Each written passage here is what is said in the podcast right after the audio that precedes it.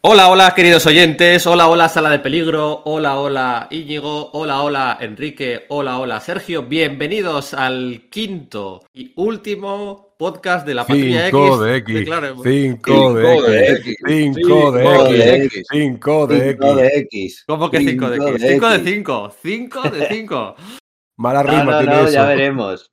No va a dar tiempo, no va a dar tiempo. El anterior fueron 4 horas y cuarto para hacer del 210 al 238. No, quedan 40 números, del 39 al, al 280. 40 números. Algún tallín, pero es la, es la etapa que, que todo el mundo no le gusta. Esto irá. Esto, irá, esto, tiene, esto tiene que acabar hoy. Como sea. Hay taíns, hay eventos, hay cositas que decir. No sé yo, no lo veo tan claro, ¿eh, Pedro? Bueno, pues nada. Vamos allá a analizar la etapa noventera, ¿no? Aquí ya hay brot brotes verdes, que decía el otro, de, lo que iban a ser los años 90. Vamos a analizar la etapa final de la Patrulla X de Chris Claremont. Mi nombre es Pedro Monge, es el podcast Sala de Peligro. Esperamos que sobreviváis a la experiencia.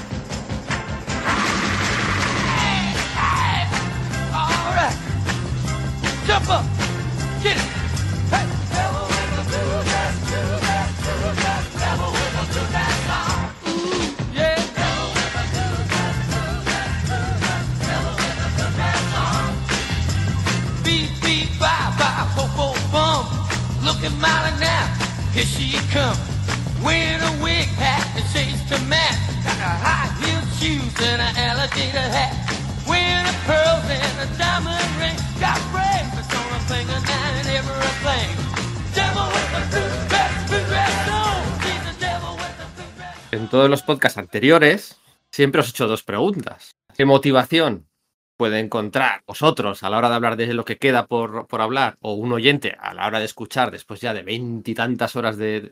¿qué, ¿Qué motivación pueden encontrar en este podcast? Y también os hacía la pregunta de hasta dónde creíais que íbamos a llegar en ese podcast. Hoy claramente es hasta el final, ¿no? Así que esa pregunta no os lo voy a hacer. Yo, yo creo, que, creo que no nos va a dar tiempo a llegar hasta el final, pero sí que creo que no nos vamos a quedar muy lejos. Entonces el, el 6 de X, el 6 de 6, que sí que sería el último, iba a quedarnos corto. Igual, no sé. Igual se me ocurre alguna idea para meter en ese último programa. Ya, ya pensaremos. Motivaciones. Eh, en, teoría, en teoría, la idea era haber llegado hasta el final de la etapa de Mar Silvestri en el anterior, ¿no? Que es... uh -huh. 10, 12, 15 números más. Y haber hecho la última parte, pues con la etapa de Jim Lee, ¿no? Y la disolución de la disolución y el, y el, renacimiento, ¿no? Pero claro, ahora se nos queda un poco difícil de dividir, de dividir, pero empezamos por todo lo alto, con Inferno. ¿no? Venga. Empezamos, yo, yo, mira, motivaciones para los oyentes. Estos cómics que vienen ahora, aunque en muchos sentidos marcan la decadencia de, de la Patrulla X de Claremont y la, la, época en la que empezó a ser criticado y la gente, los fans, pedían que, que se renovara ya, que ya olía a cerrado, eh, son bueno, fundamentales. Esa es, esa es tu opinión. No, a mí esta etapa me encanta. Yo no, yo no he dicho nada de la etapa. He dicho que había muchos fans que pedían un cambio. Es una cosa muy diferente. Yo no he dicho nada de esta etapa, que también tengo mis problemas, pero no voy por ahí. A lo que voy es que esta etapa es fundamental para la historia del cómic en general. Porque aquí, de, aquí explotan y se convierten en superestrellas dos o tres tíos que, que, que vamos, Tim Lee, Rob Liefeld, Woods Portatio, toda esta gente que, que no se entiende los años 90 sin ellos, no se entiende el mundo del cómic, la historia del cómic sin lo que ocurre aquí, sin, sin una generación entera de lectores deslumbrados por estos tíos y dándoles la capacidad de cambiar el mundo. Es verdad que son momentos históricos, hombre, es cierto que estamos entrando en decadencia, es cierto que los correos de la época, eh, la gente que escribía cartas estaba diciendo, por favor, que se vaya Claremont, esto está muy aburrido, esto está muy repetitivo, cuando realmente hemos visto que la etapa de Claremont ha sido una repetición continua de sus mismos tropos, de sus mismas ideas, de su misma manera de hacer las cosas, quizás ya que cansaba un poquito, lo puedo entender. Pero sobre todo también se puso una revolución en Marvel, se puso una revolución en la, en la manera de concebir cómo se hacían los cómics, se merece también una, re, una revolución en la manera de concebir quién es la estrella de, del cómic, que pasa a ser del guionista al dibujante, y efectivamente, como dice Íñigo, lo vamos a ver en todos estos números. Yo creo que efectivamente es una, una etapa histórica, por los motivos que estáis señalando, ¿no?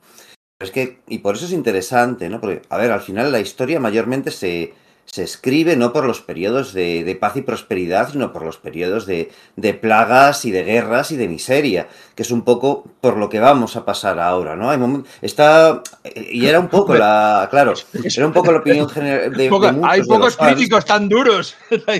No he leído una A ver. crítica tan destroyer en la vida. No, no, no, vamos a ver. Miseria y guerra. Yo creo que si no llamamos así a este podcast, yo ya no sé cómo llamarlo. ¿eh? Eh, no, no es estrictamente mi opinión, ¿vale? De hecho, me ha sorprendido mucho la, la relectura de esta, de este tan- de esta tanda de, de cómics de la que vamos a hablar. Que ha habido muchos que me han gustado más de lo que recordaba, igual que ha habido otros que me han gustado menos, ¿vale? Pero creo que, que sí que es un momento convulso para mm, tanto Claremont en su posición dentro de la colección de, de X-Men, porque efectivamente se produce ese, ese destronamiento en, en- favor de los dibujantes, cosa que yo creo que en ese punto él no veía, venir. Su gran rival John Byrne se había ido a, DC, acababa de volver, pero estaba en una parcela totalmente distinta, que era la parcela vengadora, así que pienso que él con el bueno pues con la, con la trayectoria que estaba teniendo de, de sus editores que eran sus ali- aliados fervientes etcétera no se esperaba que esto le fuese a suceder. Y bueno pues es efectivamente convulso también a nivel creativo para él porque efectivamente ese tema del que ha hablado Enrique de que se empiezan a producir repeticiones empieza a ser un poco eh, preocupante empezando por lo mismo Inferno que es básicamente otra vez Fénix Oscura, no por partida doble, sino por partida triple, ¿no? Porque sí, está el tema de Madeline Pryor, que es obvio, ¿no? Pues porque de, de- de dónde viene su base genética y lo que genera sus poderes, pero la historia de Iliana Rasputin, que está generando eh, Louis Simonson en paralelo con, con él en una de las, bueno, en dos de las colecciones asociadas, tanto en Exterminators como, como en Nuevos Mutantes, bueno, es también lo mismo, una mujer que, que enormemente poderosa, que no es capaz de, gestionar ese poder maligno y que la corrompe, y en este caso bien, pues está su lucha para, para eh, renunciar a él o, o domina- o dominarlo, no consigue dominarlo y luego tiene que renunciar a él. Y mientras tanto, John Byrne haciendo lo mismo con la escarlata en la- Efectivamente, en las se convirtió en un tropo de... de los Vengadores Costa Oeste, un par de años después de que Mark Wolfman y George Pérez lo hicieran con Raven en Los Titanes. Y bueno, pues tantos ejemplos que podemos encontrar. Em, yo he apreciado. Me gusta esta etapa, me gusta, me gusta. Me gusta Inferno más que la masacre mutante o que la caída de los mutantes. Me gusta Proyecto Exterminio, que no sé si llegaremos hoy a hablar o no. Me gusta mucho la saga de la Isla Muir, que no se llama la saga de Isla Muir. Mm, Pero también me gusta mucho la saga de la Isla Muir final. Me gusta muchísimo, muchísimo, muchísimo todo lo que tiene que ver con el lugar peligroso, con Nimrod y con el molde maestro. Me gusta muchísimo.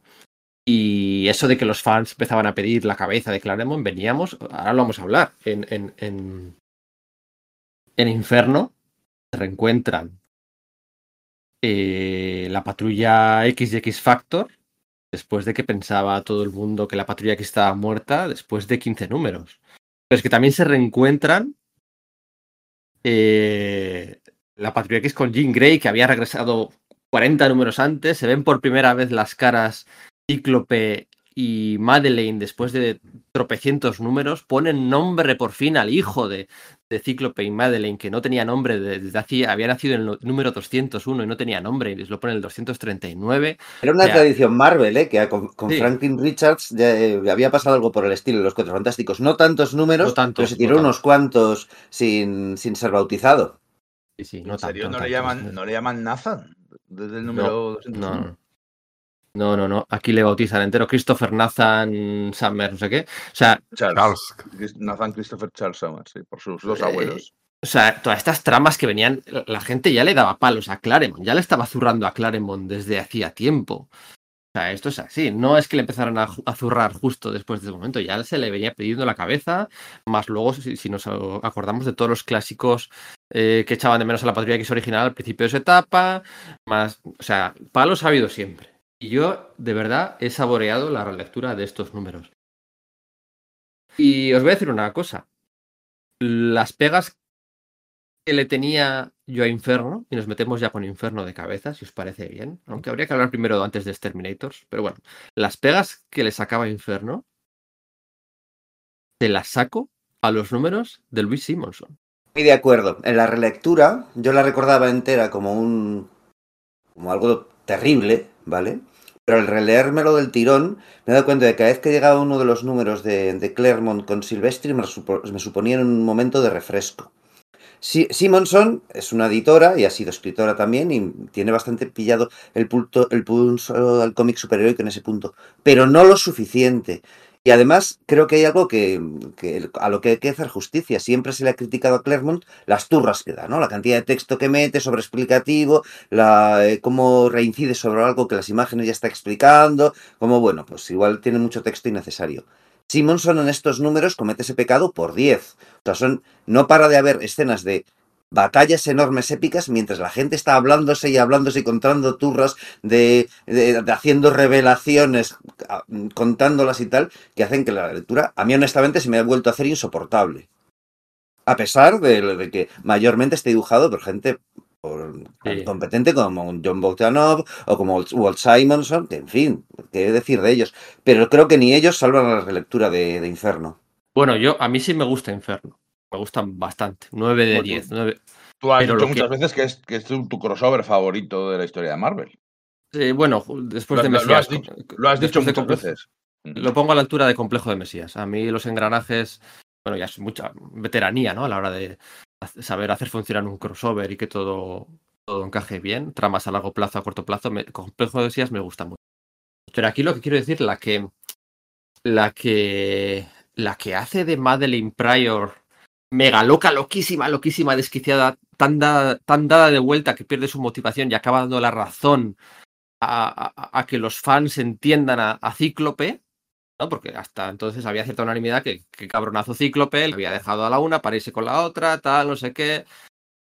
Pero es que aquí es Luis Simonson la que la vuelve loca, loquísima del todo a Madeline Pryor, ¿no? Eh, Tirando Sí. a, Nath- a Nathan por el aire y luego cogiéndole y, y haciéndole creer a todo el mundo que, le- que se iba a matar a su propio hijo. O sea, es, es en los capítulos de X Factor. No es Chris Claremont el que escribe esa, a esa Madeline, a esa Madeline eh, hasta ahora Desquiciada, sí. Desquiciada, loca, ¿no? Hasta ahora Claremont siempre había más o menos justificado, la había manipulado, luego aquí se descubre que la había manipulado Mr. Siniestro, que la había manipulado en Styris, tal, no sé qué, pero siempre ella era, bueno, pues, pues un poco pobrecita, ¿no?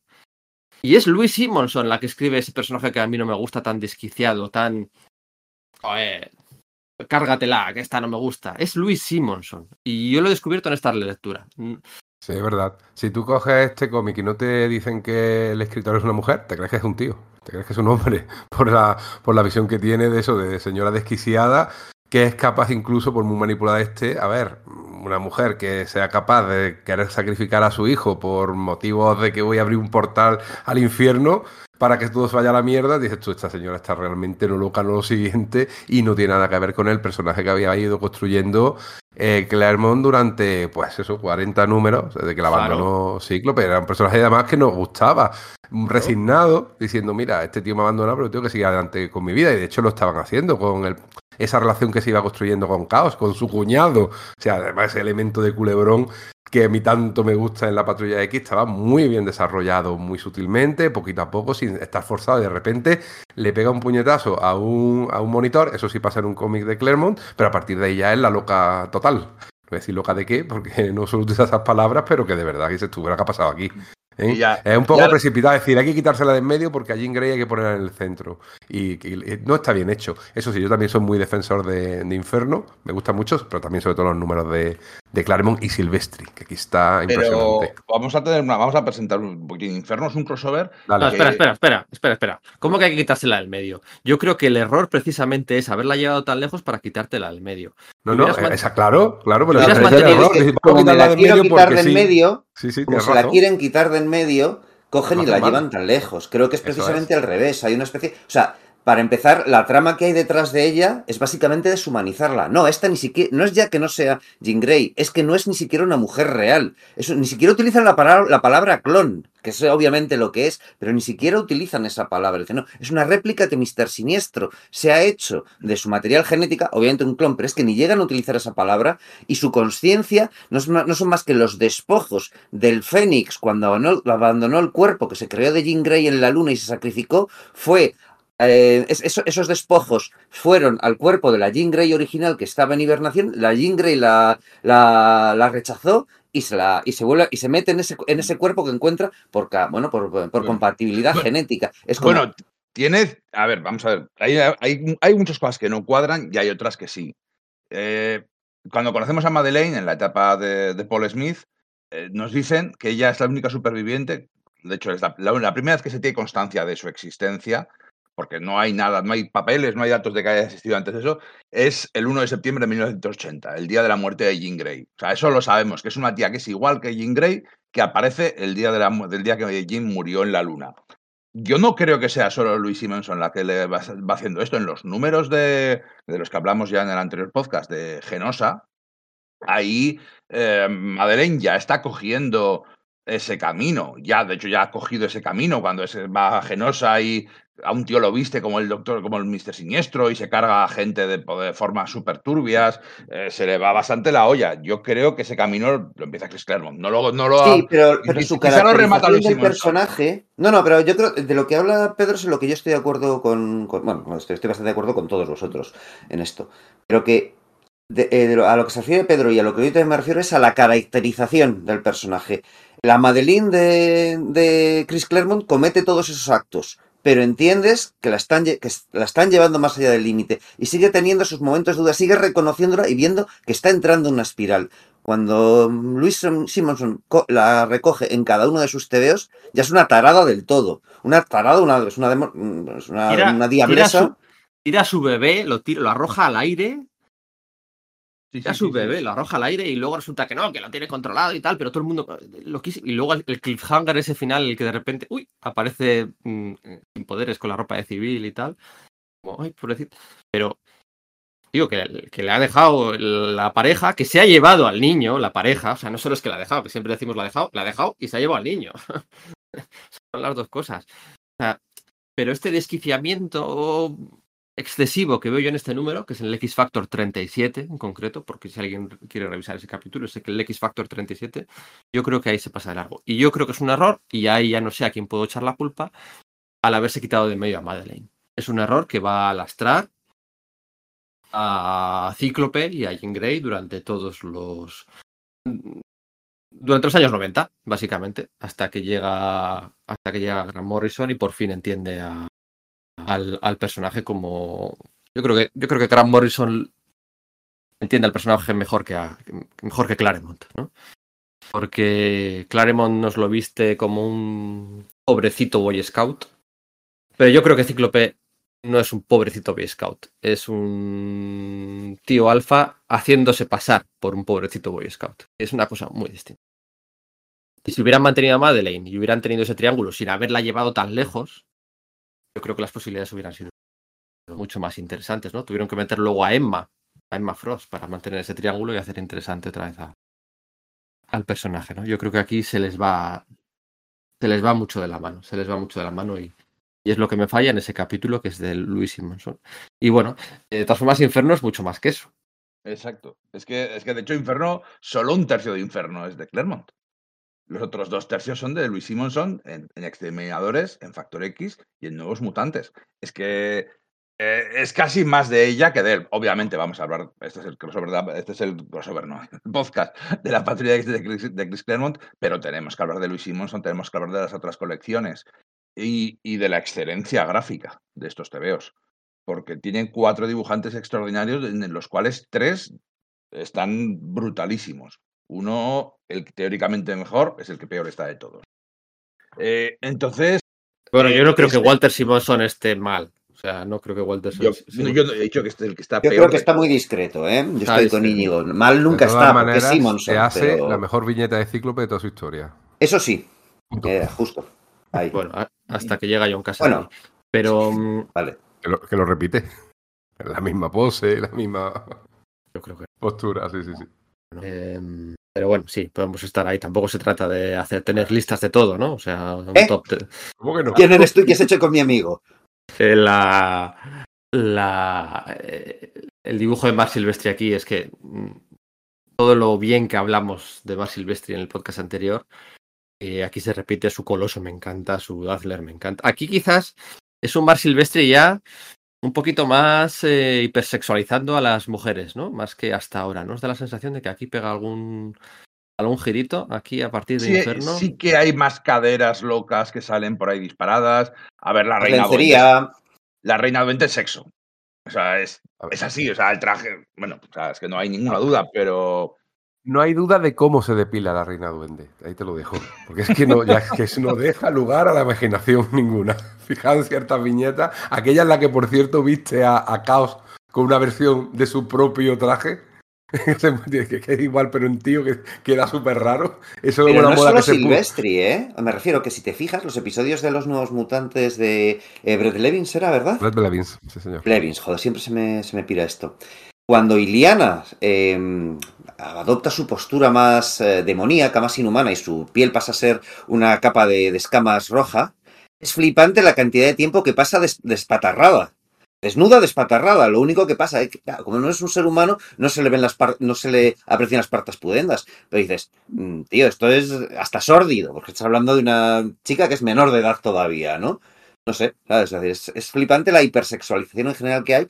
Siempre la, la- patrulla X eh, y en general los mutantes de Claremont, eh, eh, ya lo, hemos dicho muy- a lo largo de estos cuatro últimos podcasts, ¿no? Esos toques sexuales, esos toques, bueno, pues de las propias eh, filias de, de Claremont, pero aquí parece que sería un salto, ¿no? Quizás también porque, aunque hemos comentado que muchos fans que mm, escriben y, y piden la cabeza de Claremont o no les gusta, a ver, son muchos fans, pero son un porcentaje muy pequeño de una inmensa cantidad de fans. La Patrulla X en este momento es el TVO más vendido de Marvel. Eso significa leer muchos TVOs. Y, la mayor, y eso significa que la inmensa mayoría de los lectores le gusta lo que, se está haciendo y también, bueno, pues un público adolescente de, un determinado sector de- demográfico, de finales de la segunda mitad de los años 80, y esa generación MTV, pues reclama un poco también ese tipo de cosas. No es que lo reclame, sino que si se lo das, le gusta.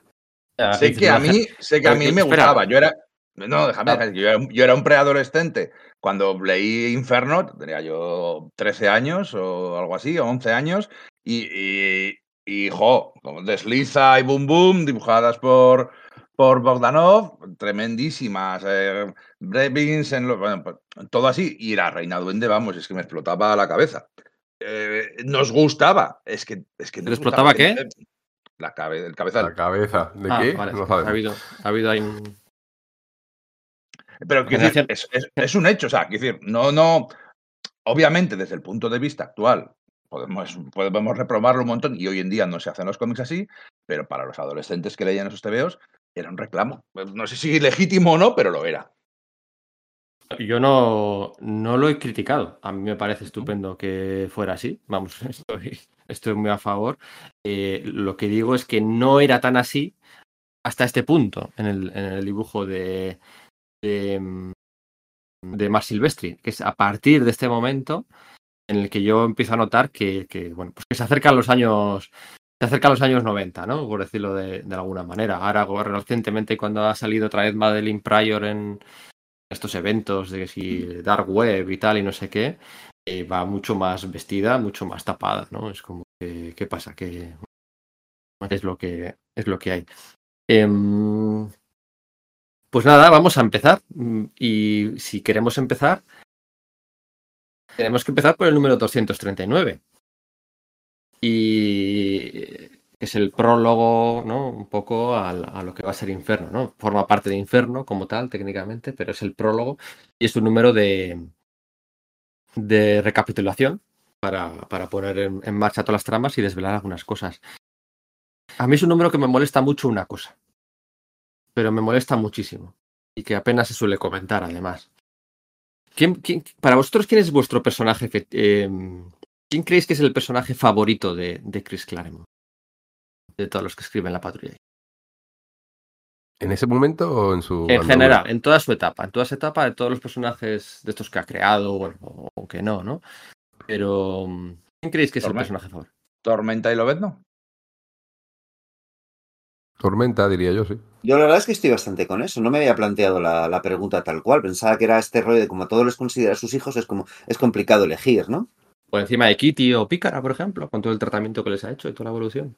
Yo diría que sí, sí. Mm. Pues yo diría que mariposa mental, fíjate. se la ha llevado a todas las series que ha escrito. Si luego ha hecho no sé qué serie de los exiliados, tal, no sé qué, la creó él, la creó él mucho Sí. antes de todo esto. La ha evolucionado que flipas. Y aquí hay una cosa que a mí me molesta mucho. Y es que están ahí medio entrenando Coloso, Pícara y, y Mariposa Mental, que ya es bueno, hay unos movimientos, un tal, un no sé qué. Y me molesta muchísimo que Mariposa Mental le pueda leer la mente a Pícara. Mira, no. O sea, no. O sea, si quieres hacer que tu personaje favorito sea super mega molón, no puedes hacer eso. O sea, era, era canon que era imposible leer la mente de Pícara. Era De imposible. hecho, luego en números posteriores se desdice, dice, es, es complicado. O sea, en TVOs posteriores de, de- de- a este, hay momentos en los que recuerda que no se lo puede leer. Ya, ya, por eso que es incongruente. O sea, ya veníamos de. ¿Os acordáis un poquito antes, en sus primeras apariciones en la serie de X-Men? Había sido capaz de derrotar a- al, al que también era imposible y era canon que al Juggernaut era imposible que un telépata pudiera. ¿No? Es un poco la, la gracia del, del casco de Kai Marco, ¿no? Es, o sea, coño, si tienes un personaje que su cualidad es esa, que, no aparezca de repente una persona, otro más que, que, que- que- que lo arregla sin problema. Y aquí, o sea, ¿Cuántas veces Charles Xavier, cuántas veces Rachel Summers, cuántas veces no sé cuánta gente ha intentado meterse en la mente de Pícara, que es imposible, que no sé qué, que no sé cuál? Y aquí llega Mariposa Mental y ella sí puede. Mira, no. Pero no, no se mete, la, la confunde telepáticamente, usa, hace como aplicaciones ligeras de su poder, ¿no? Como para distraerla, para. No, se, mete, entra en su. se, met- se mete en la mente de, de Pícara, se mete en la mente de Pícara. o sea, No es lo mismo usar. eh, yo qué sé. Eso, Ofuscación que una sonda mental, ¿no? Bueno, a eso yo- voy, exacto. mm, no. No, no es que Picara sea inmune a la, te- a la telepatía, Pues- o inmune pues al vale, pues- mental. Pues entonces seré yo el pijeras, pero a mí me molesta mucho que lo que no pueden hacer Charles Xavier o Rachel Summers. Es que hay una diferencia. Pedro. Entiendo lo que dices, pero hay que justificar. Mientras que Charles Xavier es, se supone, el telépata más poderoso del mundo y hay que quitárselo en medio porque es demasiado poderoso, con Mariposa Mental podría pasar lo mismo, pero funciona al revés, porque él, ella sí es miembro del, del grupo de campo de los X-Men y hay que justificar su lugar. Así que, efectivamente, sus, cual- em, sus poderes mentales van creciendo un poco. O no se piensa en las consecuencias de lo que se dice cuando, cuando se, se- se les ocurre una, una aplicación ingeniosa. Mira lo que va a hacer con ella eh, después en los números de actos de venganza de Jim Lee. O sea, está claro que la Precisamente porque- por eso yo creo que no es su personaje favorito, porque él lo que hace es sustituirla por Electra, básicamente. La por Mm. Electra asesina. Bueno, pues no sabré. Le Pero baja el hay poder mucho Jim. Lee, me parece. ¿eh? Yo creo que ya hay mucho Sí, Jim sí, Lee, porque- ah, mucha pero- y- moda. Pero luego se la lleva a Extreme X-Men también y le cambia los poderes, porque hay en aquellos, en aquellos números de, de su vuelta, mm, la Revolution y demás, le cambió los También se poderes lleva a Tormenta, ¿eh? Allí. a, a Jean Grey y a Bishop y a la Bestia y a muchos se lleva, sí, sí, sí. Y luego cuando va a los, los exiliados se la lleva también a ella y no sé qué momento también se la lleva a ella. Luego cuando vuelve con Alan Davis a la Patrulla X, siempre mariposa mental, siempre mariposa mental, siempre. Y, y de verdad que a mí, pues, pues, pues es que le ha cambiado mil veces y, no todo lo congruente que, que podría, que podría ser. Que, porque, por cierto, aquí luego hay un momento en el que le toca con la piel a, a Pícara. No sé si os acordáis también. Sí, es es, que- como es- muy raro ese momento. y no de llega nada, que ¿Eso ¿no? va a ser utilizado? Porque es Carol. Es. Carol, es Carol, eso es, sí, sí. O sea, sí. no tiene, Sí. no tiene mucho sentido. O sea, le- Mariposa le lanza un rayo mental a, a Pícara, la deja como inconsciente, y entonces la psique de Carol toma el control, ¿no? Eh, Es una cosa que durante bastantes números había olvidado, que. Pícara, al robarle los poderes a, a Carol Danvers, también le robó sus recuerdos. La dejó. En la saga de Genocha lo aprovechan, eso sí. Mm. Sí, correcto, correcto. Entonces era una cosa que acababan de recuperar después de un montón de tiempo sin que saliera nada de Carol. En Genosa vuelve a salir, de hecho hace team up con Lobezno, porque Carol es una agente, es una espía experta y tal. eh, Los dos habían perdido los poderes. Y aquí hace eso, es un mecanismo de defensa. Pícara está inconsciente, Carol toma el control. Cambia, en, en español no se da cuenta, no nos damos cuenta, pero en inglés la forma de hablar de Pícara o su Suga de- Radicalmente dis- distinta como es la grafía. Claro, Carol es, de. Boston. Carol es una yankee de Boston y habla totalmente diferente. Y entonces la que le toca es Carol y se ve que el poder no funciona, con lo cual podemos suponer que es un problema de- mental de Pícara que no sabe utilizar su poder. No controla. He dicho Mira, que le o sea, no- no, me, acabas de, me acabas de volar la cabeza. Nunca, Siempre me había preguntado a qué venía esa viñeta, nunca había pillado esa, int- esa interpretación que me parece perfecta, Íñiga. O sea, dime, pero que me refiero, que me leí el TV hace dos días y seguí sin comprenderlo después de treinta y pico años y lo, eh, me lo acabas de cuadrar. Es que era una cosa que se iba a plantear. ¿Por qué Lo viene esa aquí. escena? ¿Por qué no tal? Claro, es decir, eh, eh, Carol Danvers en el cuerpo de Pícara solo puede utilizar los poderes de Carol Danvers, no los de Pícara. Guau, hecho, vale, pues genial. No, está no, yo no lo había visto, tío. Aquí es todo un poco raro en general, porque yo, yo estoy de acuerdo, ¿eh? yo lo interpreto así, porque luego, luego cuando se enfrentan a Nimro y al molde maestro, va vestida con el uniforme de, de Miss Marvel, pero utiliza los Sí. poder de Pícara para absorber el poder de Ah, Coloso. Ahí sí que utiliza los Eh, poderes de Pícara. es Carol. pero, todo. por- pero porque vuelve, yo creo que porque Sí, también sí, Carol, bueno. queda, Carol queda inconsciente y vuelve a picar a reclamar su cuerpo. Ahí viene, ¿no? Vale. Eso es. Creo, Pero creo, bueno, que- no Sí, recuerdo sí, sí, sí, exactamente, pero, sospecho que sí. Esta escena en la que Pícara Carol le toca Mariposa Mental viene después de unas viñetas en las que se quita Mariposa Mental su armadura de combate de la forma más sexy posible para, bueno, para darse un bañito en lencería o No, bañador. no, es que es en lencería, es que no es un bañador, es un, Eh, Sí, es- sí, es lencería, se da un bañito ahí. Es un, es un Y hay, sí. una, hay unas poses ahí que tú dices, bueno. Pues muy bien. Em, y, y luego, pues este 239, que me contáis de esa intro, ¿no? Es una intro que a mí me hace mucha gracia. La, la tengo grabada a fuego, la verdad. Con ese homenaje a, a Cazafantasmas. Bueno, de hecho, eso se va a repetir más adelante, ¿no? Los homenajes a cazafantasmas, pero sí, sí, tiene mucha gracia. Está Casa Fantasma, está Critters, está Gremlins, está Evil Dead. Es que es un homenaje también al cine de terror que mezclaba terror, humor, casquería eh, para adolescentes, para mayores de 14 años, no era eh, terror adulto, que estaba tan de moda. O sea, una vez más, Claremont eh, fagotiza- fagocitando la, la cultura del momento. Y es muy divertido y esos números son estupendos. O sea, ese visor que hay en lo alto del Empire State Building para poder ver la ciudad desde arriba que te coman los ojos, es que eso es tremendo. El ascensor, yo recuerdo que eso a mí me, También. vol- me voló bastante la cabeza, ¿no? Yo leí primero eh, sí. algún número de Excalibur, porque me lo compré en edición USA, y, eh, y entonces, bueno, pues claro, aquí se publicaba más tarde que, que en Forum, y ya ahí flipé con, con esa especie de torsión de la realidad, ¿no? Que hace que las... que por la influencia del limbo, ese reino sin tiempo demoníaco que está a punto de invadir la Tierra, que está, pues, se está debilitando por, la, por lo que está pasando en la serie de, de Exterminators y en la de los nuevos mutantes, en las que Sim quiere re- recoger a un número eh, concreto de bebés, creo que eran 13, pero no, no me hagas mucho caso, no recuerdo bien ahora mismo, para abrir las puertas, invadir la Tierra. Efectivamente, se está, todo eso se está debilitando. Uno de los bebés a sacrificar sería el propio Nathan Christopher Summers.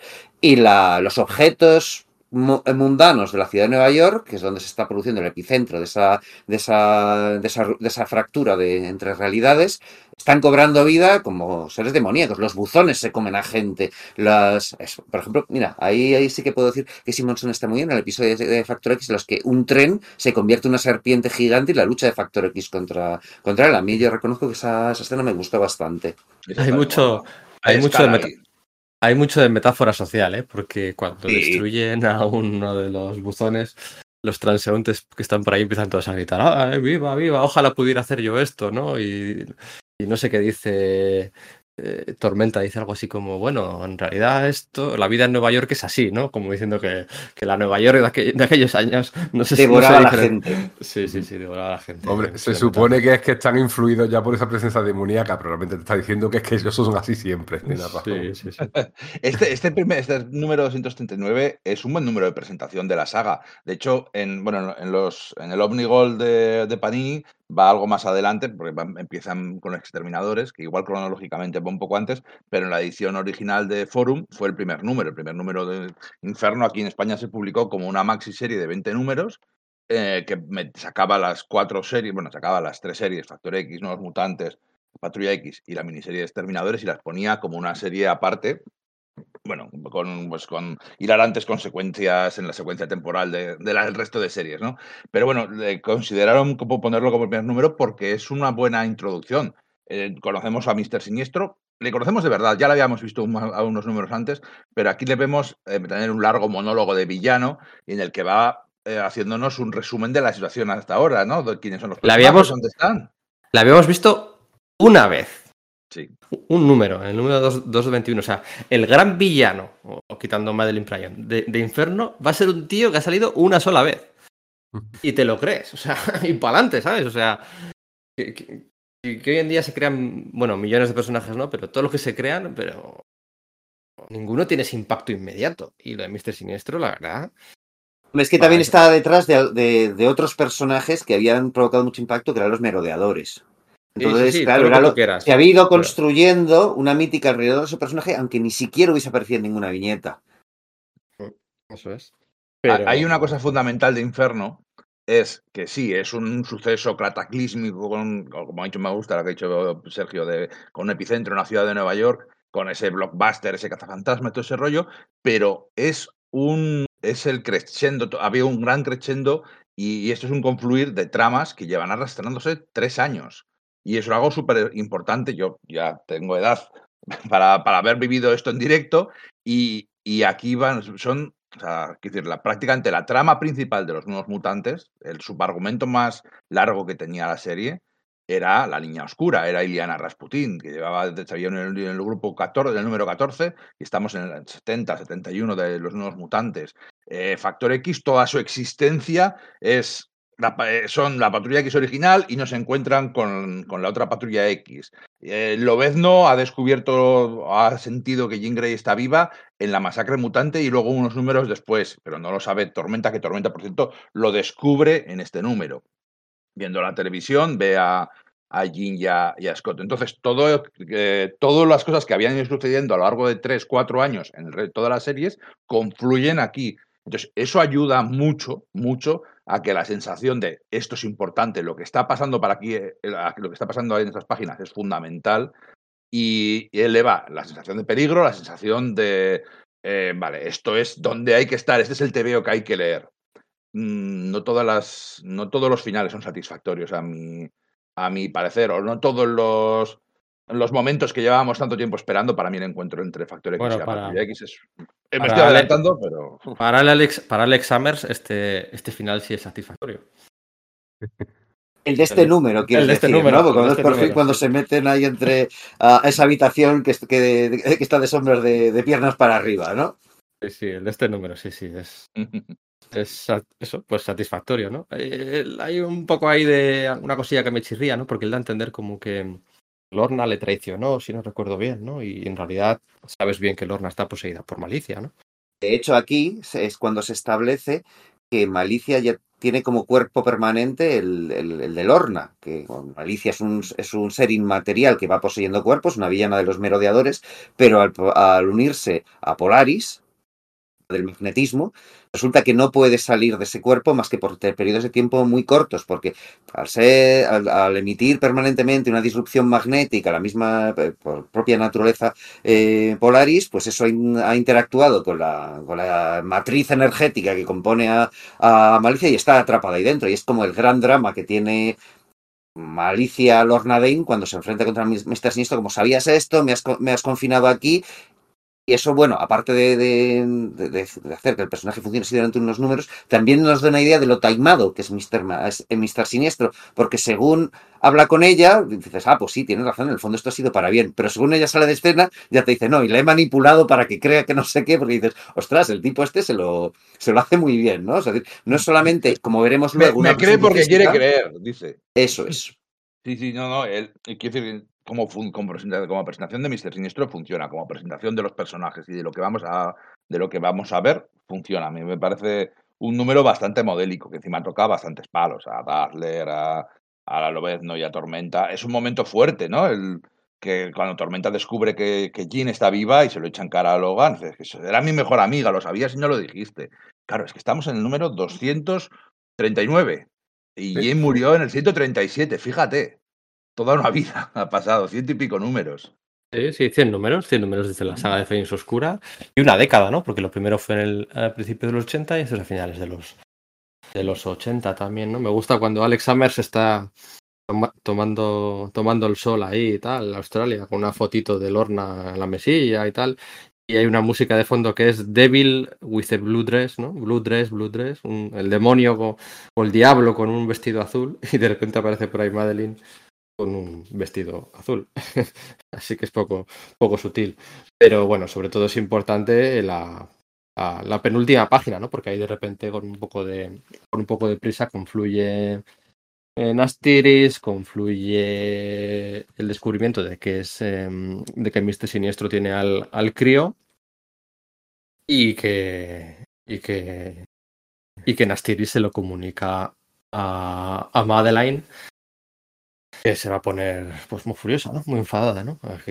Este interés por de Mr. Siniestro por, por, por el hijo de, de, de Cíclope y de y del clon de Jean Grey tanto ha dado que hablar eh, entre lo que es canon y lo que no y lo que no porque muchos son planes que Claremont nunca pudo llevar a cabo que dejaba caer en las entrevistas que tantas cosas que, que al final confunden un poco sobre los verdaderos orígenes Vamos, de hecho, le llegamos de a dedicar un podcast a ello, sobre los planes no resueltos de Claremont para la Patrulla X. Así que, si os interesa, oyentes, esa- esas cuestiones, varias de ellas están tratadas en otro de nuestros, de nuestros programas. Buscad, buscad ahí en, en iVoox y, y sí además habría aquí habría que hablar del clásico X-Men no Sí, es muy importante al final para determinados detalles, en general, el Classic X-Men y la reescritura que Claremont va haciendo de las reediciones de, de, de- bueno, de sus números de la Patrulla X desde los años 70, y no solo la reescritura, sino los pequeños insertos que lleva en forma de complemento, donde ampliaba algunas de las escenas, incorporaba otras nuevas que entroncaban con la, con la continuidad de- del otro título del, del otro título en paralelo, el vigente, el actual del, del momento que, que se está escribiendo, en el cual, bueno, había, había guiños de uno al otro, igual que en el Era como un, como un director cut en, en progresión. y eso es, pero, pero hecho al mi- como si se fuese Sí, estrenando al mismo paralelo, tiempo que, la- que eso las, es. que las secuelas, ¿no? De, de- Sí. de una película, con lo cual, y, con lo cual engranaban mejor o se hacían, se, se introducían elementos en ambas de, manera simultánea.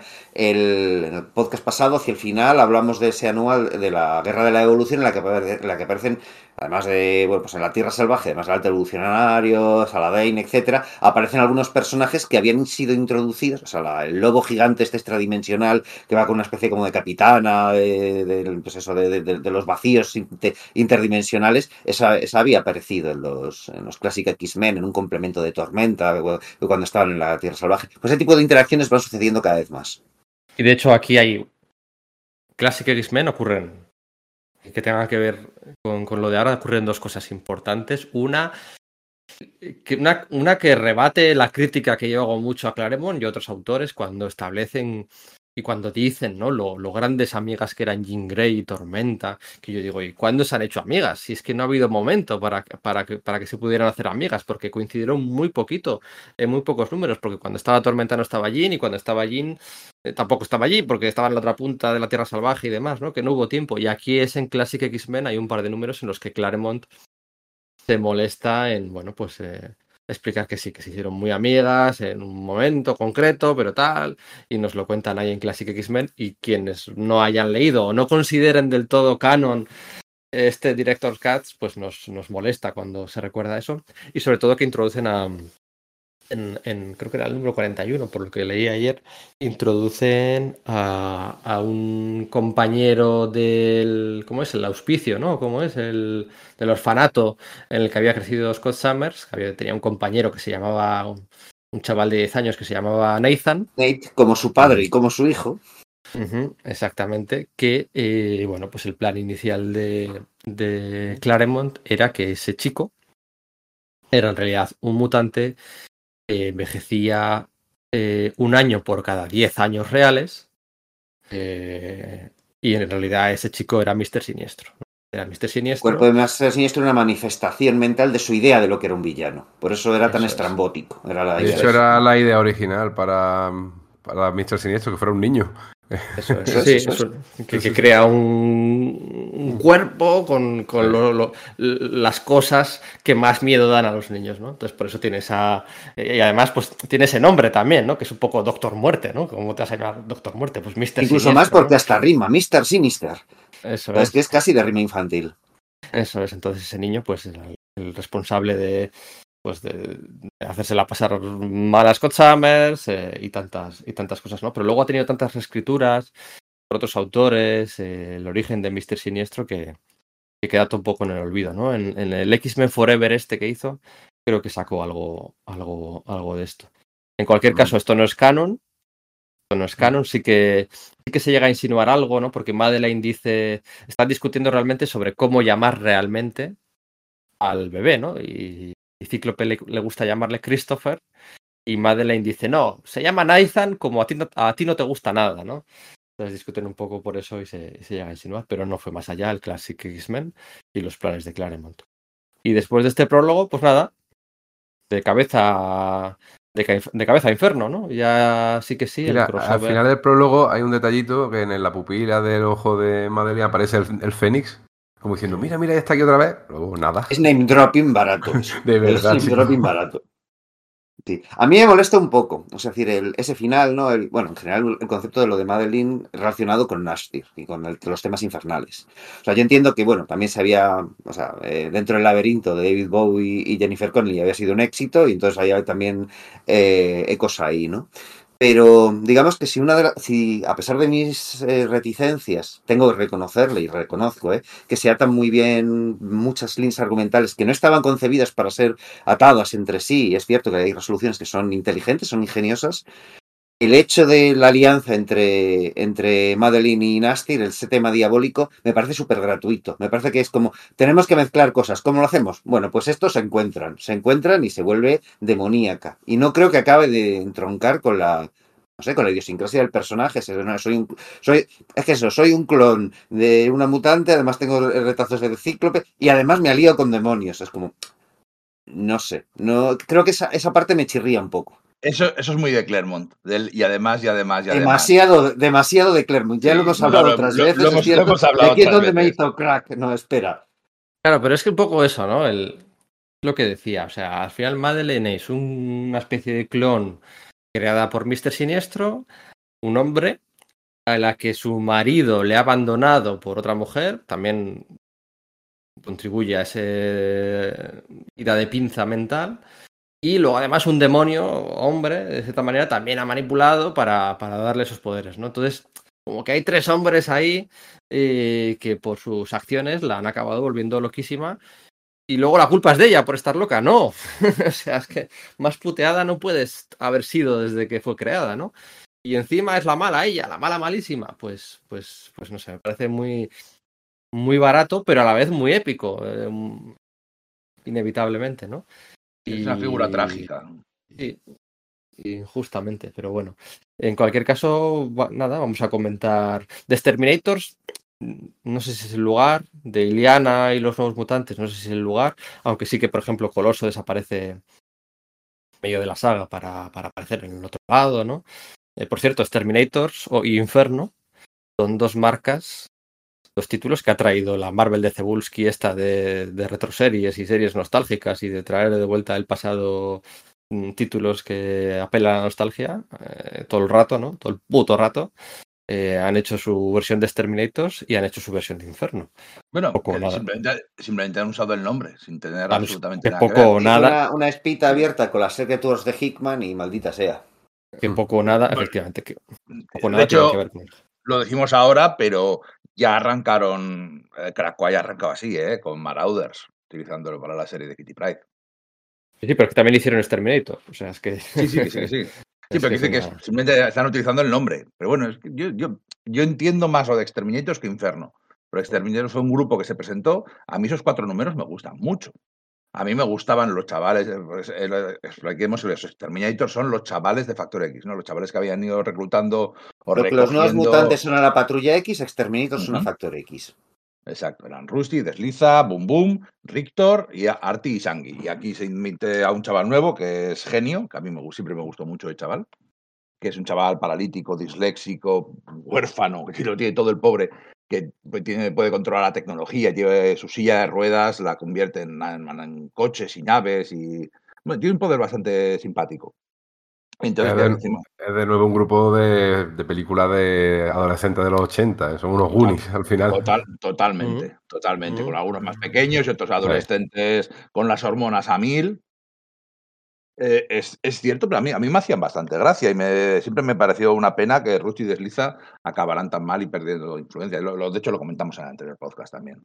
Sí, bueno, es un poco, un poco, no por culpa, sino porque bueno, había que hacer espacio a la llegada del, de X-Force, ¿no? Eh, pero bueno, otros, otros sí que, Boom Boom o Rector sí que encontraron un, un sitio, un sitio chulo y, y, y yo creo que es una serie que se recuerda, que acabó, o sea, que no la dejaron morir ahí agónicamente. Bueno, acabó cuando tenía que acabar, ¿no? Un pro- proyectito corto que, como Los Ángeles Caídos, ¿no? Que hace que se recuerde con, con bastante cariño. Eh, no sé si da mucho tiempo. mejor, mucho mejor que Ángeles Caídos. Y bueno, pero quiero Sí. decir, eh, la- poniendo los anuncios de Forum, por ejemplo, ¿no? Y, y- y se recuerda. No sé si da tiempo, deberíamos ir un poco rápido, ¿no? Si queremos acabar. Si queremos acabar. Bueno, bueno. X, ¿Queremos? cinco de ¿Queremos? X, cinco de Cinco de X, X. Cinco de cinco X. Bueno, Tenemos Vale, todo el tiempo del yo- mundo. ¿no? En serio, que no sea ni siquiera por la Cuatro horas y luego otras cuatro horas. Eso es, Tampoco, pero no sí que merece la pena desarrollar este tipo de cosas. Vale, vale, pues venga. ¿no? Voy a decir la frase que os gusta y a tanto los oyentes de Sala de Peligro. Vamos a bajar al barro y a elegir vuestro momento favorito de Inferno. Em, por favor, ateneos a Uncanny X-Men y a los, a de, X Factor, ¿no? A ver cuál decís, a ver si no coincidimos. Sed, sinceros, decir vuestro favorito, pero, pero no, a ver si coincidimos o no. Mira, empiezo yo. Toda la escena al principio, en el número ya donde empieza la saga, en el Empire State Building, me encantan. Es de cómics de terror y sobre todo el baile de Madeline y Alex, con ella que en cada viñeta va cambiando el vestido de forma, pero el- eh, él no se da cuenta porque está tan obnubilado por ella, tan cada vez más poseído por el poder de esta reina duende en la que ella se está convirtiendo, que es súper inquietante y está muy bien hecho. Me encanta esa parte. Y todo el mundo, sí, sí, yo por favor, yo también quiero ser dominado por la reina duende. Eh, a mí me ha flipado siempre lo de ese traje, lo que en, en cada viñeta tiene un vestido diferente, es súper- está súper chulo. Sí. Encima variaciones que son totalmente diferentes, pero joder, está, está- está elegante, está guay.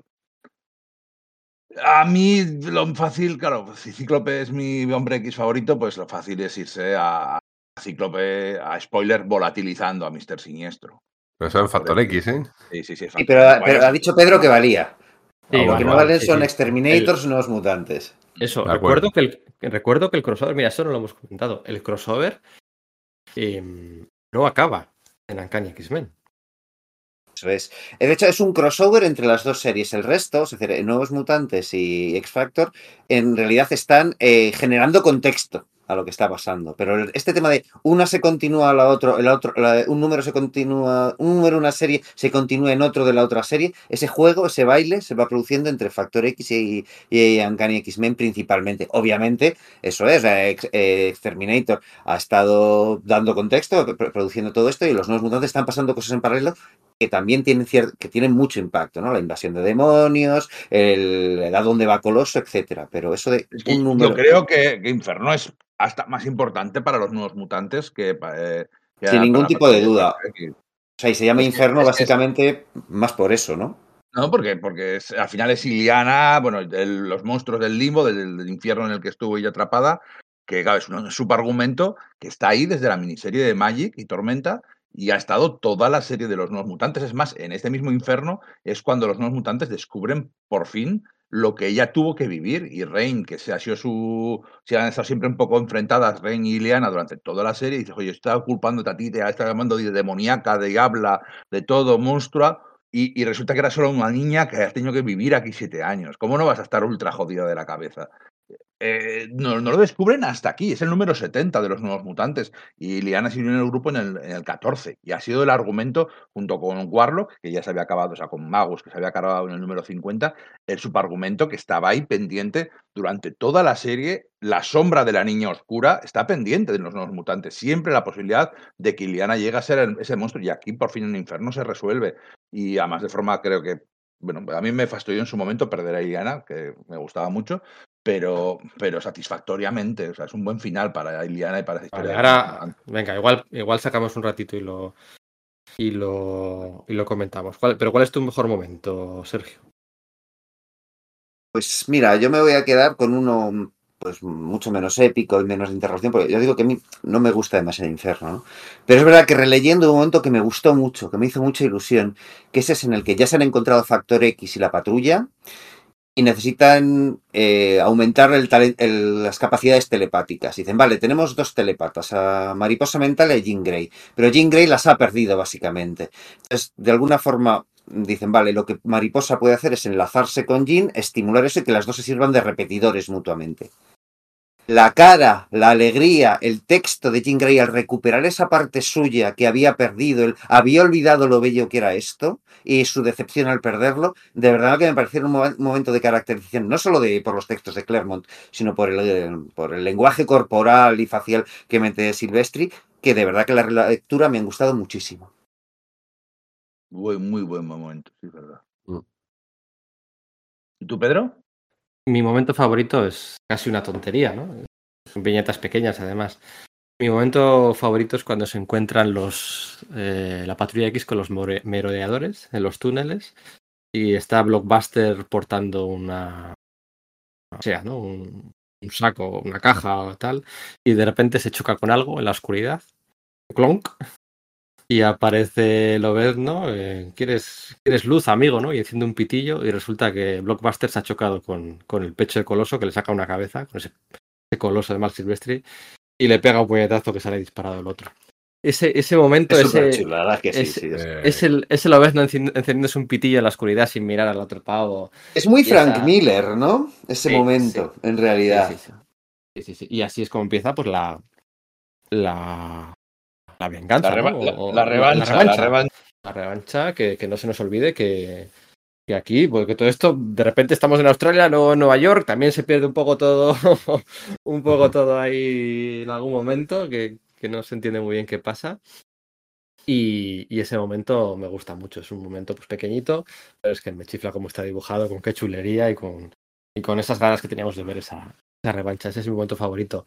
Eh, mucha gente dirá que su momento favorito es el beso, ¿no? Cuando lo ves, no em, le coge por detrás a, a Grey y le, y le planta un beso para asegurarse de que, de que es ella, ¿no? De que es ella y de que ha vuelto de la muerte. Mi duda es con qué, cómo, cómo puede adivinar que es ella besándola si, si hasta ahora no se habían besado nunca, ¿no? O sea, no sabe cómo besa a Jean. ¿Para esto, esto cómo va exactamente?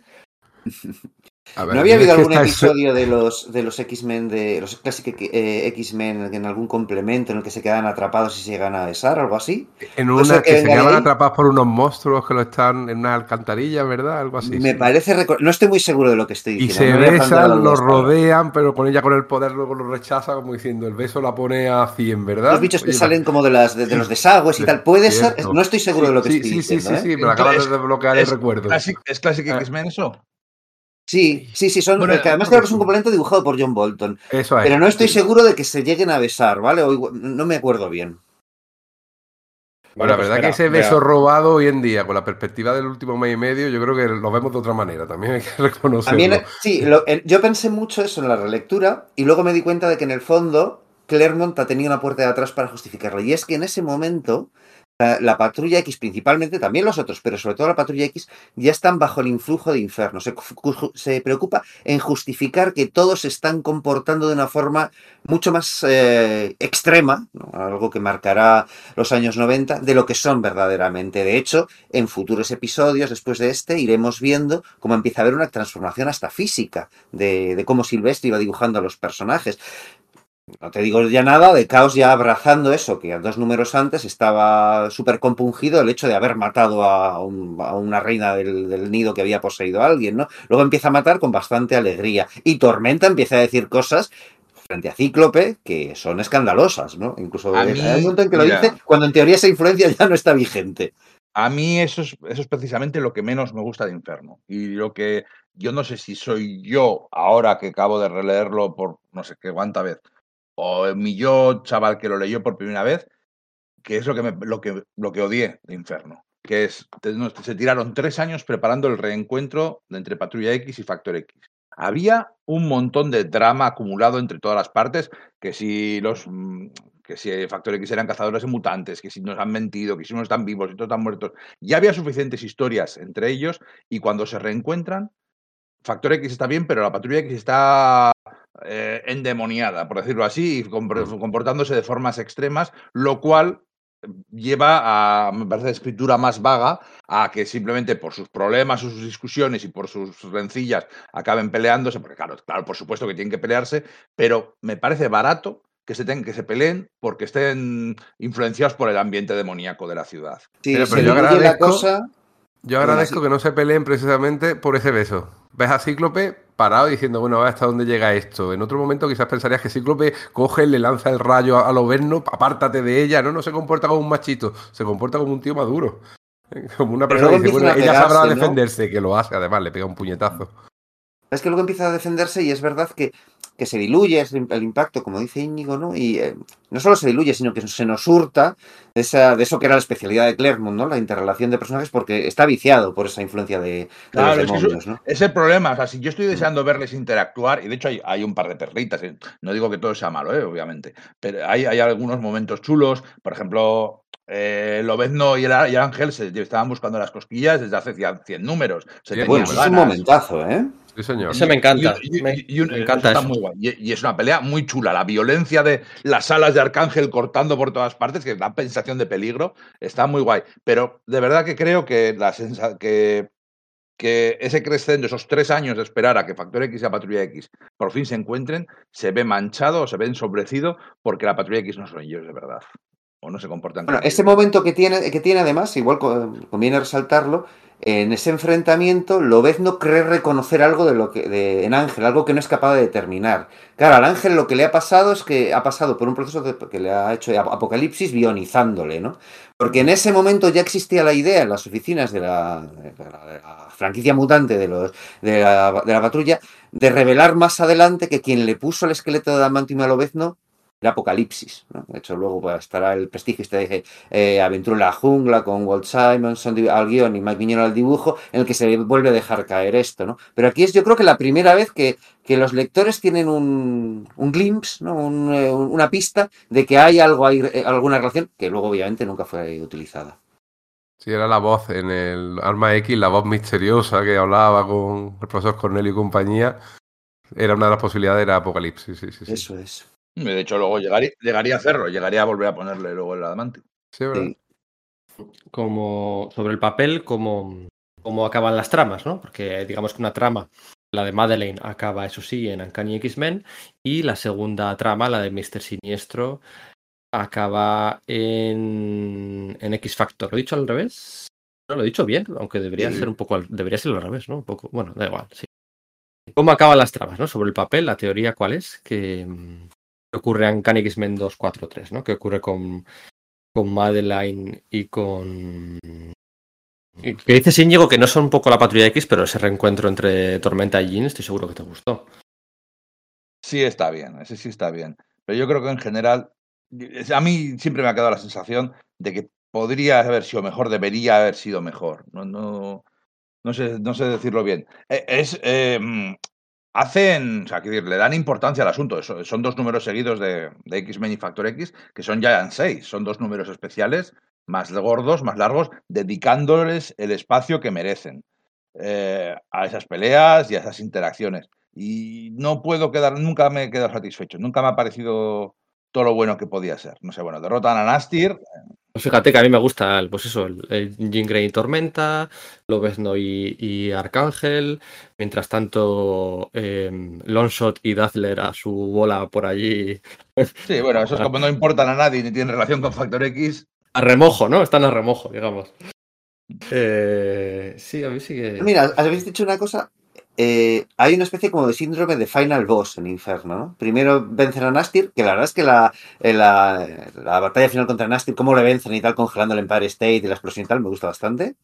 Luego se enfrentan con la Reina Duende y finalmente con Mr. Siniestro. O es al revés, espérate que me... No, sí, me- sí, así. Así, Así, sí, sí. De repente En ha el sido como, Giant- en el ¿lo digo Giant bien? 6 X- en el Sí, Giant 6 sí, sí. X-Men derrotan a Nastir al final.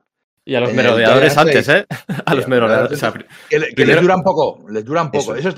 Eh, mira, eso es otra cosa que también me fastidió un poquitín. Eh, lo comentamos en el anterior podcast. Eh, el- la primera pelea, la masacre mutante, bueno, fue un empate, pero con sabor a derrota. La el, segundo pelea, el segundo lucha contra los merodeadores fue en, en San Francisco y eso sí que fue un empate. Y ahora por fin aquí la Patrulla X viene a, a saco a por los merodeadores. Ya no hostias pero- de, les No, les- porque, les- porque son dos equipos. pasan- les pasan por encima. No, no, Pero la son dos X equipos, claro. Es que es la Patrulla X y X Factor. A ver tú, ¿quién, quién, quién se le resiste? Es que son No, dos pero equipos. está guapo, ¿eh? se lo merecían los merodeadores. o sea, se lo venían buscando desde hace un montón de tiempo y además eran el, el- la amenaza pendiente que teníamos desde la masacre mutante. No olvidemos que dejan, el, dejan la escuela, van a Deslamu y les están dando vueltas, van dando recorriendo el mundo porque sa- piensan que los merodeadores pueden acabar, atacar en cualquier momento. Entonces, por eso, de hecho, su plan era fingir su muerte y al final fi- mueren y resucitan, que es lo que pasó en el anterior podcast, en la caída de los mutantes, pero el plan de Tormenta para proteger a sus a su gente querida de los merodeadores y gente como ella por el estilo era fingir su muerte. Entonces, eh, aquí la Patrulla X les tiene ganas y dicen, cuando descubren dónde están, que están en Nueva York, en los túneles de los Morlocks, van a por ellos a muerte. Y dicen, no, estos tíos no, estos no, no bromean, quieren sangre. Claro, además, esta Patrulla X es una Patrulla X acorde a los tiempos. Eran peleones, no tienen poderes de hago ilusiones y hago toboganes de hielo. No, tiro rayos láser y rayos de plasma que destrozan edificios. Esta Y patrulla le borro X- la mente a. eh, o sea, le, le hago una lobotomía psíquica a dientes de sable y luego le acuchillo, o al revés, pero a dientes de sable se, se ensañan por- con el por bestia, ¿eh? Sí. Luego Eh, descubrimos, que, descubrimos que era un clon, ¿no? Pero bueno, Pues todos, todos, todos lo Bueno, son, eso ¿no? es. Sí, de Pero hecho, bueno, sí ya se lo- deja alguna pista. Lo que decíais del Final Boss, que sí, efectivamente, en el Giant 6 X-Men acaban derrotando a Sinastir, haciendo un buen combo de poderes, de esas cosas. Ese tipo de utilizaciones inteligentes de poderes que molan. En el Giant 6 X-Factor es la lucha contra, contra Madeleine. Luego hay un número de Patrulla X en el que se trata todo el tema de. Es básicamente un número a lo, a lo que luego yo diríamos de, de, de Patrulla X a de Siempre Vengadores, de vamos a poner en claro toda la historia de los personajes y las historias de, de, de ellos. Y luego acaban en Factor X, acaban con Mr. Siniestro. Pero ¿la satisfacción es plena o nos quedamos con un poco de reconcomilla cuando acabamos de leer esto? Porque algunas tramas están bien cerradas y estaba bien que cerraran tramas, yo creo, porque llevamos ya 3, 4 años con un montón de cosas ahí colgando que ya empezaban a cansar. Yo creo que también era uno de los factores que hacía que la gente estuviera contra este Claremont, sin recordar todo lo bueno que nos había dado. Cuando realmente, eh, bueno, pues mira, aprovecharon este evento para cerrarlas. Yo qué sé, ¿nos resulta satisfactorio? A mí más o menos sí. Yo creo que la mayoría A sí. mí La no, de porque Madeleine era es la que menos. Es decir, era satisfactorio que se resolviesen tramas y algunas de ellas me gustó bastante cómo, pero no podía evitar la sensación de pegote, de estar viendo los, eh, los, los hilos detrás del escenario de los títeres, ¿no? Eh, con, con efectivamente, aquí se están resolviendo tramas y se. Es lo que te digo, la, el unir para una misma historia, para un mismo evento, a la- todo lo de Madeline y, y Mr. Siniestro con lo, con lo infernal, o del limbo, quiero decir, lo de la eh, lo, de, lo de Iliana, Rasputin eh, co- eh, con, con Sim, iba a decir Dave Sim, fíjate, con Sim y con Bueno, sí. me parece súper gratuito. Es, es como que- es que es podrían ser dos historias que van por delante separadas. Y, la, y por ejemplo, y me parece guay el mo- eh, lo de la niña oscura, ¿no? Esto de, vale, Iliana queda, mm, se retrotrae a su, a su infancia, ¿no? Vuelve a tener la oportunidad de, vivir la infancia que no pudo vivir porque el, limbo le, le arrebató eso, ¿no? Es como se resuelve. Pero me parece muy... No sé, las, las implicaciones de cómo lo hacen implica que se puede hacer cualquier cosa. Pero al final es como, no, pues que utilizamos los discos teleportados de Iliana que pueden viajar en el tiempo y entonces la sacamos de su tiempo anterior, pero no se altera nada la línea temporal y, y es como, a ver, para empezar, Mark Greenwald no vio esto, seguro. Por Eh, cierto, a Mark ver, pero hace, hace un es que- capítulo muy divertido con los Blues Brothers como agentes del FBI siguiendo la, la historia colectiva y, claro, producido los neoyorquinos, eh, pues todo lo que, todo- claro, todo esto de que la ciudad haya sido invadida por, por demonios y dice, bueno, pues esto lo que pasa es que ha sido historia colectiva, ¿no? O sea, ha habido un villano que ha, que ha hipnotizado a toda la ciudad. Es muy divertido ese, ese, ese TV. Perdón, Y el- dime, dime. El tiempo de análisis tiende a infinito, vamos a sacar más inconsistencias. O sea, ¿cómo puede ser que, el, que nave, la nave de los eh, de X Factor, reconozca a la patrulla X si en teoría han sido borrados eh, su huella tecnológica? Porque tiene, claro, ahí varias veces eh, come- comete ese error que justifica, que es como, es demasiado parecido a ser sintiente como para, o sea, y entonces puede hacerlo. Es como cuando luego los, cuando llegan los merodeadores, Sí. de nuevo, perdón, los cosechadores a, a la base australiana y dicen, no, es que claro, los sensores de la base sí detectan la patrulla X porque están diseñados para detectarnos a nosotros que somos biónicos. Y hay una proximidad entre la vida orgánica y, y, eh, Sí, que sí. y la... Y Nimrod, y y el- Nimrod y- Molde y la- y Maestro la máquina también. pueden detectar a la patrulla. Sí, Sí, sí. es, es una explicación. Eso es, que, que- que cuando el tiempo tiene infinito vamos a sacar más pegas. A ver, Sí. ¿cómo acaba la trama de Madeleine? Pues es un sin Dios, es una gran batalla de gente pegándose ella, ella en el aire, las, las dos discutiendo y diciéndole y, contando, no, es que fíjate, yo era ese, ese clon, que no utiliza la palabra clon, y entonces eh, cuando Jean Grey murió en la luna, el Fénix vino a, mí- eh, vino a ti, Jean Grey, que estabas metida en ese, en ese, en esa eh, crisálida en, en, el, en, el- en la bahía de Nueva York, pero tú la rechazaste porque viste el mal que, te, que, que, ese- que ese, que ese ser había hecho, había hecho sobre ti, así que ella vino a mí mientras tanto todo el mundo pegándose y los demonios y tal. Es una, no sé, una... Y bueno, pues al final básicamente es que eh, se unen, digamos, las porciones de las psiques en, en la Jean Grey original, ¿no? Jean Grey absorbe, digamos, los recuerdos y la, y la parte de Madeline que era interesante para Chris Claremont, ¿no? La, la, la mujer que se había estado casada con, con Cíclope y había tenido a Nathan Christopher Summers, su esencia es, tras- es trasplantada a la Jean Grey original y así tiene un- una especie como de compendio de, de lo mejor, bueno, tanto ella como bueno, para, para Sí, tiene para los, los recuerdos suyos, lo- o sea, tiene sus propios recuerdos, los de Madeleine y los del Fénix. Y de Eso hecho es. tiene el símbolo del Fénix, mientras, mientras Madeleine se muere, dicen que se suicida, pero yo creo que básicamente se muere. Dice, ay, ay que me muero, que soy muy mala. Y se muere. Ay, que me muero. ¿Sabes? Entonces, y así a partir de entonces Chris Claremont no se tiene que preocupar de, ¿pero esta sabía esto o no? En, en siguientes episodios dirá, no, que, es- que esto lo sabía Madeline o esto lo sabía Fénix y se me había olvidado. No, así no- La- no, te tienes, que- no tienes que tener cuidado de tu propia continuidad. Y es una La cosa- Jean, la Jean Grey del, del presente, de las aventuras actuales eh, de Marvel hoy en día, también tienen los recuerdos de la Jean Grey joven que Brian Michael Bendis tuvo a bien pensar de traer al presente durante una, temporada y luego dejó la trama colgada y se fue de Marvel sin resolver aquellas tramas tan interesantes y luego al final resultó que la niña y, y los otros cuatro originales viajaban al pasado, pues dejaron esos recuerdos también en la mente de sus contrapartidas futuras. Lo que pasa que no se desbloqueaban esos recuerdos hasta que, hasta que habían viajado al pasado. Así que la Jean Grey del presente tiene los recuerdos suyos, del Fénix, de Madeleine y de la Jean Grey joven, que su... Vi una peli visto, con ¿no? Aston Catcher sobre esto de que los viajes en el tiempo y acumular recuerdos te podía dar problemas. Esto. Ah, el, el efecto mariposa era, ¿no? Eso Estaba es, bien. esto, si, si se aplicase esa lógica aquí, eh, hace mucho que, que Jean estaría sangrando por la nariz sin parar. sí. De todas formas, hablaba, hablaba Enrique. Bueno, sí, sí, perdón, estamos. Eso, bueno, que se juntan las dos eh, mentes en el cuerpo de Jean Grey. Eso, pues bueno, luego eh, Louis Simonson lo va a explotar un poquito hasta que más o menos va cayendo en el olvido, pero al principio se explota mucho, por ejemplo, en esta guerra del juicio que yo recuerdo tanto dibujada por Paul Smith con los celestiales en otro planeta. Bueno, pues se, se va a explotar, se va a explotar pues, hasta, que, hasta que ya el tema pues, pues cansa y Madeleine es una cosa del pasado. Por cierto, me estoy acordando antes que has dicho no sé qué de la MTV, Sergio. em, en, la MTV, en la MTV, en el logo de la MTV se basa Marvel, la Marvel de estos años, para rediseñar su, su logo de los años 90. El, lo- el logo ese de la M de la Marvel de los años 90 está basado directamente. Mira, no sabía que la- era oficial que eso pasaba, era una cosa que intuía, pero que no, no sabía. Pero vamos, Sí, me sí, parecía. Es que luego además piensas y dices, joder, claro, eh, si Silvestre está sacando modelos de lencería sin parar, claro, son los, los años en los que eh, las modelos de lencería se convierten en auténticas popularidades en la, en la televisión. No había pasado eso antes, a- hasta la segunda mitad de los años 80, ¿no? El zeitgeist de la, de la época, ¿no? pues es la, de la cultura estadounidense, por supuesto, que se refleja ahí un montón. La, la Y- época de, de Claudia Schiffer, de todas estas. Eso de- es. Las de la supermodelos. época. Sí que sí. Sí, sí, sí, sí, sí, es el- era la época. Y luego, ¿cómo se cierra la trama de, mm, de Mr. Siniestro? ¿no? Ese X Factor es curioso que se cierre en, la otra colección.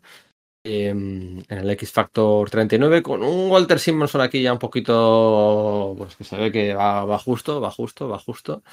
Pero bueno, en, ¿cómo el Giant, en, el Giant, en el Giant 6 también alterna páginas bastante regus, que Coloso y la Bestia les hace muy chungo, con algunas que son pura potencia. Por ejemplo, la página de la muerte de. Las páginas de la muerte de Madeleine, eh, Simonson está espectacular. Hay poca pega se le puede poner. Pero bueno, se cierra en el que van, eh, descubren que el Mr. Siniestro se está ocultando en la mansión de en la escuela Saber para jóvenes talentos, que ha puesto ahí el muy desgraciado su, su base, entonces la patrulla de Factor X van para allí, Mr. Siniestro destruye la escuela, que queda reducida a un solar, tiene, tiene bueno, tiene sótanos, eso sí, Y es un enfrentamiento de la patrulla contra Mr. Siniestro, están todos Es un poco trampa, porque están todos como inconscientes por la explosión y se van despertando uno a uno por problemas de. por, por Deus bueno, no por Deus Ex Máquina, sino por, por necesidades de guion y van enfrentándose a Mr. Siniestro. Pero bueno, al final es básicamente un crescendo de que Cíclope no puede disparar a Mr. Siniestro porque tiene un condicionamiento psíquico desde que fue un niño y estuvo. Fue, el mismo Mr. Siniestro que le puso las gafas de Rubí. A ver, un detalle. ¿Qué poderes tiene Mr. Siniestro? No tengo la más Uy. mínima idea, todos, ¿no? Todos. Aquí sí, son genéricos, son energía, ¿no? Es de, Sí. la, la- y la ataca luego, dices, ay, me energía". pueden hacer un agujero en la cabeza y no pasa nada porque se ha estrenado Terminator 2. ¿Sabes? Cosas así, sí. Ah, pero es eso, eso es, pero eso es más adelante. Eso Sí, es sí, digo, eh, por eso digo luego, luego, luego Sí, sí, sucederá, correcto. ¿no? Oye, mira, es una malo, cosa, es verdad malo, que- Mac malo, malo, Mac malo. Le Eh, hace. energía, resistente, con también- energía. Y rollo También- psíquico, También el. No solo lo ves, no, también él le hace un rubiales a, a Jean Grey. Sí. Pero se hacen un montón, ¿eh? En todos esos tebeos. Sí, y en, y en Bueno, a los- los- Picar a los entregas de haces- ah, los claro. picar de a los- rubiales, madre mía. Hemos Sí, sí. una lata de gusanos muy chunga. Sí, bueno, a ver, y la, y la mitad de las entregas de los premios 6 Oscar durante toda la, durante Sí. toda la vida.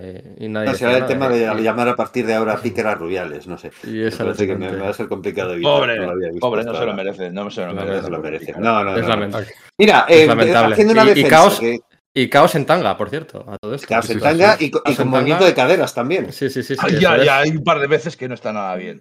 Está Simonson aquí regulero.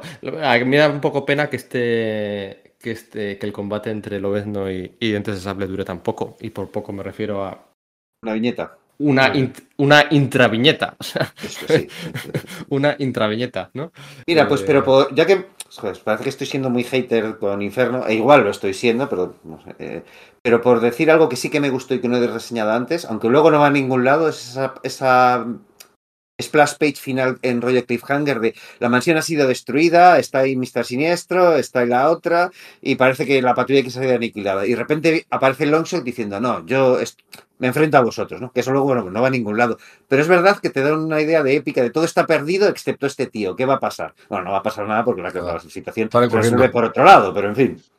Mm, Sí, de hecho es el cliffhanger del 239, y- o sea, del 243 y la primera página del, Eso del. X-Men- el X-Factor eh, 39. Y todo esto, Malicia dando vueltas por ahí y quedando como cabo suelto para, para, para más tarde, ¿no? Eh, pero bueno, que Cíclope se carga a Mr. Siniestro con esa, con esa viñeta tan potente que, que se recuerda tan a menudo también, ¿no? Y colorín colorado, See what you did there, colorín colorado, ¿no? sí, Como los tonos de esa viñeta. sí, eso es. Y, y ya está, ¿no? Porque todos quedan como amigos realmente, incluidos los hermanos Summers. Y, y ya, ¿no? O sea, Ya está, sí. No, no, no. O sea, unos vuelven a Australia, otros se quedan donde están. Bueno, pero han cambiado el paradigma. O sea, todos saben que los otros Sí. están vivos. eh, de hecho, empezarán a tener, empezarán a haber vasos comunicantes entre las dos series. No, no demasiados, pero los, los hay. Eh, Jean saldrá en la Patrulla X. eh, los personajes de pues más, algo más adelante estaban Forja y Banshee. Bueno, quiero decir, ya los personajes saben que unos que los otros están vivos, aunque también Factor X se va al espacio durante un tiempo, ¿no? Evitando que también puedan interactuar. Pero bueno, pero ya a, ya a partir de ahora ya es otra cosa. Ya son más franquicia. Y ya esto es, la recta inevitable a que vuelvan a reunificarse. O sea, una vez que los dos grupos ya saben que su existencia ya no hay prácticamente un motivo para que una vez llegaran a un momento de estabilidad, porque claro, ninguno lo va a tener, eh, se puedan juntar. Pero es todo muy conveniente. O sea, esto último que decía, ¿no? De la reconciliación de Alex y, y Scott. Es muy conveniente, muy rápida y muy ridícula. Sí. Em, Ahí la- la- la- la- trasfondo para haberse peleado todos con todos por un montón de cosas de antes de Inferno. Pero parece que al final esto era culpa de Maddie. Yo me da la sensación esa. Es una mala mujer que estaba aquí manipulándolo a todos y no ha pasado nada. Se queda muy mal. Pero, pero eso es lo que nos han querido contar aquí, no es lo que nos estaban Ya. contando hasta ahora. Luego las motivaciones de Mr. Justo. Siniestro, ¿no? Él dice que está eh, en contra de la humanidad, ¿no? Eh, ¿Cuáles son tus verdaderas motivaciones? En contra de la humanidad, pero los- te has cargado a todos los mutantes de los túneles Morlock, entonces no estás tan en contra de la humanidad. Eh, hace referencia un par de veces a que no tiene corazón, ¿no? Que no tiene corazón literalmente. Un poco, justificaría ese plan de Claremont de que fuera una proyección de, del niño aquel Nathan, ¿no? Eh, bueno, hay cosas muy convenientes, pero aceptamos pulpo por la espectacularidad general de todo. O sea, el plan de Mr. Siniestro con Nathan, ¿cuál era exactamente? O sea, ¿qué, qué, qué quiere hacer? O sea, exactamente qué quiere hacer. ¿Qué pasa? ¿Por qué Bueno, cuando que- resucita, por qué cuando resucita mm, Madeleine que sale del tubo, las frases que pronuncia no son las frases que pronuncia Jean cuando se muere, son las frases que, o sea, que, que- que coincide temporalmente, ¿no? Cuando Madeleine despierta es cuando está muriendo Jean Grey, pero las frases que pronuncia son las que pronunció Jean Grey cuando fue poseída por la Fuerza Fénix en el, en el, en el viaje espacial. Cuando, cuando el Fénix eh, replicó su cuerpo y, se- y emergió de la bahía esta de Nueva York. Soy, Eso fuego, es y que, o vida, sea, no- soy fuego, fuego y vida encarnada, ahora y para siempre. Sí, pero no, o sea, No es es eso lo que dice ella al morir. No, No, pero es, lo, no. es lo que dijo al nacer Fénix. a- al y, al, nacer y al- Fénix. y al- y al nacer Fénix oscura, porque la repite Claro. cuando se convierte en Fénix oscura. Pero, pero nos dicen que nace, a la, o sea, que nace ella a la vez muere Jean- eh, Fénix. Lo lógico sería que estuviese continuando No, las- coño, la frase de cuando que- está muriendo. que Dice lo mismo que dijo al nacer. O sea, si Fénix al nacer dijo esa frase, eh, Madeleine, al que coge la, la conciencia del Fénix, dice la misma frase al nacer. bueno, Mm, Vale, sí, me, me- me lo acabas de vender mejor, porque yo lo que estaba, estaba con Pedro y me parecía ahí como que una cosa ahí bastante pendiente el hecho de, no, claro, aquí lo lógico es que si Fénix muere y los, su, su siguiente conciencia es en el cuerpo de Madeleine, que, de, de Madeleine, que co- em, continuase con la frase que estaba diciendo, que la repitiese. Pero no, claro, es que cada vez que renace dice esa frase, según estoy. Y encaja, quiero decir, vale. Mm. Lo que sí que he descubierto es por qué se llama Reina Duende y no Reina Demonio, porque es que aquí no hay ni un solo demonio. O sea, aquí no hay ni un solo duende, son todos demonios. Y ella se llama Goblin Queen en vez de Demon Queen. ¿Por qué te llamas Goblin Queen? ¿Por qué, por qué duende? Y es que resulta que un amigo de Claremont que trabajaba en el cómic británico había hecho una Demon Queen un par de años antes en los cómics de, de UK y era una especie de guiño. En vez de utilizar el Demon Queen, que sería mucho más natural, utilizaba el Goblin Pues Queen. fíjate, Pero yo, yo lo que pensaba que era por, era por lo de por lo de dentro del laberinto, ¿no? De la peli esta de, de David Bowie y Jennifer Connelly que, que he dicho antes, con ese rollo de monstruos terribles alrededor de niños, ¿no? Que era un poco Mm. también parte del, de la trama. Fíjate, no, Puede. no, me- no había hecho esa conexión. Puede ser, hay un poco de todo. Cazafantasmas 1 se había estrenado en el 84, pero la 2 no se estrena hasta finales de este año. ¿Vale? No se estrena hasta finales de este año. O sea que esto se estrena, pues, eh, entre uno y medio año antes de Cazafantasmas 2. Hay un poco de todo. A mí, Mm, yo, quiero, yo sí que quiero quedarme con el ambiente de Inferno. O sea, quiero decir, en, en el Inferno es entretenido. Y además, no solamente en estas cuatro series, sino que es, es un acontecimiento importante que se refleja en Spider-Man, que se refleja en Daredevil, que se refleja en otras series que ocurren en Nueva York. Y el ambiente malsano de los demonios poseyendo la ciudad y sacando todas las miserias y la mugre, porque es que Ma- Mark, Ba- eh, perdón, eh, Silvestri, Silvestri. Mark Silvestri dibuja la mugre, la mierda, las, las calles, la basura, los, la esa ciudad de Nueva York demoníaca que tampoco es tan diferente a Nueva York de aquella época, ¿no? Me flipa ese ambiente, lo bien que transmite esas sensaciones de, de pesadilla en la vida real. Y, y además que, lo- de hecho, los, los tallins de, bueno, no se llamaban tallins, pero los tallins de Spider-Man y de otras series por, por el estilo, supieron aprovechar muy bien, porque es- era un escenario interesante con el que jugar. Y La- gráficamente la elección de dibujante es muy, muy inteligente. Porque todos tienden a la caricatura y una historia así de terror necesita gente que sepa mm, distorsionar las cosas y eso solo te lo consigue alguien que, que esté acostumbrado a esto y además son todos en mayor o menor medida un poco discípulos de, de Bernie Wrightson. Se les nota. O sea que, que todo ahí Sí. también está ahí. O sea que eso también influye para que la historia funcione un poquito mejor. Sí, Es verdad, a nivel visual. Luego están los tie de los Vengadores, que bueno, que está Walt. Simmons por ahí, en fin. Bueno, en, en- Pero- en Excalibur, en Excalibur eh, ¿Cierto? Tienes también, un- también. Sí, sí. La- Sí, sí, la- yo fue como, como leí por primera vez eh, Inferno. Yo estaba, me compré un número de Excalibur en, pues fui a una librería y vi un número suelto y dije, voy a ver qué tal está esto, ¿no? Que es de lo que se está hablando. Entonces, claro, se estaba publicando antes que los Inferno de, de Forum, quiero decir, y fue mi primer, mi, mi mi primer bocadito de, de Inferno, ¿no? Y por lo que vi en Excalibur me gustó mucho, ¿no? Quizás también fuese un tema de, de mm, lo diré, de, de expectativas traicionadas, pero claro, en Excalibur, digamos, el tono paródico era mayor, entonces, mm, no sé, me hizo más gracia, ¿no? No sé. Pero digo, Bueno, fui ahí de una, hecho, una en- librería, en los- encontré un- en- En el tallín de, de Excalibur salía Crotus, el demonio sirviente de Nastir, que, que sale todo el rato en Exterminadores. Sí, es, Sí, sí. es, es un, nom- es un demonio cuyo nombre es Crotus. Sí, el que se quiere casar con. con Es una pena que es una pena que no saliera Velasco para reencontrarse con Kitty y bueno ahí estaba la estaba la Que se te llena la boca diciéndolo, ¿eh? Perdón.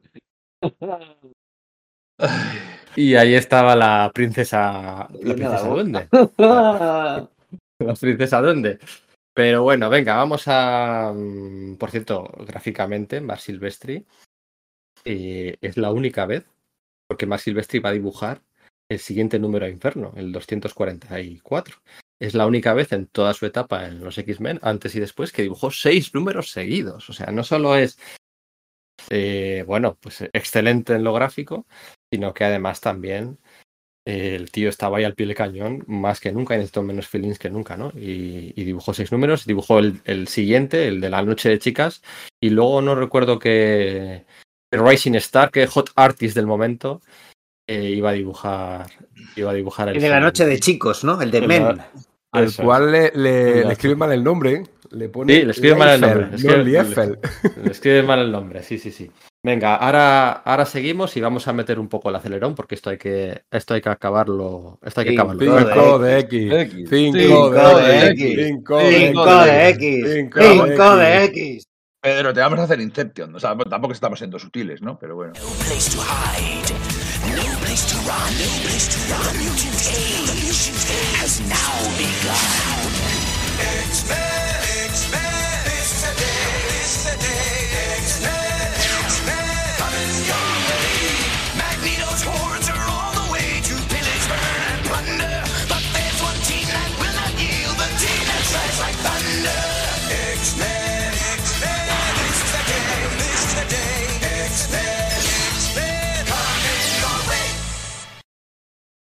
He mencionado a Kitty Pride no para hacer este gag recurrente con el tema de, de Velasco y, y- demás, sino porque también en aquel año 1989, a mediados, la Marvel, iba a decir Marvel Studios, no era la Marvel Studios, eh, ni muchísimo menos todavía, ¿no? Pero Marvel Productions eh, desarrolla una película eh, bueno, una película no, una serie de, de- animación eh, para subirse al carro de toda la popularidad eh, que había en aquellos momentos en los, en los la televisión norteamericana y crea la serie, la de X-Men, que no va a llegar a ningún lado, ¿no? Se hace únicamente un episodio, el episodio piloto, el de Pride of the X-Men, que juega con la, con la palabra de Pride, de, que se traduce por orgullo, y por el apellido de Kitty Pride, ¿no? En, aquel, en aquella alineación de los X-Men. Estamos hablando, recuerdo, del año 89, ¿vale? Trata sobre la historia de la llegada de Kitty Pryde a la mansión, pues como el típico personaje juvenil de referencia para que empatice en el público más joven ¿eh? y como descubre un mundo entero eh, pues de maravillas y de mutantes, ¿no? En aquel grupo estaba Cíclope, con un informe pre-X Factor, estaba Coloso, estaba Dazzler, estaba Rondador Nocturno, estaba Tormenta, la tormenta de Cockrum, y estaba Lobezno con el traje marrón, ¿vale? Ese era el grupo que eligió la eh, productora, eligió pues, eh, los guionistas, que no eran. No, no, no eran ajenos a los cómics precisamente y es una alineación que es un popurrí temporal de, de, los X-Men, una alineación que nunca ha existido en los cómics, ni mucho menos. Pues fíjate, Fondador con Dazzler, ¿no? O sea, Bueno, es, pues- es la, la alineación buena y Dazzler. Es la alineación buena y, Da- y Dazzler, sí, sí, se puede interpretar así, ¿no? Eh, y Dazzler, pues que estaba de moda, pero bueno, eh, es lo que es lo que lo que hicieron y que no fue a ningún lado. Este, este piloto en el que se enfrentan a la hermandad de mutantes diabólicos con Juggernaut, Emma Frost, Piro, Blob, eh, el sapo, creo que estaba por ahí el Magneto, si no recuerdo mal. Pues bueno, no, no, no fue más allá, estaba narrado por eh, como, como voz eh, narrativa estaba Stan Lee, apostaron todo por ello, pero no salió bien, ¿vale? En el 89. Yo te- tengo que decir que ese piloto eh, me gusta la intro, está chula, La canción Sí. no es tan buena como la de los 90, pero, pero está igual, curioso. Y lo he intentado ver tres o cuatro veces y nunca he podido capaz nunca he sido capaz de terminarlo. A medio episodio me aburro y lo dejo. No, no está nada bien escrito. Es, un, es muy, muy para niños y no está, no tiene la sofisticación que tendría eh, la, la serie de los 90, aunque la alineación sea mucho mejor.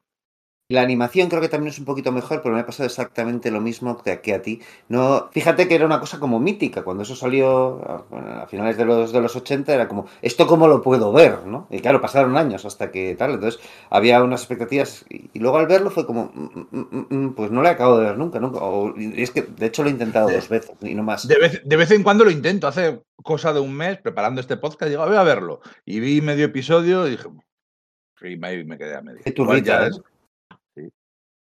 Yo ni era consciente de que eso existía, tío.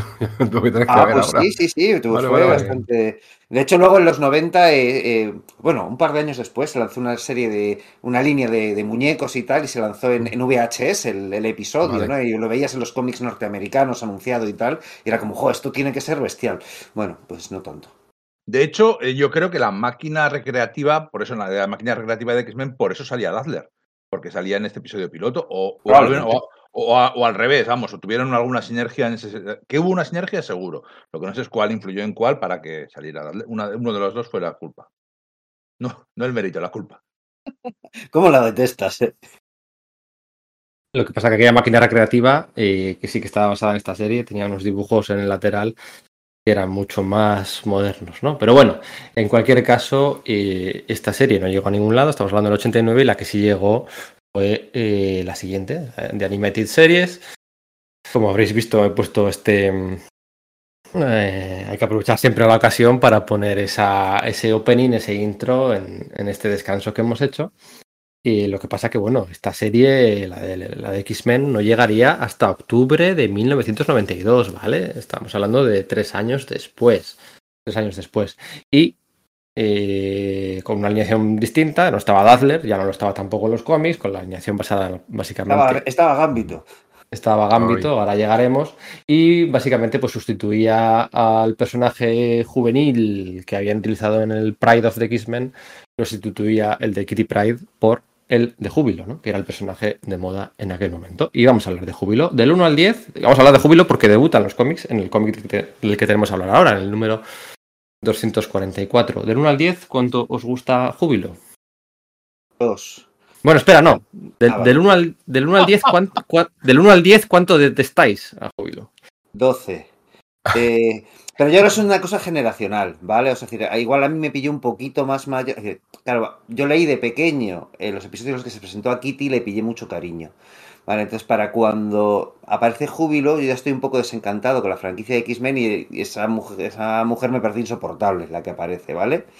Pero yo sim- simplemente porque yo ya era un poquito mayor y, le y ya, no, ya no necesitaba un vehículo juvenil con el que, eh, que me acompañase en el viaje a conocer a la patrulla X y le tenía y vi, muy claramente que era como, vale, esta es Kitty, es la, la Kitty de 10 años después. Han pasado 10 años, necesitamos otra Kitty, ¿no? Entonces le pillé asco por eso. Igual- probablemente no tenga razón, pero de verdad que sí que mi, mi reacción visceral es que detesto al personaje. La detesto mucho más que tú a, a Dazzler, Íñigo. Sí, sí, por supuesto, ya te, ya te- me doy cuenta. A mí sí me gusta Júbilo. Mm. Me, me cae bien, me, me divierte. Me gusta en este. Bueno, a ver, es que es Carrie Kelly, básicamente. Sin, sin- con muy poco disimulada. Totalmente, totalmente. Pero Carrie Kelly molaba. Entonces, eso, el hecho de. Es, es- es- en lugar de Kitty Pride y cojo y pirateo esto de, de Carrie Kelly, es que no, no, pod- no podía resultarme más antipática por, porque no paraba de ver los, pues eso, los hilos de los títeres. ¿no? No sé. Habrá alguno que no sepa quién es Carrie Kelly, si lo contáis igual. Carrie Kelly es en la, en la obra El, eso, el Caballero Oscuro de, de- de Batman, de Frank Miller, pues es un Batman futuro y el- la, Bat- la Robin que le acompaña es un- una adolescente llamada Carrie Kelly, que es hipermolona. Bueno, a mí me Sí. gustó, no sé. En fin, es- la verdad es que todo esto que estoy diciendo es muy subjetivo, perdonad. Claro, No, para mí es, la peor, eh. es la peor Robin de todas, pero bueno. No, me gusta mucho. A mí también. Pero también me gusta Júbilo. Además, yo siempre hemos dicho que este tipo de personajes tan oscuros, tipo Batman o tipo Lobezno, que eran los que en, en aquel momento partían la pana, eh, necesitan siempre un contrapunto, un Robin. En aquel, mo- algo en que- aquel momento, en aquel momento se decía lo de partir la pana. pero ya Sí, no. sí, sí. En Málaga lo seguimos diciendo. Una expresión muy malagueña también. Los amigos de tu edad de Málaga. ¿no? Exactamente, además, sí. Concretamente, de un barrio muy concreto. Eh, mola que- mazo, ¿eh? Mola mazo. Pero verdad, en aquel momento partían la par, eran los dos personajes que todos nos gustaban, y yo creo que le hacían falta ese contrapunto que los eh, que los suavice y que los humanice un poquito. A mí siempre me ha gustado Julio Vilo. Es muy toca pelotas, pero es que es verdad que es el modelo de adolescente de las películas de aquel momento. La, la adolescente toca pelotas. Kitty Pryde era más modosita, tenía más traumitas, pero traumitas de niña burguesa que era muy buena y que era muy buena estudiante y sacaba muy buenas notas, ¿no? Este era un- Bueno, una Malrat. Modosita, modosita. Vamos a ver, hasta que viajó a otros reinos, pero bueno, tú ya Hasta sabes. que pasó por la mente de Pedro. eh. Kitty Pryde, Danny Moonstar, Iliana, todas las. Bueno, a la que menos, menos hemos visto en. eh, es a Júbilo, de hecho, pero bueno. Es verdad. Es verdad, Júbilo no ha sido de caer en, en estereotipos No, sexu- No ha sexualizados. sido sexualizada. claro. Pues no ha sido Pues mejor, todavía, entonces. Así mejor que- me la pone. Más. Yo, en, en ese sentido, yo por eso a mí me gustaba, ¿no? Porque no la veía como una herramienta. Hmm. Curiosamente ha acabado sí. siendo madre, es la única que ha sido madre, ¿no? Pero. Y vampiro. Sí, de aquella y manera. pues. Y vampiro, Sí. sí, pero bueno. Pero tanto eso es lo para uno como hablarlo el otro aparte, porque lo que el personaje es un poco abracadabrante, vamos, un poco particular. sí. Mm, Sí, pero bueno, ya sin Claremont y, y- y demás, ¿no? A mí sí que me, me gusta Júbilo, en parte también, supongo, por la influencia de la serie de animación. Porque ella es. Igual también es por eso. Claro, eso es. Entonces, ella es. eh, es que empieza casi, casi, casi, si me apuras, eh, como este 244 de Claremont y Silvestri de mayo del 89. Ella en un mall, ¿no? En, en un centro de, de almacenes, eh, ¿cómo se dice? Sí, un centro de almacenes, ¿no? Un Centro comercial. centro comercial, centro de almacenes es otra cosa, sí. Centro comercial, ahí pasando la tarde y problemillas, tal, no sé qué. Y bueno, aquí no es un centinela, pero, pero, pero la patrulla X hasta cierto punto acude, acude al rescate. Así empieza la serie de animación que tanto gustó a los de mi generación. Y, y por eso quizás me guste Júbilo. Aquí todavía está lejos de tener su gabardina, ¿no? Es una gabardina, una gabardina amarilla. Eso llegará eh, cortesía de, de, Jim, de Gimli. Pero, pero bueno, me gusta, no sé, no sé, no sé. Y este número, pues, pues, pues está chulo. Es un, perso- un personaje de presentación nuevo que hacía tiempo que no se presentaba una- un personaje nuevo, digamos, ¿no? O sea, veníamos ya. El último personaje nuevo, ¿cuál fue? Porque a Mariposa la trae ya inventada. mm, Longshot no la inventa él. Sea, llevaba tiempo. Sin- La última es pícara, ¿eh? Fíjate lo que te Que- digo. Claro, por eso. Pícara o Rachel. Bueno, Rachel, claro, Rachel no, porque es de. es la. En realidad es la de. La que llevaba tiempo sin, sin crear eh, héroes. Porque villanos, evidentemente, fíjate, se había quedado a gusto, ¿no?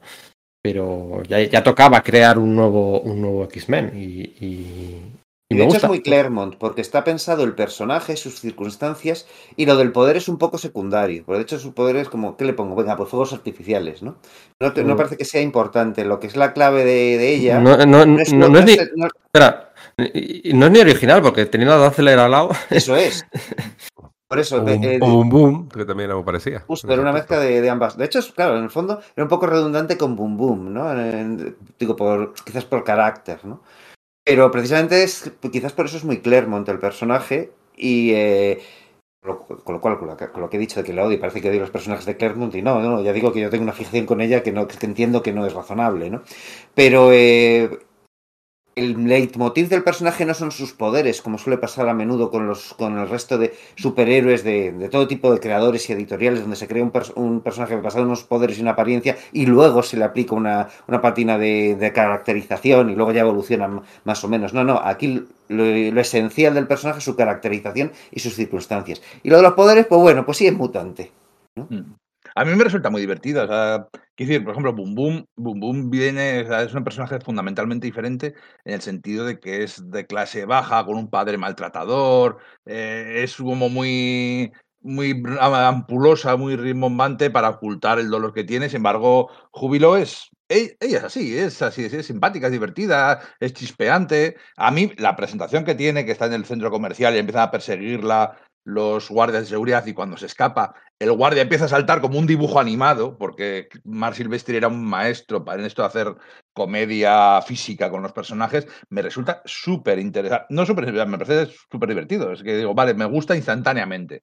Y luego llegan las otras, aparecen las cuatro mujeres X, que son supermodelos llegando al centro comercial, y, y ella lo, y ella lo dice, mira cómo son ellas, tan altas, tan guapas, tan, incluso más adelante hay un momento digo ya, bueno, 15 números más adelante o 10 números más adelante, en el que empieza a mirar a mariposa, empieza a mirar a otra y se mira, ya se levanta la y se mira diciendo, pero que yo no tengo tetas como estas, o sea, que está, que está gracioso porque es- está hecho desde un punto de vista humilde, por decirlo así, es un, un punto de vista fresco en ese sentido.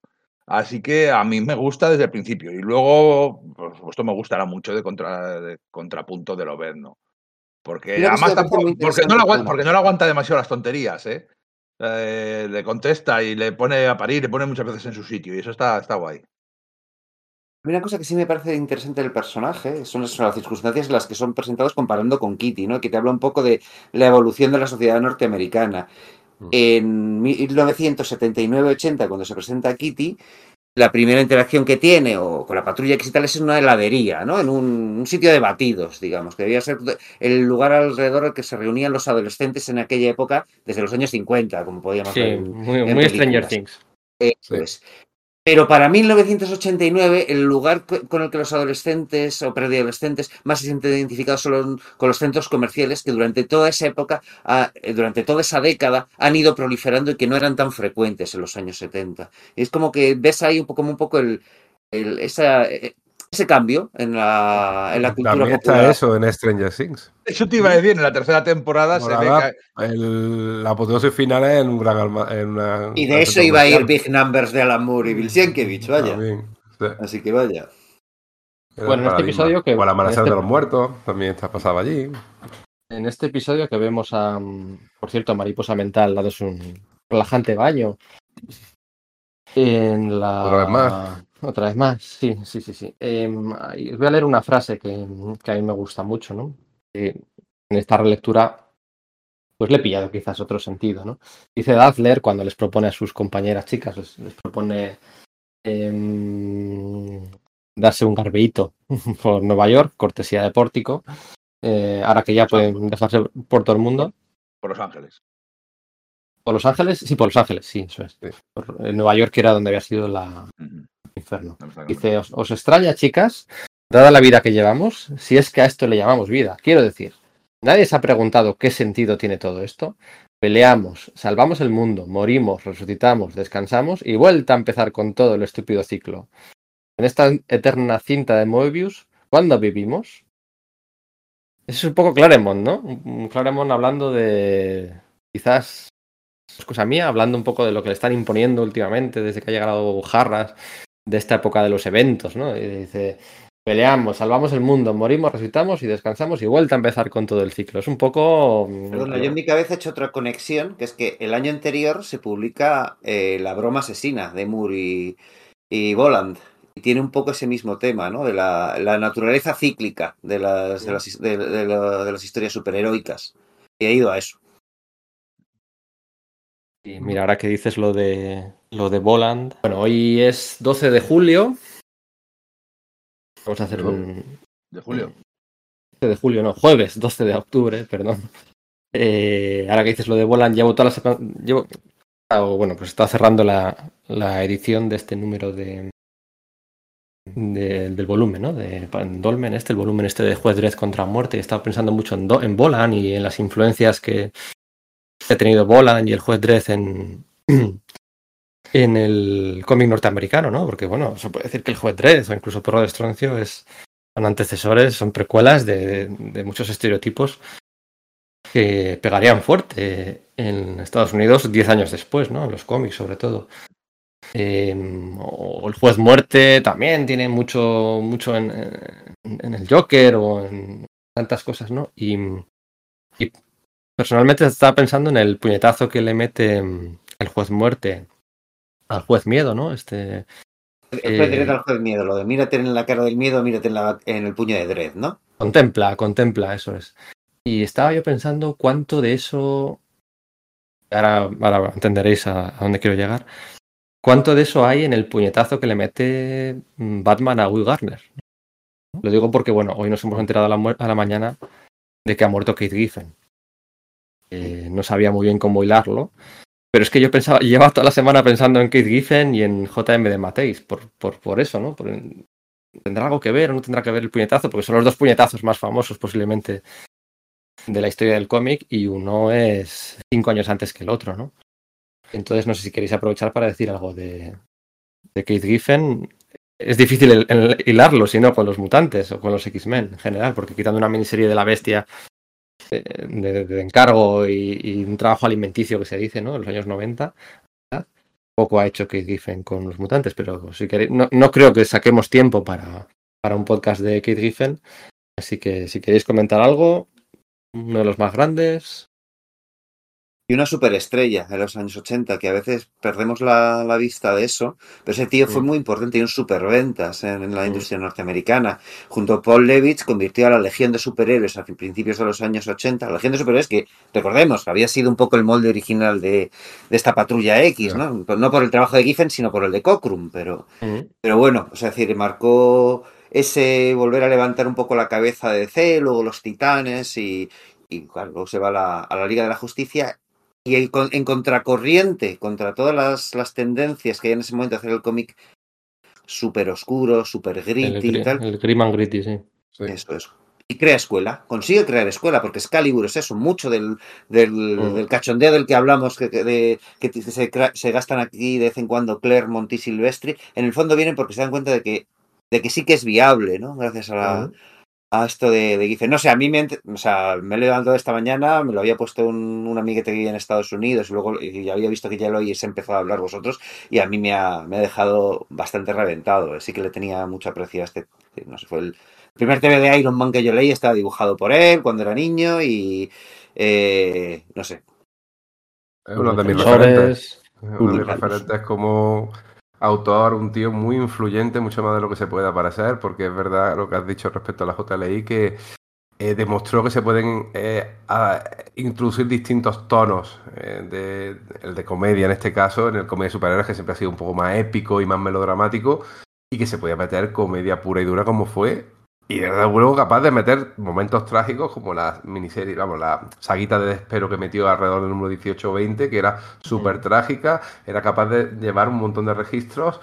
Eh, no podemos olvidar, sí, claro, que Mateis, los, los diálogos de, de Mateis, otro tío que no te esperabas que fuera capaz de hacer algo así, eh, ayudó muchísimo, pero el tío era además un tío todoterreno que te resolvía problemas. Era un, alguien que, que te hacía falta para un guion. Bueno, fue la arma secreta de Didio ¿no? en, en Nuevo 52. El pobre hizo todo lo que pudo y más.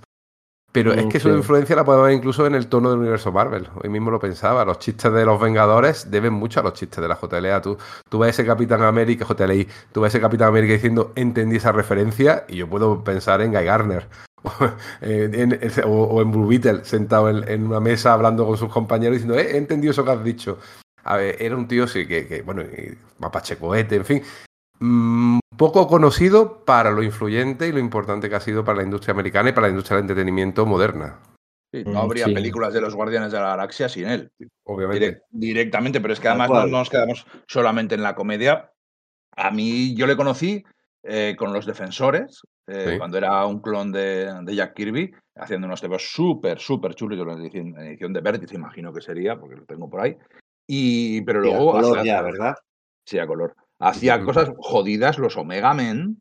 Sí. Bueno, bueno, bueno, bueno, bueno, bueno. Que los Omega Men eran también una especie como de réplica de los X-Men, pero en el espacio, de algún modo, y consigue llevarlos a un terreno totalmente distinto. Además, dibujando como. Starling, porque es verdad que Sí. como dibujante se adaptaba mucho, no tenía un estilo muy determinado, lo veías, pero siempre intentaba llegar, que le dio problemas, por ejemplo, con José Muñoz, Eso al cual durante una época canalizó bastante, pero yo creo que, por ejemplo, el mejor heredero de, de Kirby y el mejor que ha sabido entender a Kirby, su OMAC, que, bueno, lo podemos discutir, el que hizo para el nuevo 52, gráficamente, que lo hablamos en un programa que hicimos en su momento, y me parece alucinante porque te trae a Kirby al siglo XXI y con nota. Omega Men era un TVO eh, de ciencia ficción dura, o sea, de- Sí. dura en, en sentido de que cogía, usaba muchos conceptos de ciencia ficción, pero además era un tema, temas políticos, tema, hablaba de, de, de genocidios, hablaba de fascismo, La hablaba religión. hablaba de racismo, hablaba... Sí, sí, sí. Era un TVO muy. Sí, y además adelantado. ahí presentó a Lobo, que, con lo cual de- demostró que podía hacer un montón de Es que registros. toda la, se- toda la semana, precisamente, yo me he acordado de él por varias ocasiones. Es como muy raro, porque yo tenía, yo llevo toda la semana teniendo la sensación de que, de que iba a pasar algo de esto. Porque hace dos o tres días pusieron, subieron una foto de Luis Simonson en el hospital, ¿os acordáis? Es verdad. Sí. Y yo dije, joder, vamos a grabar ahora un podcast inferno y de repente me encuentro con una foto de Luis Simonson en el hospital. Parece que está bien y que ya ha salido, ¿no? Y que incluso va a ir a la está, New York Comic Con. está en Nueva York, ya he visto una foto de ha Sí, Walter Eso es, pero hace tres días, bueno, os la pasé, hay una foto al WhatsApp de Luis Simonson en el hospital con un bolso que pone Madrid. Y yo dije, joder, que pasa algo antes de grabar, no puede ser, porque el podcast anterior también pasó algo y en el anterior también pasó algo. Y yo, no puede ser. Y, buscando una cosa de Dan Didio, me encontré una foto de Giffen. Ah, Pensando en el puñetazo del ojo de Dredd, me acordé del puñetazo de Batman a Guy Garner. Y no sé qué otra cosa he estado buscando que también me lo he encontrado a, a Kate Giffen. Estaba en todos los lados. Iba y joder, no me lo puedo creer. Y es que el tío es un crack. El tío, o sea, su primer cómic profesional fue el- en el, el año set- 76, Marvel Preview número 4, con Mantlo. Pues bien, en el Marvel Preview número 7 crean al, al Mapache Cohete. y ya desde el principio. Luego Lobo, Am- Ambus Bug. O sea, toda- ah, eso, el otro, lo, el otro que me acordaba. Toda la semana han estado aquí. El James Gunn y el Jason Momoa deshojando la margarita. Como que si. Que lo llevan haciendo desde que contrataron. Que la gente lo está vendiendo como una noticia nueva. Pero lo llevan haciendo desde el día 2 que contrataron a James Gunn como, como jefe de todo esto. ¿Qué va a hacer de lobo? ¿Qué va a hacer de lobo? ¿Qué va a hacer de lobo? ¿Qué va a hacer de lobo? Y, y claro, pues es que para mí lobo es Kate Giffen. O sea, es que es, es que es así. y, el, ¿no? nu- y el nuevo Blue Y- Beetle también. Y el, numo- el nuevo Blue Beetle lo crea él, eso es. Fíjate, estamos hablando de su trabajo influyente en los años 70, 80 o si me apuras principios de los 90, pero es que a mitad del año, de la primera década del siglo, siglo nuevo se casca los layouts de toda la serie de 52, la, la serie, la, la miniserie de Aniquilación y la posterior miniserie de Aniquilación Conquista previa en la que se juntan a Star-Lord con Mapache Cohete, con Groot y tal, que es el germen del grupo y del tono de los Guardianes de la Galaxia, incluso en el cine, ¿no? Entonces es un- uno de los más es uno de los más grandes. Me ha hecho reír y me ha hecho no llorar, pero me ha hecho pasarlo. A mí me ha hecho que me gustase incluso TVOs de Supreme, de antes de los de Alan Moore. Es decir, se hizo un par de numeritos de esa serie tan chunga. Y era como, pero que. No, no, lo digo muy en serio. Y- Sí, sí, sí. O de Bloodstrike, ¿no? Que era como decir, pero que esto es la mayor broza de, lo- de- de- de los estudios Extreme. Y los episodios que guionizaba él, él- era como, coño, que, que esto está bien. Luego, claro, no. Te no arreglaba problemas. Tú lo no llamabas y sabías que te hacía algo competente, lo llamabas y sabías que algo te resolvía, que te convertía la historia en algo digno, por lo menos. Bueno, y, en algunos casos, incluso en subproductos de estos, cosas extremadamente eh, bestiales, como la miniserie que se hizo de Super Patriot con, con Dave Johnson, que es que es un blockbuster de acción que, que no te deja respirar, ¿no? Ah. No sé, yo- no sé si es eso, no sé si dedicaremos un podcast a, a Keith Giffen, pero desde luego es un tío que cuya su trayectoria transversal a todo es... eh, vamos, es que, no sé, me, me quedo sin palabras, la ¿verdad? Me he quedado muy, muy helado cuando, cuando he visto eso esta mañana. Sí, sí, en su momento hicimos un podcast eh, ordenando o numerando las mayores personalidades de la historia de DC y no sé en qué puesto pusimos a Kate Giffen, pero vamos, que estará en el top 15, top 20 tranquilamente, ¿no? Uno de los más grandes, eh, descansa en paz y bueno, pues... eh, Y gracias. Y gracias, y tenemos ahí 40, 50 años de carrera, ha ido pronto con 70 años, pero 50 años de carrera para leer y releer una, una y otra vez, una y otra vez, y nos lo vamos a encontrar pues en muchas veces, porque es que es punto de intersección, al hablar de DC, pues de casi de todo. Así que bueno, vamos a seguir. Esto no sé a qué venías, comentar algo de Dredd y, y me he acordado. Sí, es de eso, eso. lo de la, la broma asesina, lo de la naturaleza Mm. cíclica de, los, de las historias de personajes que había sacado en el, en el episodio este de cuando las, las mujeres X se van, a, se van de compras. Sí, eso es. Bueno, el episodio tampoco da mucho más de sí, mm, salvo un detallito, a ver, pregunta de examen sorpresa. Un detallito en el que Dazzler se queja de que. Aquí no sale, en este cómic no sale Lobez, ¿no? Dazzler se queja de que Lobez, ¿no? Cada vez aparece menos, ¿no? Está más tiempo ausente, ¿no? Y era por ese esfuerzo extra que metía Claremont a la hora de justificar la presencia de Clare, de Lobezno en otras series, ¿no? Pues había que tenía, él sentía la necesidad de que tenía que explicar que o- o- a dar sentido a esas En su ausencias. serie ¿no? propia en Madrid Pur, sí, claro. En su serie propia o en otras apariciones. Exactamente en este mismo mes en el que se publica este número, la Uncanny X-Men 244, ¿en qué otra serie apareció Lobezno como invitado estrella? ¿Cambiaría el destino de los X-Men? En Alpha Flight. Uniser. Uniser War Journal número 6 Ah, y número sí, 7, Dibujado señor. por... Sí, señor. Claro, bien visto lo de. con guion de Carl Potts y dibujo de Jim Lee. Y espectacular dibujo de Jim Lee. Ahí vimos a Jim Lee dibujar a Lobezno, amigos. Estamos hablando del número 244, quedaban unos 12 números todavía para que desembarcaran los X-Men, pero lo que vimos aquí, vamos, era espectacular. Lo niegue, que lo niegue, lo, lo que sea. Y de No, hecho, no, ahora vamos a hablar de... detractor de Jim Lee, pero aquí no lo voy a ser. Y de hecho, es sé. el- eh, y fíjate que a lo vez no lo dibuja con una capita de leopardo que podría ser la cosa más ridícula del mundo. Y a pesar de eso, es que están. es Este chaval que le habíamos visto en, en Alpha Flight, bueno, lo habíamos visto en un TV norteamericano, pero aquí no sé, no, en ese momento tardó muchísimo en, en publicarse, ¿no? Pero dices, pero que este tío, o sea, me, parece una barbaridad lo que en el punto en el que está ya ahí. Bueno, unos pocos, un año antes no, no era tan bueno, pero ahí, venga, hombre. Y esas mismas palabras, ya tendremos tiempo de sobra de hablar de Jim Lee, y esas mismas palabras, En el siguiente, ¿no? En el, en el 6 de 6. En el 6 de X. yo ya, mira, yo ya empiezo a firmar 6 de 6, ¿eh? porque como esto se vaya a 7, llevamos dos horas. Seis Dos de horas. X. Seis de X. 6 de X. No, no. Dos horas y hemos hablado del 239 al 244, de seis números en dos horas, madre mía. Bueno, todo Inferno, ¿eh? Que Inferno es una saga Eso es. grandecita. Y, y estas mismas palabras, eh, este en ascenso, todavía no era todo lo bueno que iba a ser, prometía ser una de las estrellas de tal, no sé qué, se pueden aplicar, uh, el dibujo aquí era muy interesante, se pueden aplicar al dibujante del siguiente número de Uncanny X-Men, Uncanny X-Men 245. A mí, el Rob Liefeld o, Lief, o, o, o Lief- Liefeld, o no sé cómo lo ponen los créditos, que se equivocan con el nombre. Leifeld. Sí, Lief- Leifeld, sí, sí. Leifeld, no sé cómo se diría. Lo escriben mal, sí, sí, lo escriben mal. Hay que Pasar pasar. mal la nota a Zekowski, ¿no? Leifeld, sí, sí, sí. A mí el número 245, Liefeld me gusta mucho. Además, sobre todo por la carga Es que paródica en que, Halcón y tiene. Paloma volaba mucho, o A mí, moló a- mucho. a mí en Halcón y Paloma me moló mil. Pero aquí, aquí yo Pues no creo que estuviera Pedro, bien. ¿eh? Pero a mí ahora a- Se, me ha hecho, se me ha hecho doloroso de leer. Sí, ¿eh? Pues fíjate, a mí me ha sorprendido, pero es como, jo, y ahora llega este número, buf. Y al leerlo me ha sorprendido que me ha divertido mucho. Y me, Es hecho, que es, mira, a es que lo podemos hilar muy bien, es que es muy que gife, muy JLI.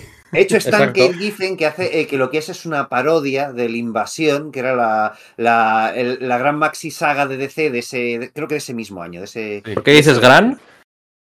Por, ¿Por qué dices eh, gran, Maxi Saga? Gran, no, no en, en calificativo de, de cal- de calidad, sino en alcance para el universo Ah, eh, vale, vale, de la vale, editorial. vale. Porque eran tres números muy gordos, de 80 Lo compro, lo compro. Lo Por ahí. compro. Vale, sí. Que bueno, que es una, una maxi serie donde dibuja Todd McFarlane, donde también dibuja Bart Shears, que también tuvo cierta importancia, que nunca llegó a cristalizar como estos, este pequeño name dropping, que he vuelto a utilizar esa palabra, eh, que, que- estamos haciendo ahora, pero que era una, una, macro, una macrohistoria donde eh, las razas alienígenas de todo, el de todo el universo, los extraterrestres, decidían atacar la Tierra porque estaban hartos de nosotros y de nuestros superhéroes. Y aquí Claremont se marca una parodia junto con un Leifeld, al cual la leyenda le dije, es que si este tío se hubiese quedado aquí haciendo un eh, TV humorístico, a lo mejor yo tendría una concepción muy distinta de él, porque lo hace muy bien, funciona muy bien, cuando coge y te presenta todas esas parodias a las razas alienígenas y así, está ahí metido medio medio elenco Sí. de la Guerra de las Galaxias, Sí. pero también está el Nexus de Mike Baron y, y, Alf. eh, eh, Jem, hijo de Saturno, está metido Sí. por ahí de fondo, ¿sabes? Como, Un Hawkman, sí, sí, hay de todo. Un Alien, sí. ET, ET creo que también está. sí, sí, está, Sí, sí, está, Bueno, y está saca a los dominadores, que son los villanos de invasión, pero por toda la cara. ¿eh? Se y fondo. Mugund y a, y a todo lo que haga falta. eh, Bueno, no Bueno, y el. Daily Planet.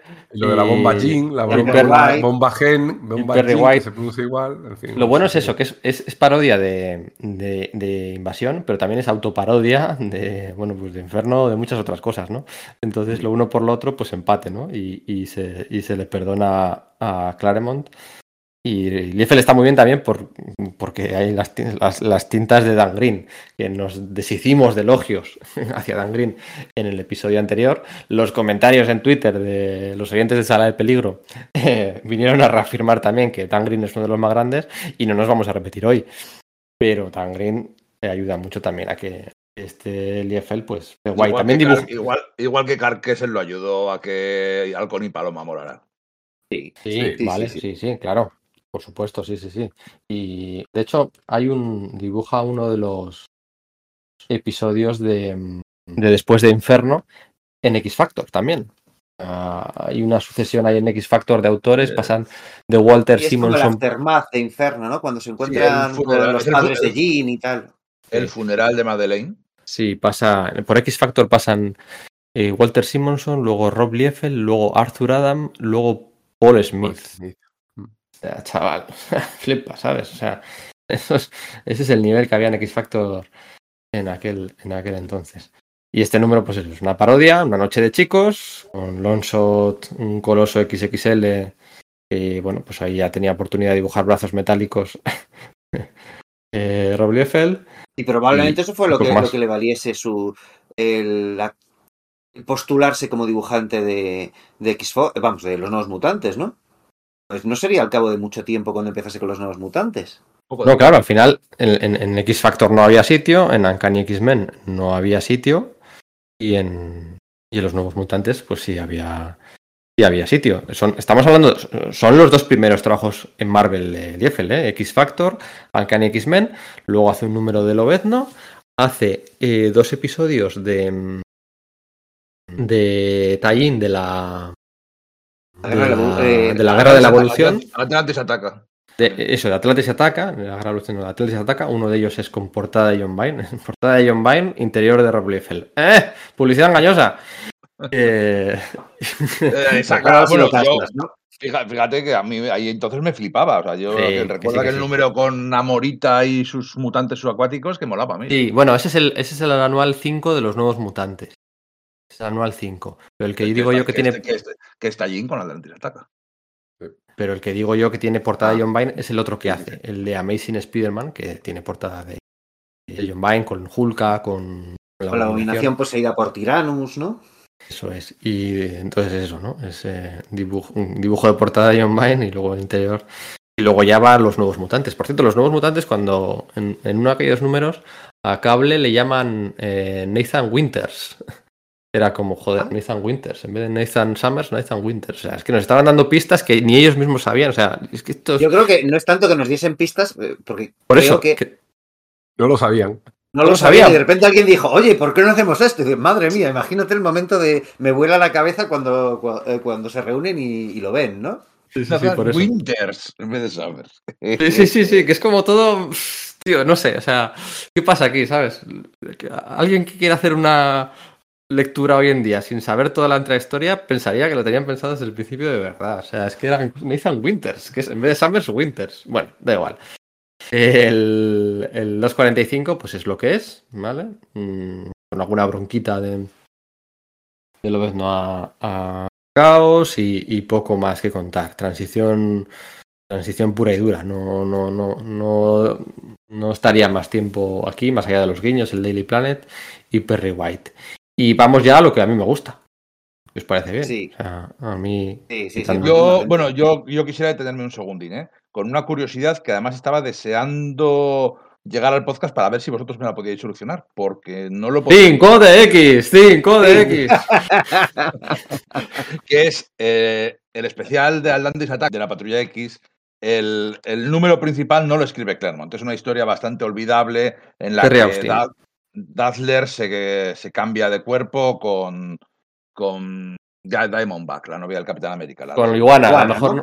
La mejor novia que ha tenido el Capitán América nunca, con la Iguana. del, la del Escuadrón Serpiente. Pero el complemento Sociedad. es el, el complemento es un cómic muy un cómic cortito es dirigi- escrita por una tal Sally Pascoe y un dibujado por un tal Jim Fern que cuenta la historia de jubiló llegando a la Tierra Salva, a, a Australia, ¿no? Se ve justo lo que acababa el anterior número de las chicas, Sí. jubiló, se metía por el portal de, de- de- del, del australiano y entonces aparecía y cómo llega y empie- empieza a conocer a la Patrulla X y está oculta como una rata en, en el...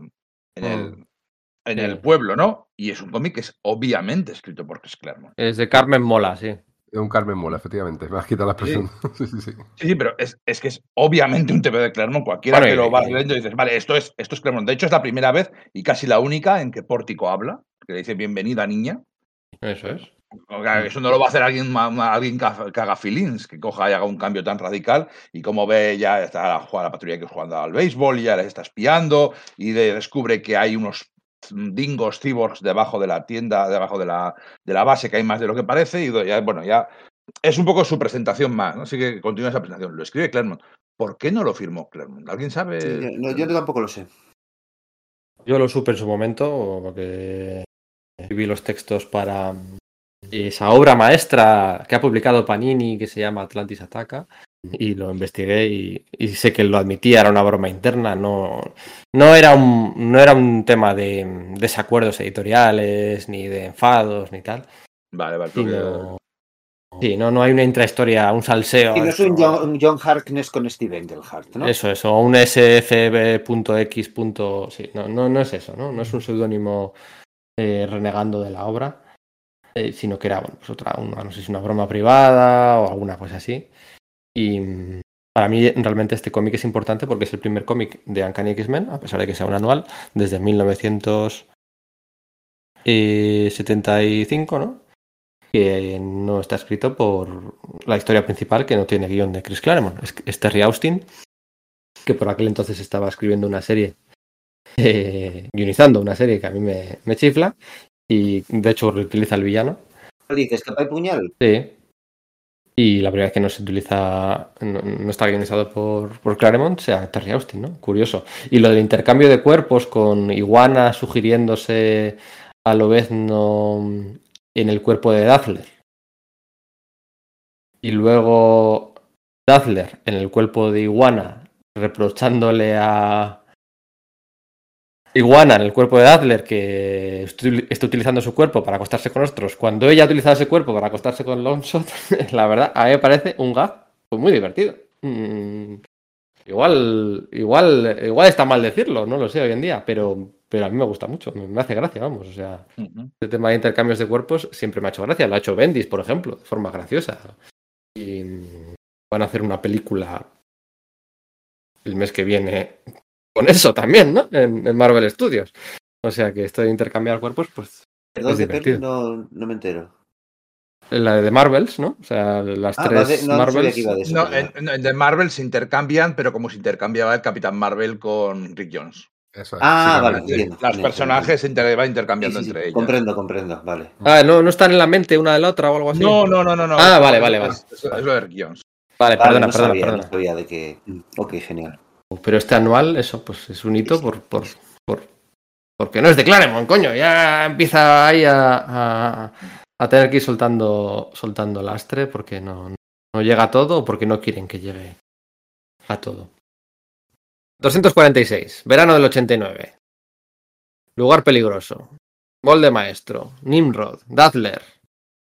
Mm, ¿Qué me contáis de todo esto? A mí me chifla, o sea, esto me chifla. Esto, est- estos 10 siguientes números a mí me chiflan más que los.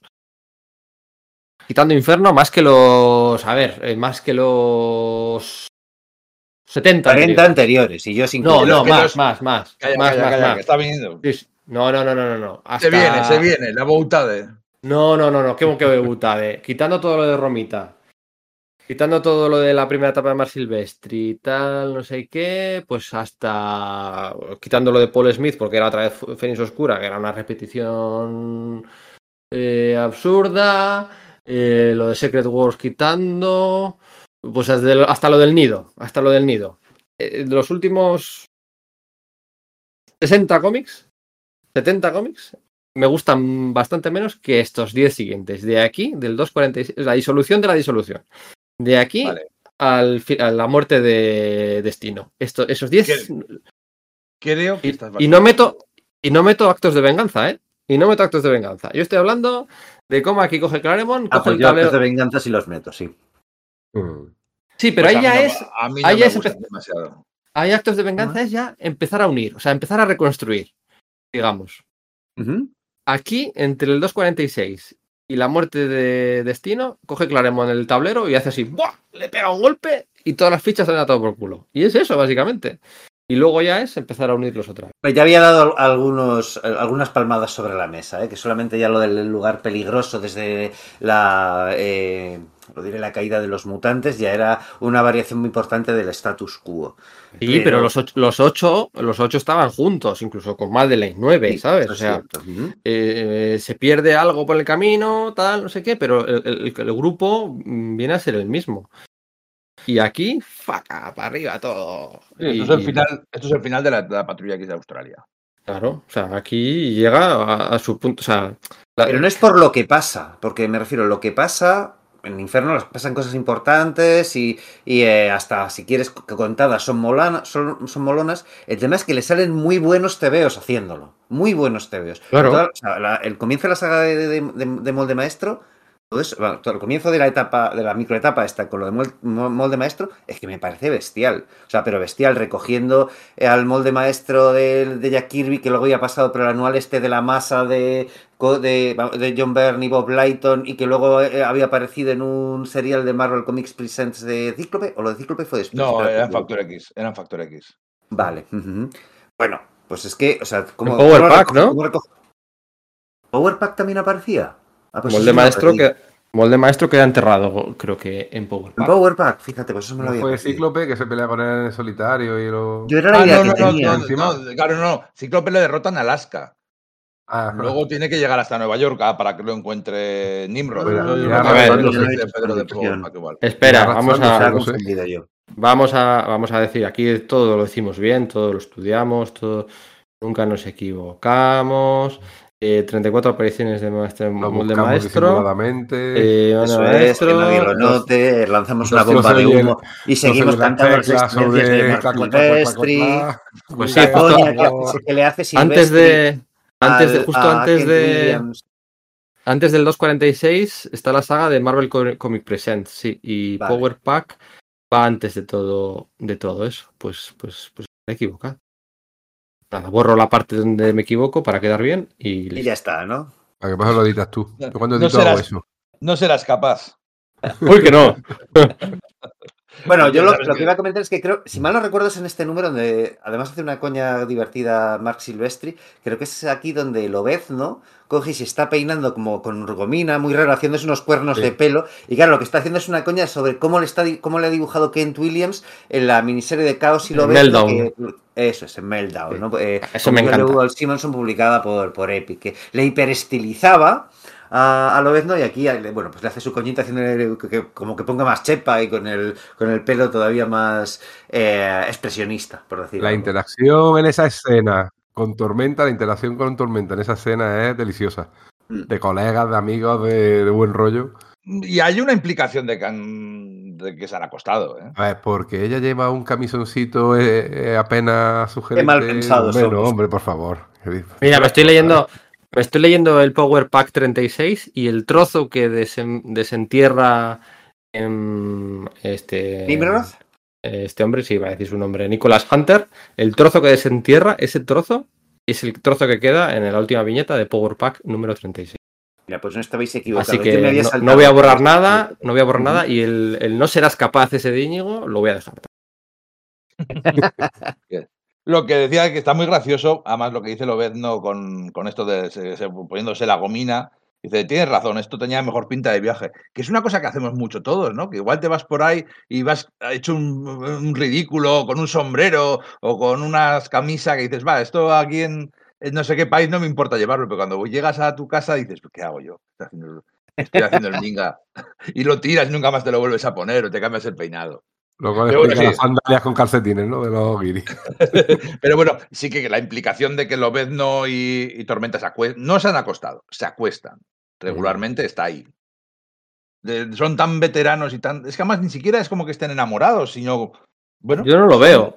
no, yo no, no, lo no, veo, no, lo siento. No, Yo- creo- no sé. Yo, yo creo que siempre han tenido una relación de amigos con derecho a roce.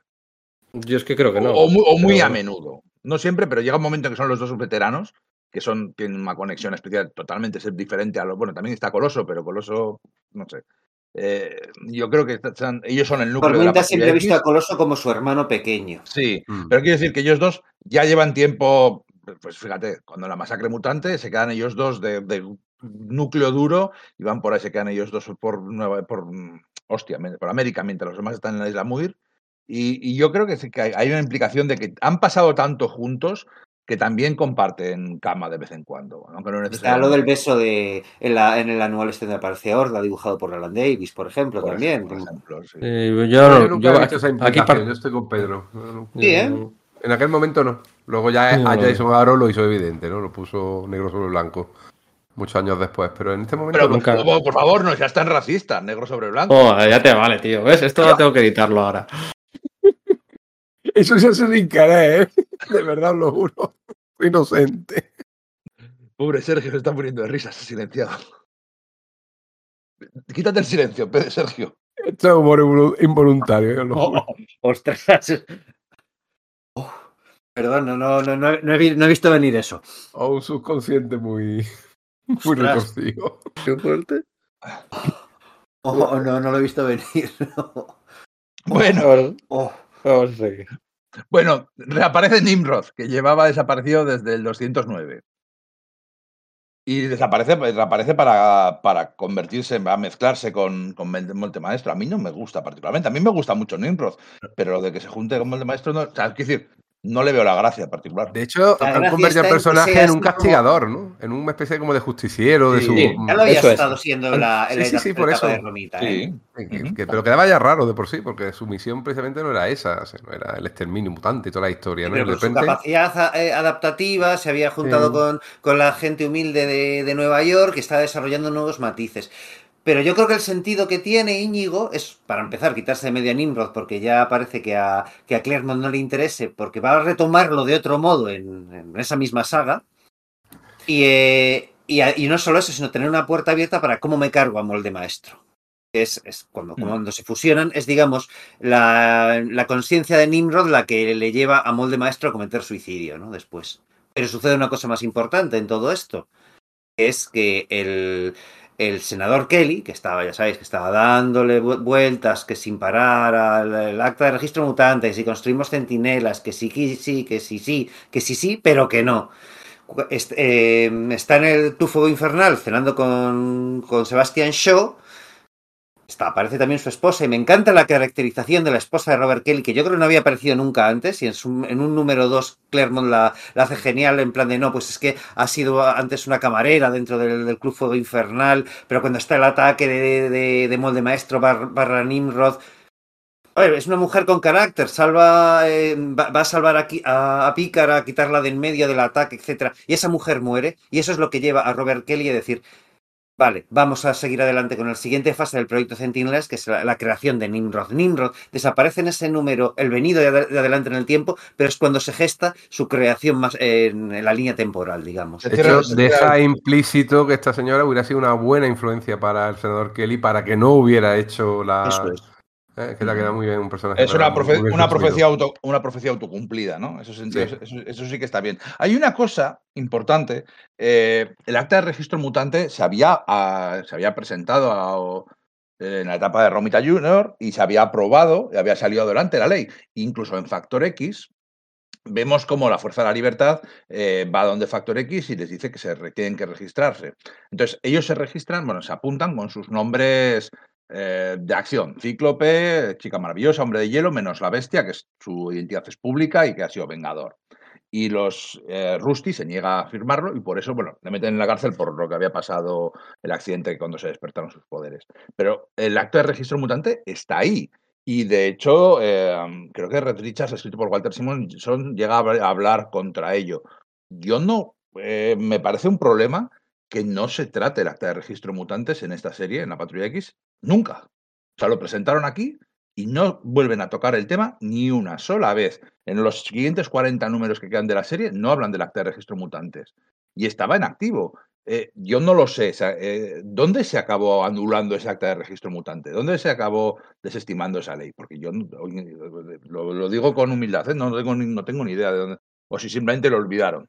Yo tampoco lo sé, Íñigo. No, no lo tengo claro, pero efectivamente en la serie La Patrulla X fue una cosa que quedó olvidada y de hecho parecía que aquí esos, ese hilo se iba a retomar con el senador Kelly eh, volviendo a, a iniciar la escalada antimutante que se suponía que había quedado un poco en ten con ten después de la caída de los mutantes y la eh, canonización por parte de los medios a- hacia Factor X por haberles sal- salvado de, de apocalipsis, etcétera, ¿no? Que es cuando vuelve a ponerse en marcha la, la histeria antimutante y no sé cuándo acabó. No, la verdad es que no. No, es que se- es, un, es un tema demasiado importante como para olvidarse de ello y no volver a sacarlo en toda la serie. Mm. Pero es que es así. o sea, no se vuelve a preocupar Claremont del, del asunto. Yo no sé si lo cerraría Simonson, no, no me suena. Sé, sé que es, Richards habló contra ello, en contra del- de ese tema. Pero Luego que más tarde en, Actos de Venganza, o, e- o ese era ya un, un acta de registro superheroico del que se hablaba, que era pero, eh, como, o sea, no era ya el acto de, de, eh, antimutante, sino un acto de registro superheroico que se propone y que, bueno, pues luego más adelante Mark Millar aprobaría, ¿no? Unos años, uno- uno- una- diez y pico años después. Sí, es la, es la referencia esa. Sí, lo que hizo Simonson de los Cuatro Fantásticos. Eso es, sí, sí, sí. Pero yo creo que simplemente es que se les olvidó, o dijeron esto no tiene mucho recorrido, o no le interesaba, o se metió en otros argumentos, también muy típico de, de Claremont, para, ¿no? mí, para mí es una cagada. Sí, es un fallo. Porque era importante, pero- porque era el es- tema. Es fundamental. El tema el del tema. odio mutante, salvo cuando veamos el proyecto Exterminio, se va diluyendo como tema en, la- serie. Y cuando llega ya Jin Lee, ya- yo no veo que aparezca apenas, es simplemente un tema de aventuras. Ya cuando lleguemos en 6DX o 7DX a, a Jin Lee, eh, apenas aparece ese tema, ¿no? De las distintas razas, el odio entre ellas, etcétera. etcétera. Bueno, ah, bueno, ya llegaremos, pero sí, X-Men 1-3 sí que tiene el tema. Sí, ahí sí. Justo ahí sí un poquito, pero no anteriormente. ¿eh? Ahí parece que se- otra vez se acuerdan. Es que el tema va, sale, aparece, desaparece. No A es tampoco el fondo constante en la serie. La pelea en sí está bien guapa Sí. y no me canso de decirlo. Mar Silvestri está espectacular. Es una cosa eh, espectacular. Simplemente Aquí está en su prime. nombraba a los 12, por cierto. Es verdad, Pero- es su primera, la primera vez que se les nombra.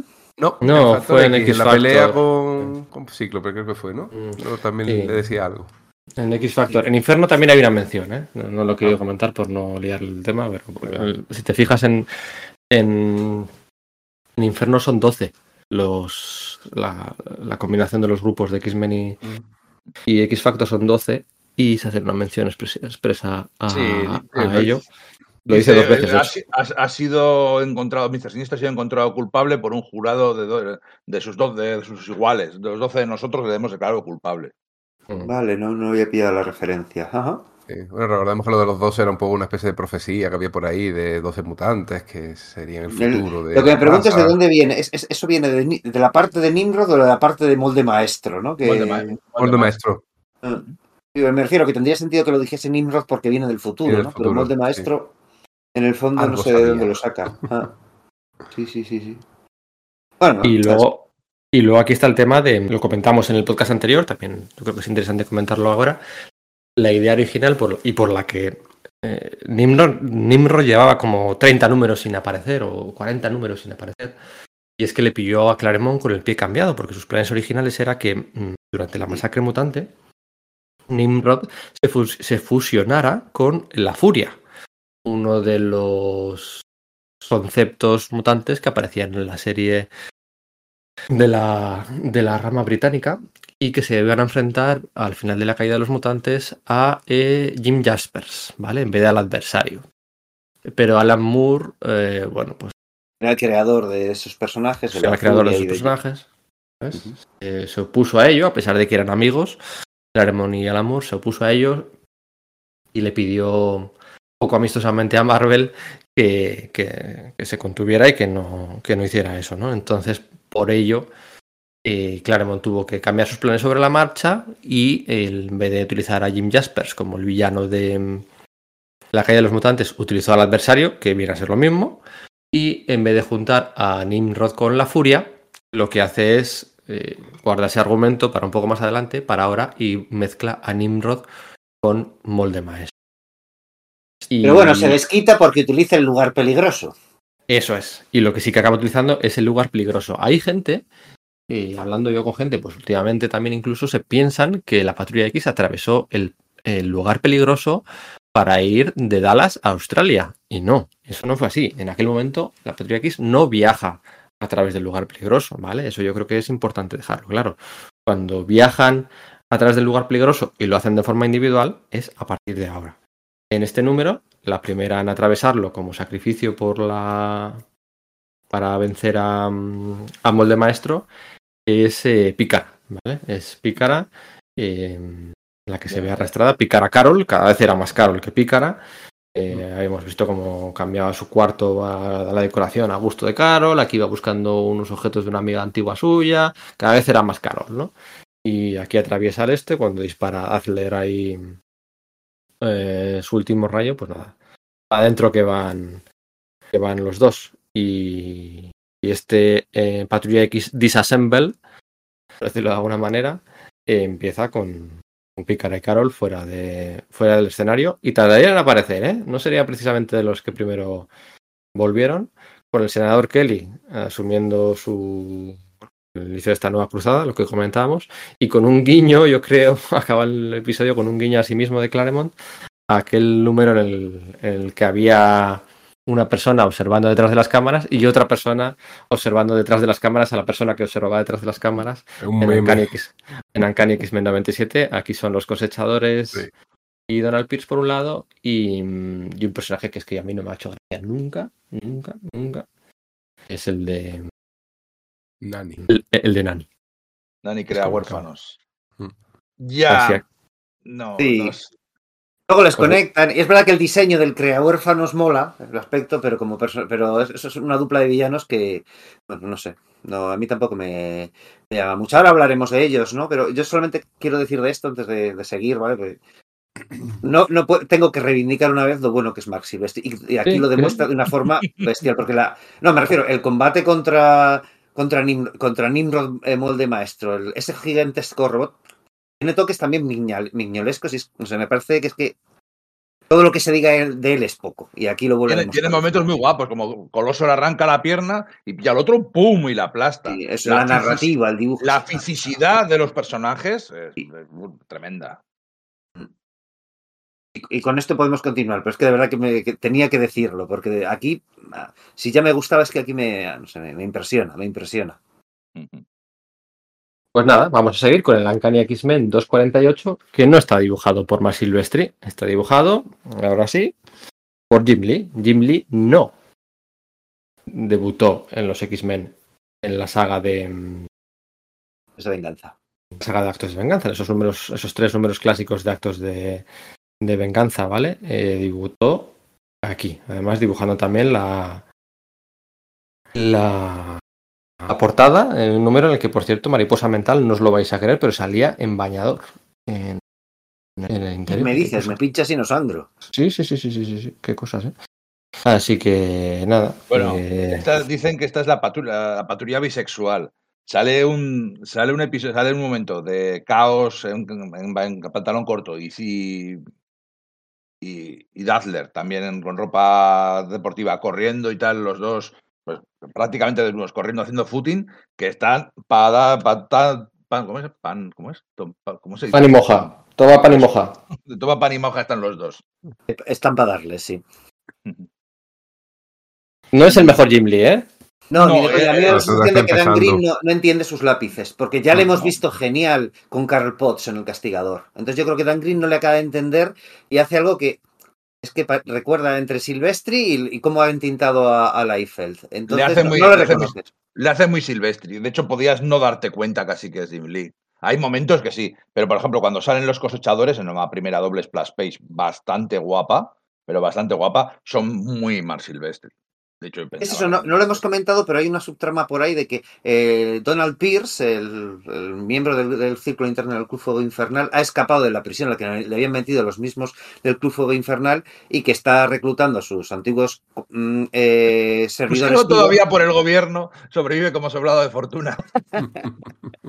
Pero bueno, el caso es el que, que recluta a sus antiguos eh, eh, secuaces cyborg eh, de los cosechadores que habían tratado con, con Espiral y también a los cosechadores, a bueno, este grupo de cyborgs que tenían el, el control de la, de la base esta de, de Australia la que está viviendo la patrulla X. Y, por supuesto, se lanzan, van a lanzarse a por, a por la patrulla X. Una cosa que es muy importante es. Perdón. Sobre todo, sobre todo por Lobezno, que mola bastante, que son todos cyborgs y, todos hemos sufrido, todos hemos sentido el toque de las garras de Lobezno. O sea, es, un, es un escuadrón de venganza. Vamos a por Lobezno, a, a los que están a su alrededor también, porque su familia es una forma de hacerle daño, pero vamos a por Lobezno, porque nos ha machacado a todos, nos ha rajado y nos masacrado a todos.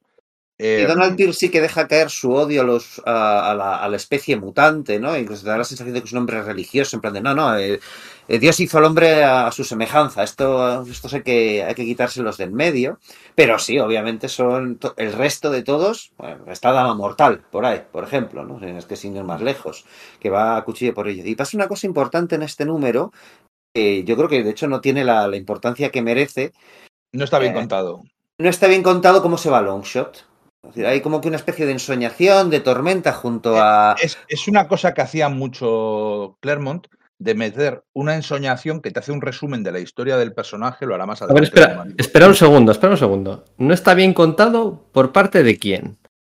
No lo sé, pero no está bien contado. Yo creo que un poco de Claremont, porque confunde, y le volverá a pasar poco más adelante con el episodio de la crucifixión de Lobezno, co- hace que confundas esa ensoñación o sueño febril con lo que ha Con pasado verdaderamente. Sí, Entonces es te pierdes un poco. Y el hecho de eso, lo que, lo que sufre Longshot, mm, teniendo su propia crisis de identidad en esa ensoñación que eh, en el tiempo sueño este de los aborígenes australianos está teniendo tormenta con, con Pórtico, es donde se cuenta que, bueno, pues que Longshot se va de la patrulla X. Y ya es que, claro, si no fuese por una- un pequeño diálogo de cuando Chaos y, y Dazzler están corriendo, que eso, que están para darles, que lo, dice, que lo dicen, sí, joder, estoy echando ya de menos a Longshot, podrías creer que eso no ha llegado a pasar. Claro, es que te piensas que es un sueño o algo que está teniendo, Mm. porque ve- en Tormenta se ve como se abraza a Alonso y Alonso es una especie de forma fantasmal que solo tiene un brazo y una pierna porque es lo que ha encontrado, ¿no? Soy solo partes, necesito encontrarme a mí mismo Esto y de- decía abandonar la patrulla porque dices que no soy... eh, a No todos los soy alguien completo. a todos los efectos nací cuando aparecí en la sala de peligro en aquel especial de Arthur Adams. Y, y- y sale a buscarse a sí mismo, ¿vale? Pero nos lo dicen, no se, no se ve, no se ve, despide de los demás, no se, es- está, está raro. O sea, dices, ¿Por qué lo decías, Pedro? ¿Piensas que es más culpa de Lee que de Claremont? Siempre tendré la duda. Tampoco me gusta lo poco creíble que es el final de este episodio, con la muerte entre todas las comillas del mundo de Tormenta. Me parece vago, en general. Me parece vago eh, la forma, las- el fondo, el dibujo, el... No sé, rápido. Desaparece uno al principio y otro al... Este, este desunidos eh, espectacular pícara o luego de Lobezno y de mariposa mental. Aquí la forma de quitarse a Tormenta y a, y a Alonso me parece, me parece rápida, con muchos personajes. Rita, Espiral, los cosechadores, Nani. mm, Muerde más eh, del Claremont. Jim Lee no lo narra del todo bien. sí, estoy de acuerdo. No es un cómic, no es un cómic bueno. Eh, Y hay es- páginas desaprovechadas que se podrían haber utilizado en este episodio, ¿eh? O sea. mm, No lo sé. Longshot se va sin despedirse. Sí, que iba a tener una novela gráfica. Aquí iban a hacer a Nocenti y, y Arthur Adams iban a hacer una novela gráfica que al final no se llegó a hacer. Se llegó a anunciar, creo que en un correo de X Factor, si no recuerdo bien. En teoría le sacaban de ahí para, para, para la novela gráfica. Mm, A todos, los que- efectos es la, a todos los efectos es la muerte del personaje, porque ha sido un miembro del grupo durante un montón de números, durante veintitantos números o treinta números, mm. y luego ya, bueno, sí, le, le Vuelve, a- Jim Lee lo, res- lo Sí, sí. rescata al final de su sale, etapa. sale en más saga de tres números, pero dice que ya no vuelve a ser miembro del grupo y, y se pierde en la irrelevancia. De vez en Sí. cuando alguien se acuerda, cuando sale Mojo, sale Longshot, de- de- lo recupera Peter David en los años 2000, pero ya no es. O sea, ya sale del, sale del cogollito, ya deja de estar ahí en la patrulla dando partiendo la pana, como hemos dicho antes, ¿no? Ya Pero es- com- como Dazzler, ¿eh? O sea, realmente están tan unidos. mm, Dazzler sí que igual le han dado una oportunidad más. Pero estaban tan Dazzler- unidos los dos. Dazzler, Dazzler sigue saliendo en la serie. Aunque Sí, pero bueno, Unos pocos episodios más. Mm, Sí. Pero quiero decir, el- estaban tan unidos que luego traer uno sin el otro. En aquello de X-Men, acordaos cómo acababa, con una promesa de un embarazo y bueno, todo. No sé, eh, si he dicho antes que estos 10 números mm, son mis favoritos eh, respecto a los últimos 70, este en concreto es el que más me chirría, ¿no? No, Jim Lee con Dan Green no, no esto, se quitan a dos de en medio de forma muy sencilla. mm, bueno, Jim Lee no se sé. tintó a sí mismo en, en Punisher.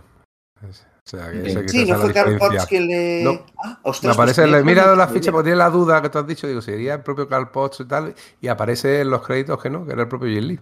Fíjate, claro, lo tenía como entintador, aparte como dibujante, el tío hacía seriales cosas para, para Epic Sí, claro. Comics y tal, pero eh, fíjate, mira, pues ¿Vosotros cómo veis la muerte de Tormenta al final? Ahí con ese disparo, con ese cuerpo, qué tal, que no sé, o sea... Convence, no, o me sea, la, no me- no claro, me la es que- con 13 años o 12 Claro. años. No me... Y aparte la Claro. explicación es súper luego chapucera, súper chabacana. tormenta. Sí, eh, hemos puesto un clon y ya está, venga, tira para adelante. No. Sí, que es sí, tormenta, tío, que es tormenta, o sea, que... que Está no guay lo que hicieron es- luego de la niña, eso sí me gusta, pero la explicación es súper... va. sí, sí, sí, esto no eh, es lo contrario a molar. Sí, Lo que- Es lo típico de tengo una idea, eh, tengo que quitarme de, medio a la tormenta para que cuando vuelva sea guay. Y la verdad que a mí eso me hace gracia como vuelve, pero que pf, decir, venga, de cualquier manera. Y no, no, no está nada bien. No está nada bien. Es curioso esta persona que crea huérfanos, ¿no? Precisamente eso, pues, de lo que intenta es rescatar niños mutantes para criarlos ella. Como diciendo, los padres humanos no son capaces de, de criarlos. Como formas- concepto no es malo, luego el, por- el personaje en sí mismo es muy cargante. Es el incompetente de Caos que lanza el rayo y parece. Yo, y luego yo va que- teniendo su, yo- su yo crisis no, de, yo conciencia. ¿eh? Yo sé que a Pedro le gusta Caos, pero a mí se me hace difícil. A, me- a mí me gusta visualmente, porque, porque obviamente el diseño de Neil Adams es la releche. Pero a mí es un personaje que lo tengo un poco atravesado y, y es que además es que aquí esto el rato es un cabezón, es un incompetente, es un orgulloso, no para de cagarla, pero que encima que es un tío veterano. Yo creo que es un personaje que tiene muchísimos problemas desde el principio, desde los tiempos. Tanto él como Polaris ¿Cuándo conocemos a. ¿Cuándo se conoce a, a Caos? Cuando está siendo prisionero del. del Faraón viviente. el faraón viviente. Y a Polaris dominada por Mesmero. Luego les dominan a los dos eh, el- Eric el Rojo. A Polaris. Incluso en medio, en los episodios de Neil Adams, Chaos es un personaje enormemente antipático porque es el que, es- tal y como te lo presentan, es como el que le va a birlar a a- al hombre de hielo, Sí. que era el, el personaje con el que tú empatizabas en esa patrulla Sí, sí. X. Eh, luego, pues, eh, Lorna está un montón de tiempo dominada por Polaris, o sea, por Malicia. Eh, Caos aquí también, de hecho, cuando desaparece, luego cuando reaparezca más adelante, también estará con los malos, con el, el cerebro lavado, con los de Genosa. Eh, es una constante en, en toda su historia Bueno, que se y- hace y malo. fíjate Luego es con malo. Madeline, en lo que acabamos de hablar en, en Inferno. vamos a ver, en los 90 también se hace malo y se hace grupo, el líder de un grupo terrorista, aunque luego dicen que no, que lo había fingido. Eh, vuelve otra vez, están, es un, son problemas, son personajes que no han sabido qué hacer con ellos, o siempre han querido quitarse los medios, o que simplemente están tan manchados de toda la mierda que les ha pasado que cuesta que sean disfrutables. De hecho, en los años 2010, creo que también después de estar en Los Vengadores, también se le vuelve a ir la olla. O sea, es que. Uf, Alex, nos esforzamos por ti, pero. Se le, pones se le- difícil. se le va la olla en, en, en- en Axis, si no recuerdo mal. Pues, Lo cual. Ya. Luego lo arregla. Creo que lo arregla Bendis. Nimonem. Sí, bueno, pues lo que hay. A mí me gustó lo que hicieron con la avispa con él. X Factor me ha Sí, gustado Los siempre. números estos con Acuña están muy bien. Mm, sí, sí, sí, sí, sí. Eso es. Y bueno, aquí había Era muchas cosas. Apocalipsis, en la primera Apocalipsis era un tío envidioso de su hermano al que odiaba todo el rato. Sí, era un, era un chuco, era un villano abiertamente, no era un Eh, es tío que, con es que se, se hace difícil de, que, de, de gustar o de querer el tío. ¿eh? Mm. Este número es curioso porque la portada es la última página con, con el cuerpo de tormenta en el suelo, con Coloso. eh, aparece un bocadillo en la portada, ¿no? Con Coloso preguntándole, eh, Caos, ¿por qué has matado a Tormenta? O sea, es, es La, básicamente lo que la típica portada de una, de una escena que no esperas que pase o que pase a la mitad y que luego no sea verdad y luego y resulta que es verdad. O sea, en ese sentido es brillante. Hace un doble engaño y te engaña. Y nada, después de esto, pues eh, los 49-250, podríamos decir que es una, una saguita en la que vuelve más Silvestri con Dan Green, pero también con Steve eh, Leiaola Sí. como, como intentador y se nota. Sí, es que es eso, se nota. el- ahí la, lo que pasa es que la, la, periodici- la periodicidad, la cadencia en Estados Unidos, la patrulla X se dobla, pasa a ser quincenal Pues, y se nota. Se nota que igual Silvestri sí que puede bocetar rápido, pero Dan Green no llega a entregar to- pues eso, eh, 60 páginas mensuales o las que, las que fuesen y pide ayuda a varios y se resiente la serie. A mí Lealo es un artista que me encantaba, por ejemplo, en su Spider-Woman con Claremont a principios de los 80, pero hay un punto a mediados de, bueno, y en los 70 con Starling, que os voy a contar, ¿no? Pero en, pero luego en, a partir de, de mediados de los 80 y aquí, no, no, no, no, no, no, no le aguanto, lo siento. Y aquí se cierra el, el, cabo suelto de Malicia, ¿no? De Lorna Den y de Zaladane, ¿no? Que van a ser las protagonistas de la portada del número 250 USA, nada más y nada Pero, menos. a ver, ahí hay un detalle de esas dos, concretamente. Oye, que somos hermanas, ¿por qué? Porque las dos somos Dane Dane. Queda un poco. Yo recuerdo Un que poco Marta, revolvió ¿no? un poco chapucero también. Poco a el decir, no, es que Zaladain, que era un nombre completo, ahora resulta que es que lo partimos en dos y es Zaladain. Y entonces son hermanas. ¿Y cómo ha acabado esa niña en la Tierra Salvaje siendo la gran sacerdotisa de Edgar Rock? Esa historia, no sé, a mí. Aquí supuestamente además Coloso, Es- que el mira, va quedando de los veteranos, ejerce de capitán, pero de, o de jefe del equipo, pero realmente Ah, tampoco. hablan- hace- hablando, de, hablando de personajes problemáticos, también Polaris. O sea, Polaris, ¿qué, qué- cuál era su gracia? Que no era la, hija- la hija de Magneto, ¿no? Eh, aunque tenía poderes parecidos, el tema era que no era la, isla, la hija de Magneto. Y lleva siendo así toda la vida, de que no es la hija de Magneto, y aquí de hecho es la, la hermana de Zaladane, y por eso Zaladane puede cogerle los poderes. Pero luego al final ha resultado, algún torpe, algún incompetente de Asechuk Austin dijo que sí, que sí que era la hija de Magneto. Y entonces Y es no de entender lo más básico, porque si la hija de Magneto ha heredado los poderes de Magneto, entonces no es mutante. Si eres, si tú, eh, la- lo que define mutante es que eres distinto, distinto a, a tu progenitor. Por eso eh, se decía al principio, pero la idea esta de que Lobez no era hijo de dientes de sable y que los, los centinelas no le clasificaban como mutante, era eso. Había heredado exactamente los poderes de mutante. Luego ya no cualificas como mutante. ¿Cómo? ¿Cómo? O sea, que si, eres hijo, de- si eres hijo, Claro. de- En tienes poderes rigor, que tu padre. Eres una eh. nueva subespecie, no eres mutante. O sea, si tú... Ah, en claro. rigor, cuando eres Claro, mutante, claro. tu hijo tiene que heredar tus genes. Eso es, pero eso tu hijo ya no es mutante. O ya sea, la, Cable cuestión- la no es que hay, es- no- hay un cambio de una mutante, generación a otra. La bruja escarlata y Mercurio sí son mutantes. Bueno, Sí, sí. eh, según qué continuidad, entiéndeme, Vale. ¿no? Porque tenían poderes distintos a Magneto, pero un tío que tiene los, eh, un tío que tiene los mismos poderes que su padre ya en rigor no es un mutante, O sea, Cable sino no que es ha mutante. heredado los rasgos genéticos de su padre. Cable Cable- no es mutante, entonces, Cable- porque tiene los poderes de Jin. Eso es. Vaya. Curiosa Bueno. definición. O sea, te acaba de cargar Darwin, ¿vale? Pero en- No, no, no, vamos a ver, esto es precisamente eh, de Bueno, Darwin. pero no, bueno, eso Es es, Darwin, es- discutible, porque habrá veces que los personajes tengan los poderes de sus padres y otras veces que no. Digo en rigor pseudocientífico. Ya, pero eso ya, era ya, precisamente ya. lo que legitimaba lo de. O sea, que eso lo contemplaron ya Clermont y Verne en 1979. Ajá. Entonces, no sé, o sea, el argumento debería valer. después, bueno, ¿no? Rachel tenía los poderes de su, de su madre. Luego no debería ser mutante. Que es una cagada permanente que se, que se hace con esto. Es no entender el concepto de pseudociencia en el que te apoyas. Ya, ya, ya. Qué interesante. No, si no- tus genes difieren de los de tus Ya. De tus progenitores. en- progenitores. en Y una no, si los heredas, tu padre es el primero de una nueva subespecie. Ya está. Bueno, de la especie mutante, que se llama así mutante, pero claro, no, No, pero ya, no- ya, ya constituye. no es- un mutante es una es un- aberración en una, en, en una, Sí, sí. en una, eh, en una, en una especie, ¿no? Entonces, No, pero- cuando se convierte en norma, deja de ser mutante. Es una, No, pero- una nueva pero- rama. Espera, pero eso es semántica. Quiero decir, e- Es- ellos. pero es e- semántica no, de no, ciencia. No, escúchame, escúchame. Son, ellos son la- los Homo sapiens superior, son una nueva especie. Como tal. O sea, no, no, no, son, no se crea cada vez que nace un mutante una especie diferente. Son todos de la especie de Homo, de Homo sapiens superior.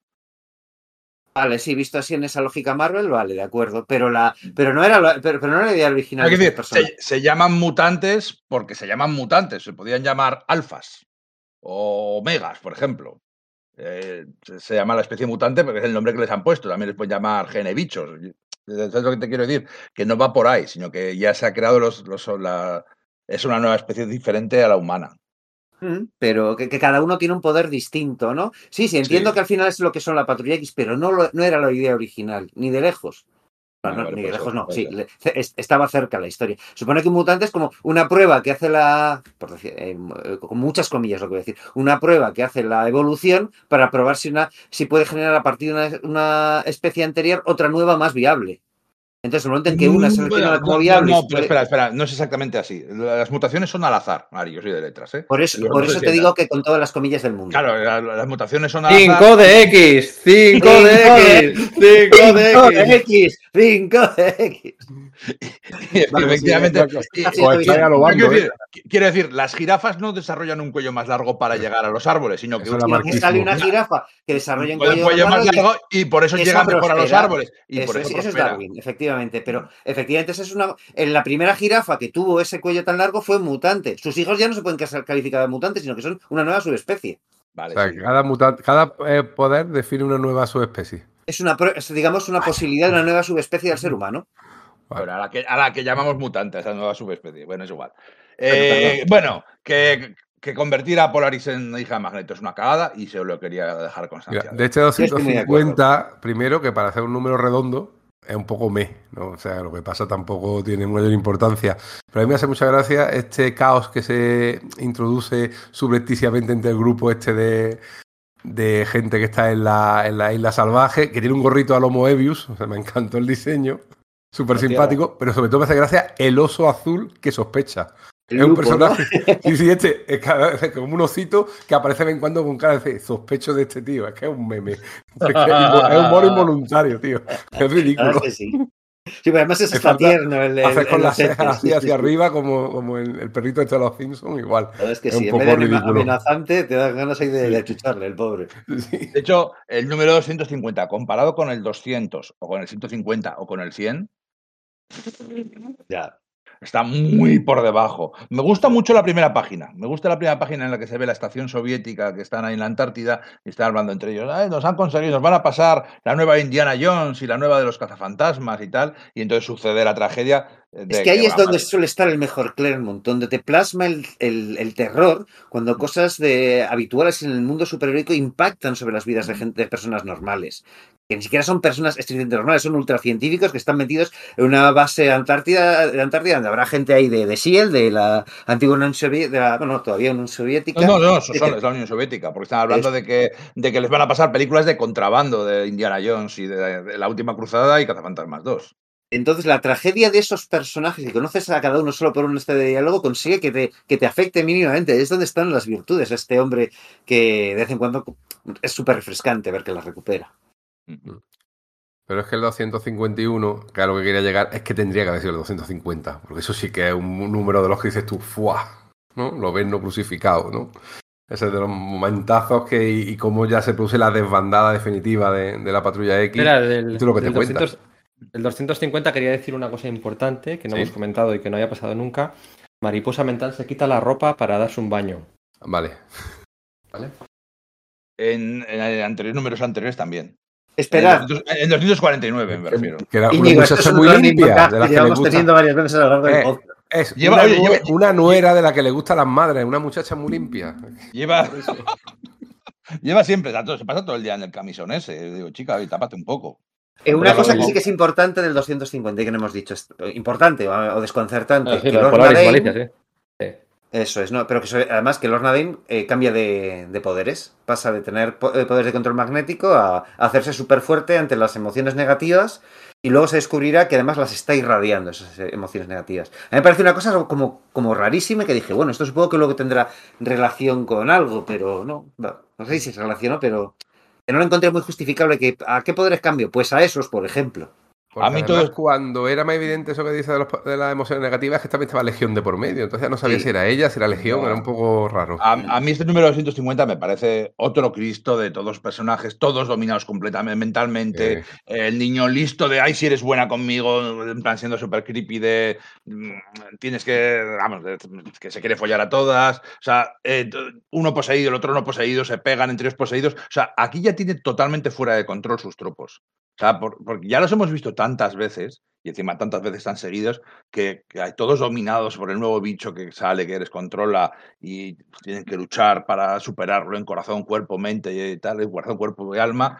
Eh, ya aquí ya está demasiado. Aquí yo sí lo noto quemado, ¿eh? O sea, teniendo sus destellos y teniendo sus cosas y alguna escena de acción chula, a mí este número no me gusta nada, personalmente. Me, gusta la Lorna Dane resultante, en cualquier caso. Y bueno, en este momento el grupo de la Patrulla X que ha quedado reducido a cuatro miembros, ¿no? Dazzler Chaos, Coloso y Mariposa Mental. Y vamos de cabeza al número 251, con una de las portadas más clásicas de la historia de los X-Men, con ese Lobezno em, Superstar. Conan. Sí. Clavos Es rojos. la portada de una, espa- de una No, espada salvaje. no. de Clavos rojos no, perdón, no, no. Nacer a- nacer a una Era una bruja. Esa, una esa. bruja. Cierto, cierto. Ah, bueno, y, y supongo que también que, que a su vez era una. y- porque no lo sé. Es que yo creo que también está basado en una portada de fraseta de, de las novelas de Conan. No estoy muy seguro de eso último que estoy diciendo, ¿eh? Una, una, una cosa, una, una de las teorías recurrentes que había en aquella época era. Viendo aquí las viñetas, joder, este es espectacular.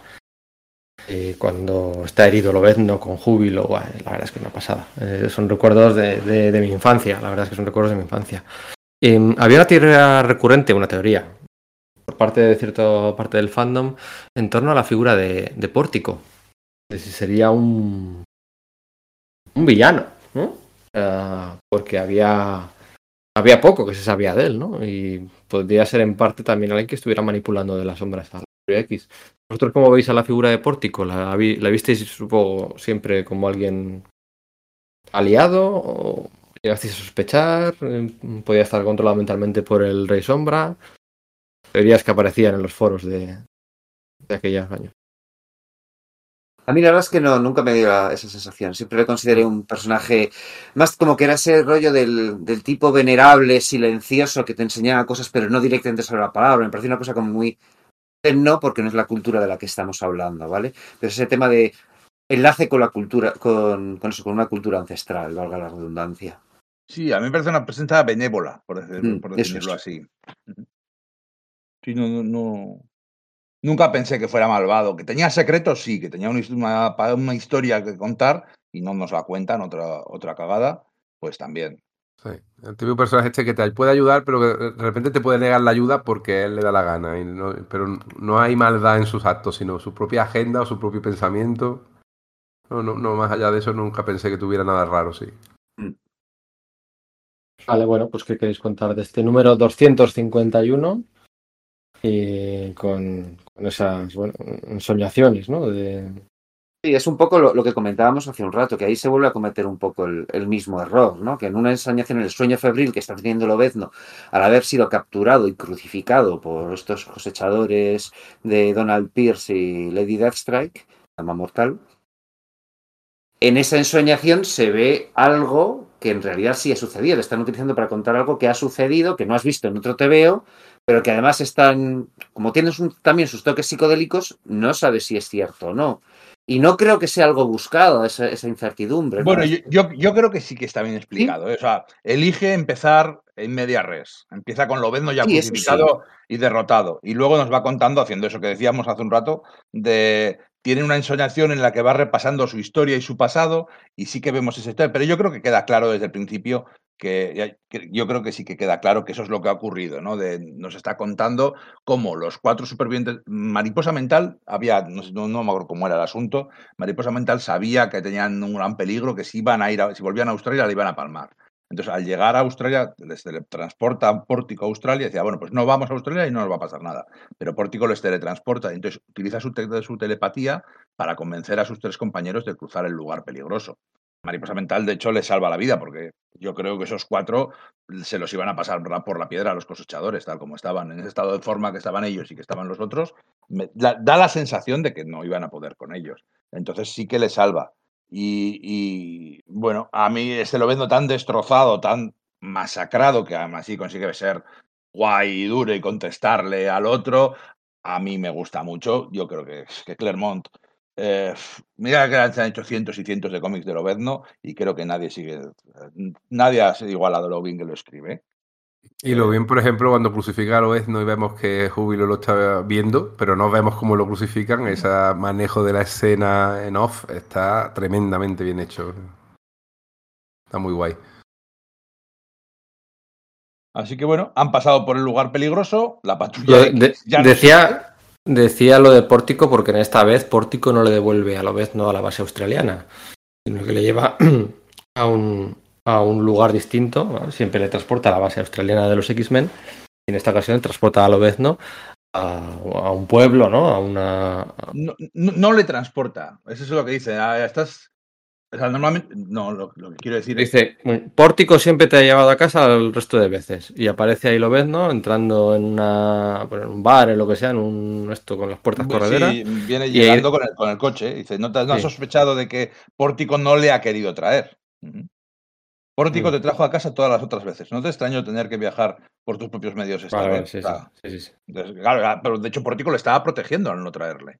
Mm. Pero precisamente lo que hace es que sospeches más, ¿no? Probablemente. Claro, pero es eso que, que es un Lobezno que él mismo lo dice, que dice que está fuera de juego, que, ah, que está fuera de forma, que no deberían haberle cazado tan fácilmente. Que Sí, no, pero que, no- si Pórtico, que si Pórtico lo hubiera llevado a la base australiana de los X-Men, quizás no hubiera pasado esto. No sé, ahí sí que hay ciertas teorías de la conspiración que me convencen en torno a, en torno a que Pórtico, pues bueno, no. como hay tantas tramas que no llegó a cabo este hombre, pero, pero bueno, de todas formas, en cualquier caso, lo importante de, de este número, más allá de este Lobezno destrozado, hundido y, y cameo tras cameo de, bueno, un flashbacks de, o visiones de personajes de la historia de los X-Men, en realidad lo importante de este número es que los otros cuatro X-Men restantes atraviesan el lugar peligroso mm, a sugerencia o manipulación de mariposa mental, ¿no? Que es un poco el que, le- el que les empuja a, a rendirse, ¿no? A- bueno, sí que hay un discurso de Alex diciendo, ¿cómo, de qué, de qué servimos a la causa mutante aquí, nosotros cuatro solos, Mm, tal, no sé qué. y- Hora de abandonar, de- llega a decir Sí. Alex, ¿no? y, y porque llegan cuatro cosechadores, ala, venga, nos metemos ahí en el lugar peligroso.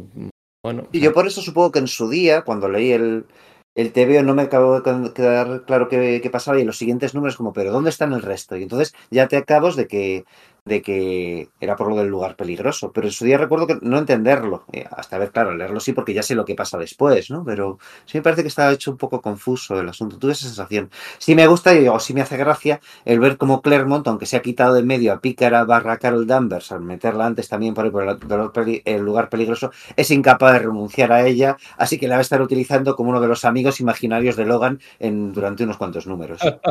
Bastante tiempo encima. Sí, Claro, sí. sí, sí. Y claro, lo entiendo. A mí Carol Danvers es un personaje que me encanta. Entonces, bueno, pues me- entiendo su, su fijación con ella, la verdad. Y, y siempre me da pena cuando se pierde, ¿no? Como, bueno, pues como ya verás. que bueno, Carol Danvers, que, que no se nos olvide.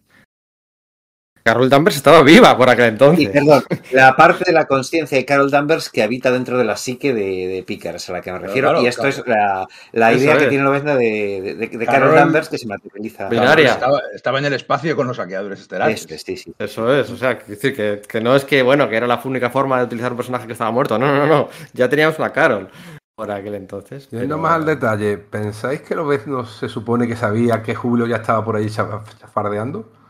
Porque me da esa sensación. Cuando llega a él y dice, niña, ven para acá, es como si él supiera, pero desde antes de esta, que la niña estaba por allí, que lo supiera y dice, bueno, vamos a dejarla, no sé. Me dio la sensación de que ya, ya él ya tenía ese conocimiento. No sé. Pues no, no, en su día no lo, no, no lo he pensado. No, no. Tendría sentido, ¿no? Si alguien, si alguien que lo tendría que saber Claro. es Lobezno. Por los Claro. sentidos y por el olor, Sí, pero decir, bueno, vamos a dejarla que algo querrá, ¿no? Pues esas cosas son muy de Lobezno, por otra parte, ¿no? Vaya escena, ¿eh? Cuando se arranca de la cruz. ¡Buah! Brutal. Brutal, una cosa. Sí, sí, sí. Por eso digo que esto sí es un número 250. Esto sí merece la pena, aunque te deje la historia en un continuará, pero es un momentazo. In- Incluso para haber aprovechado un mayor número de páginas y esta escena en la cual hemos comentado que se van por el lugar peligroso, haberle dado un poquito todavía más de más Claro. dramática. Sí, eso de hacerlo coincidir con un número redondo, decir, no, es que esto es otro punto de inflexión de la serie, ¿no? Desaparece el grupo, ¿no? Más que una aventurita chungui en. Que también está contado, decíamos, decíamos lo de Lonso y tal, está contado un poco Regulinchi, porque Sí, sí, está sí. Contado en una ensoñación que tiene Lobezno de muchas Mm. cosas que no son verdad y otra de ellas es, o sea. Está- ah. sí. Sí, queda raro, queda raro. Amigo, amigo, amigo. Y luego, bueno, todo esto Donald, Pre- Donald, mm, Donald Pierce eh, hace honor a su... Bueno, da igual. Déjate de juegos de palabras. Eh, rompe el, la gema, el, lugar peligroso. Y bueno, pues no, volverá a aparecer en, ese siglo. Luego se recuperaría más adelante, pues con un objeto así guay, a mitad de nostalgia, a mitad de conveniencia. Mm, eh, de hecho, creo que lo comentamos en el podcast anterior, ¿no? Eh, en las Secret Wars mismas de Jonathan Hickman y Esad Ripik, el lugar peligroso eh, es utilizado por Pantera Negra y Namor para, para, para llegar de caballería a la- al asedio final al castillo de, de muerte, ¿no?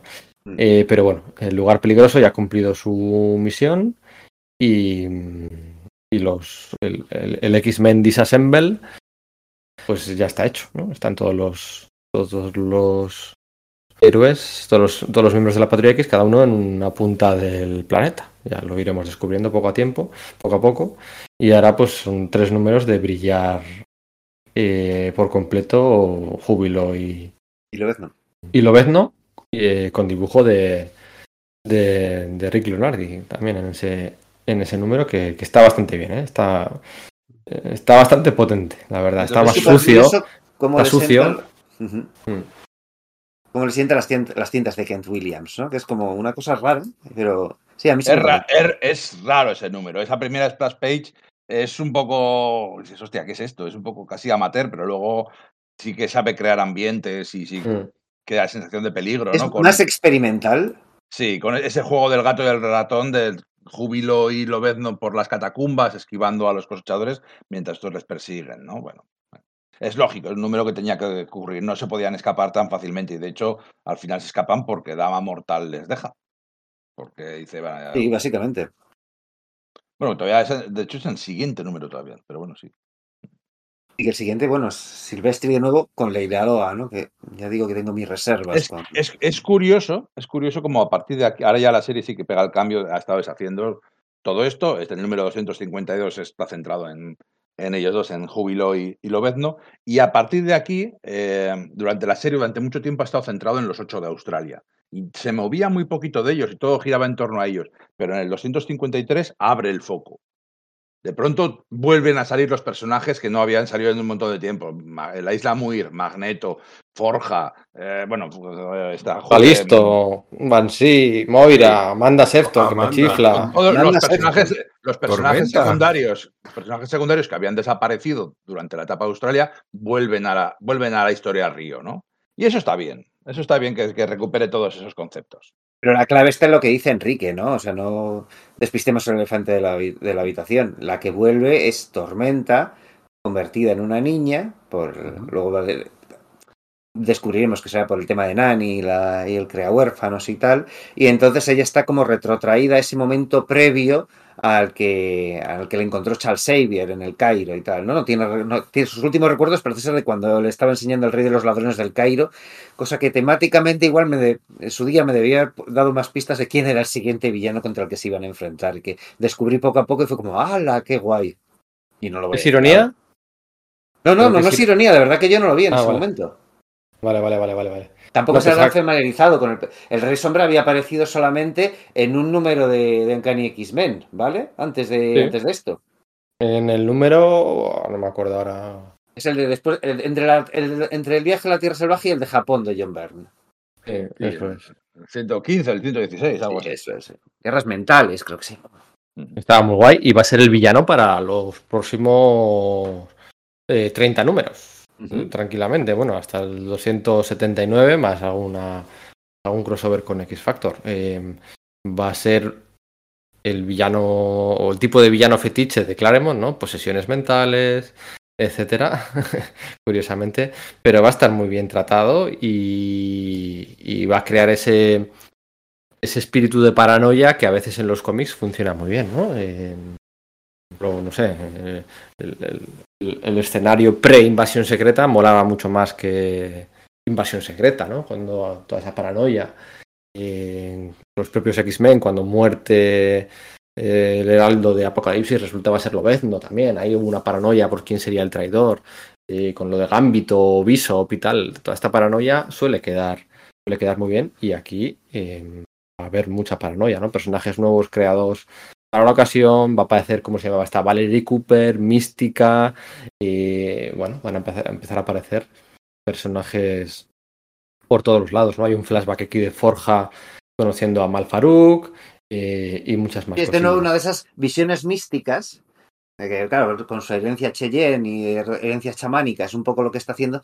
Y pues vuelvo de nuevo a eso, las, las, las cosas que Claremont cuentan de ese modo, a mí no me acaban de quedar claras. Farouk aparece ahí directamente, como he dicho, sin embargo no hice la relación de que, claro, es que ese es el villano.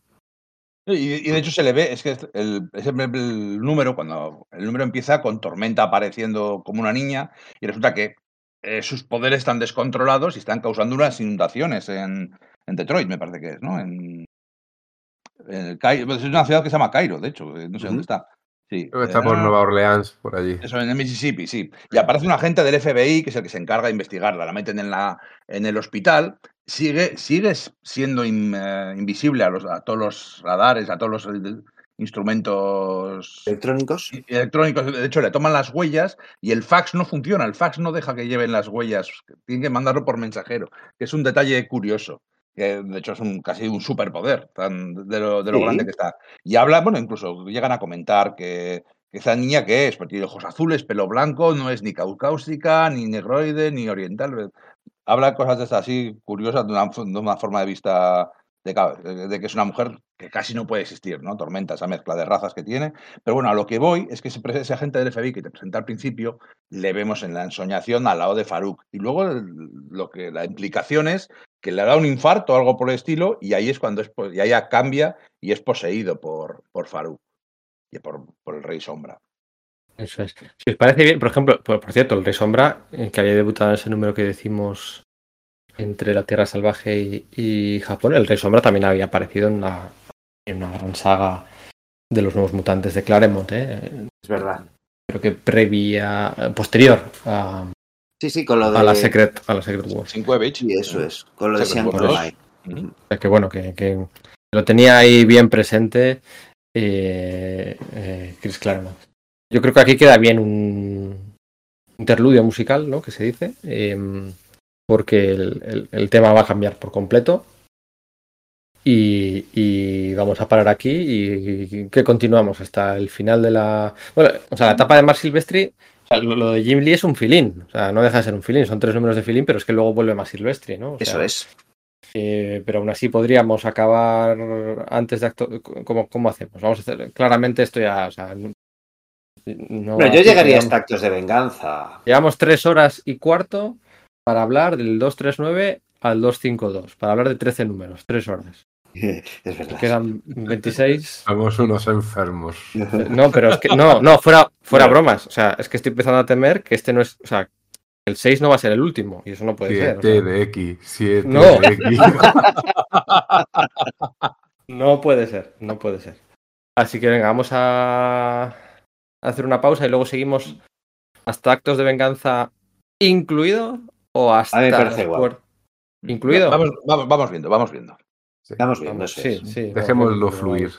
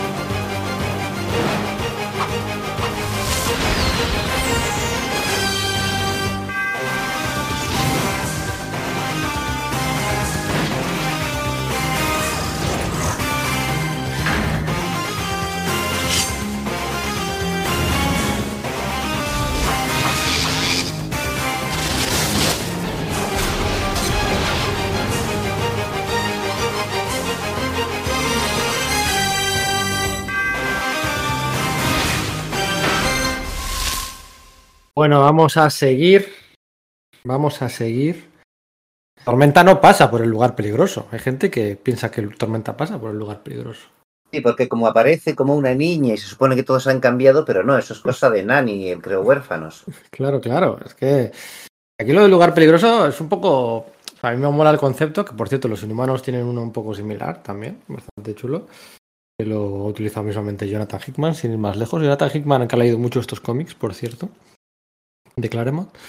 Eh, el lugar peligroso, eh, la gente piensa que Tormenta ha pasado, pues es por eso, ¿no? Lo que dices tú, porque como cambia de cuerpo, pues es que ha pasado. pero, pero no.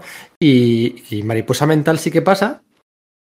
Mm, pero en dos- pasa, seguro que pasa. Es que yo no tengo muy claro si es por su paso al, al lugar, por el lugar peligroso, porque en su siguiente aparición Mark Silvestri la dibuja y yo honestamente no, no noto la diferencia, ¿vale? Con el dibujo de Silvestri. O si es luego parte del proceso al que le someten la mano y el mandarín. Claro, por eso lo digo, porque el lugar peligroso, en esta saga de dos números de la que vamos a hablar ahora, 254, 255, mal llamada saga de la Isla Muir, porque no es la saga oficial de la Isla Muir, pero bueno, la gente al juicio de Red Richards le llama el juicio de Galactus, así que permitidme a mí que le llame la saga de la Isla Muir a esta saga. Aquí hay un interludio de un par de páginas en el que sale eh, Mariposa Mental eh, British, ¿no? Digámoslo, ¿no? Sale con, con el pelo el pelo morado, con el cuerpo de siempre. Son dos páginas, únicamente es. dos páginas. Pero no sale todo en modo ninja Electra todavía.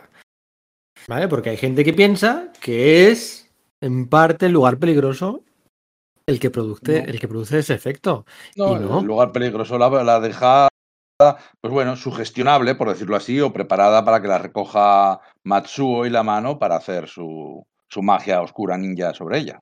Y le despoja de los ojos cibernéticos de mojo, ¿no? Yo creo. Pues es que salen un par de viñetas, pero es que es lo que hay, ¿no? Es por eso digo que es un poco confuso. Al final no son tantos los X-Men que pasan por el lugar peligroso, porque Longshot tampoco lo hizo.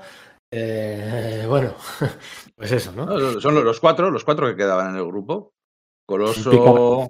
Dazzler, eh, Mariposa y, y, y- y- Caos. Y, en, Caos, eso, y y- caos. y en la saga, en la saga anterior pasan eh, Nimrod y, y, y coño, lo diré. Y Mente Maestra no. Y Molde Maestro Molde maestro. y Picara, ¿no? Que por cierto, eso luego se retomaría, lo de Molde Maestro y Nimrod se retomaría años más tarde. Yo creo que de una forma interesante, ¿no? Eh, eh, su paso por el lugar peligroso.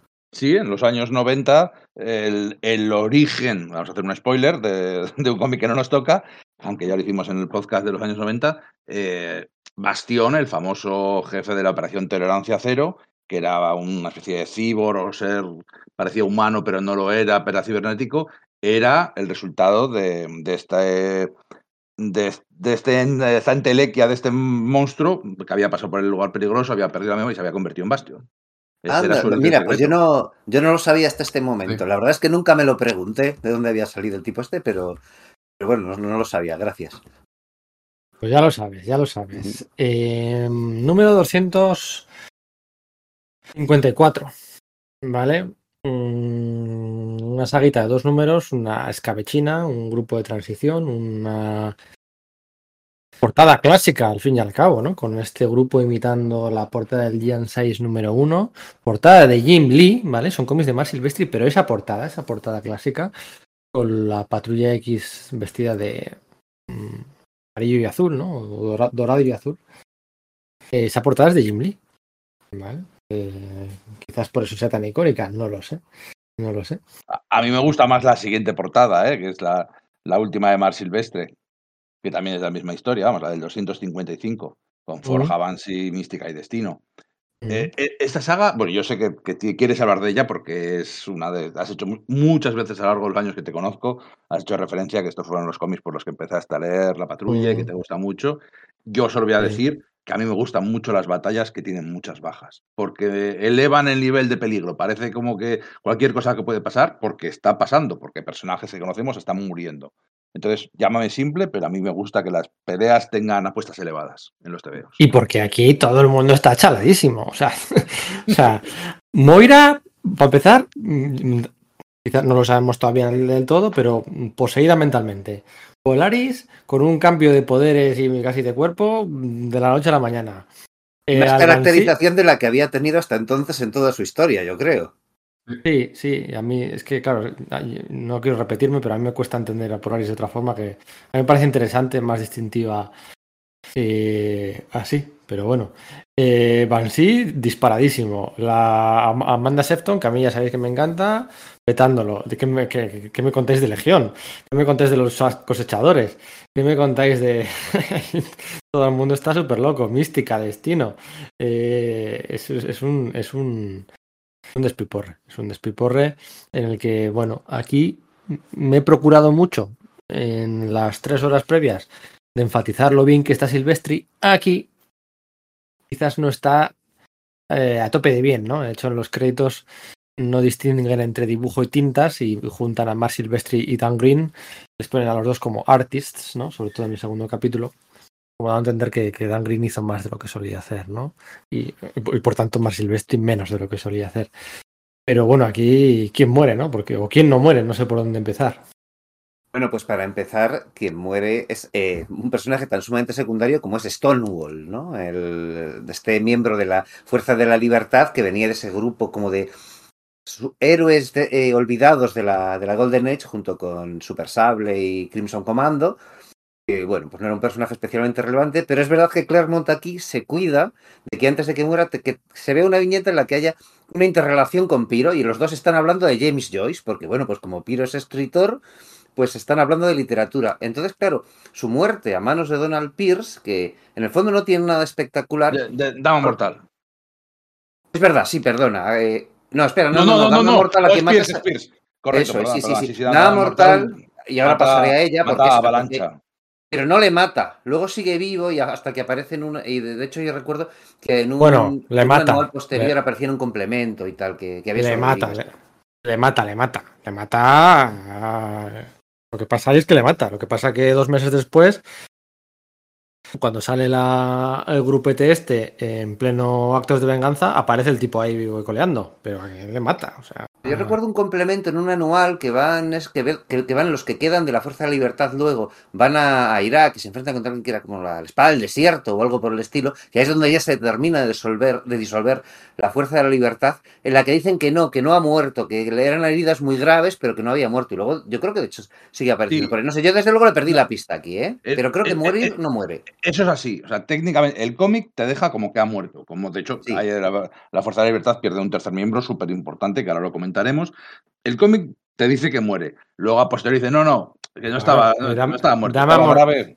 Dama Mortal con sus garras de adamantium le, le- le- le- se las clava y le raja toda la tripa. Y, y, o sea, bueno. es que es eh, la típica silueta en negro súper salvaje porque es gore. O sea, es que- Lo que pasa es que luego querían acabar con la Fuerza de Libertad para, para hacerla el nuevo Factor X, ¿no? Porque para que se les estorbaba y querían quitar a Factor X, o sea, querían quitar a esa Fuerza de Libertad para que ese papel lo cogiera Factor X. Entonces, por eso hicieron esa historia en la que van a van a Irak y allí les dan caña. Pues bueno, pues es una historia un poquitín más. Acabo de decir eso de que me gusta que la gente muera y que las, las apuestas estén elevadas, pero luego esa historia no era tan buena porque es No. simplemente les matamos un poco porque sí. De, de pronto ya no, soy, ya no son eficientes, ya no son los supervillanos profesionales que hemos visto durante tanto tiempo y se dejan matar por unos pardillos. Aquí, de todas maneras, eh, hay dos cosas. La primera es el tema de uniformes, que no lo hemos comentado.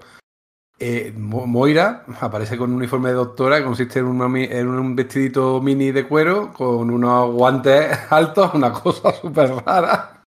Y luego Amanda, que tiene los poderes un poquito descolocados, porque como siempre dice Íñigo, la magia siempre lo resuelve todo y es un rollo.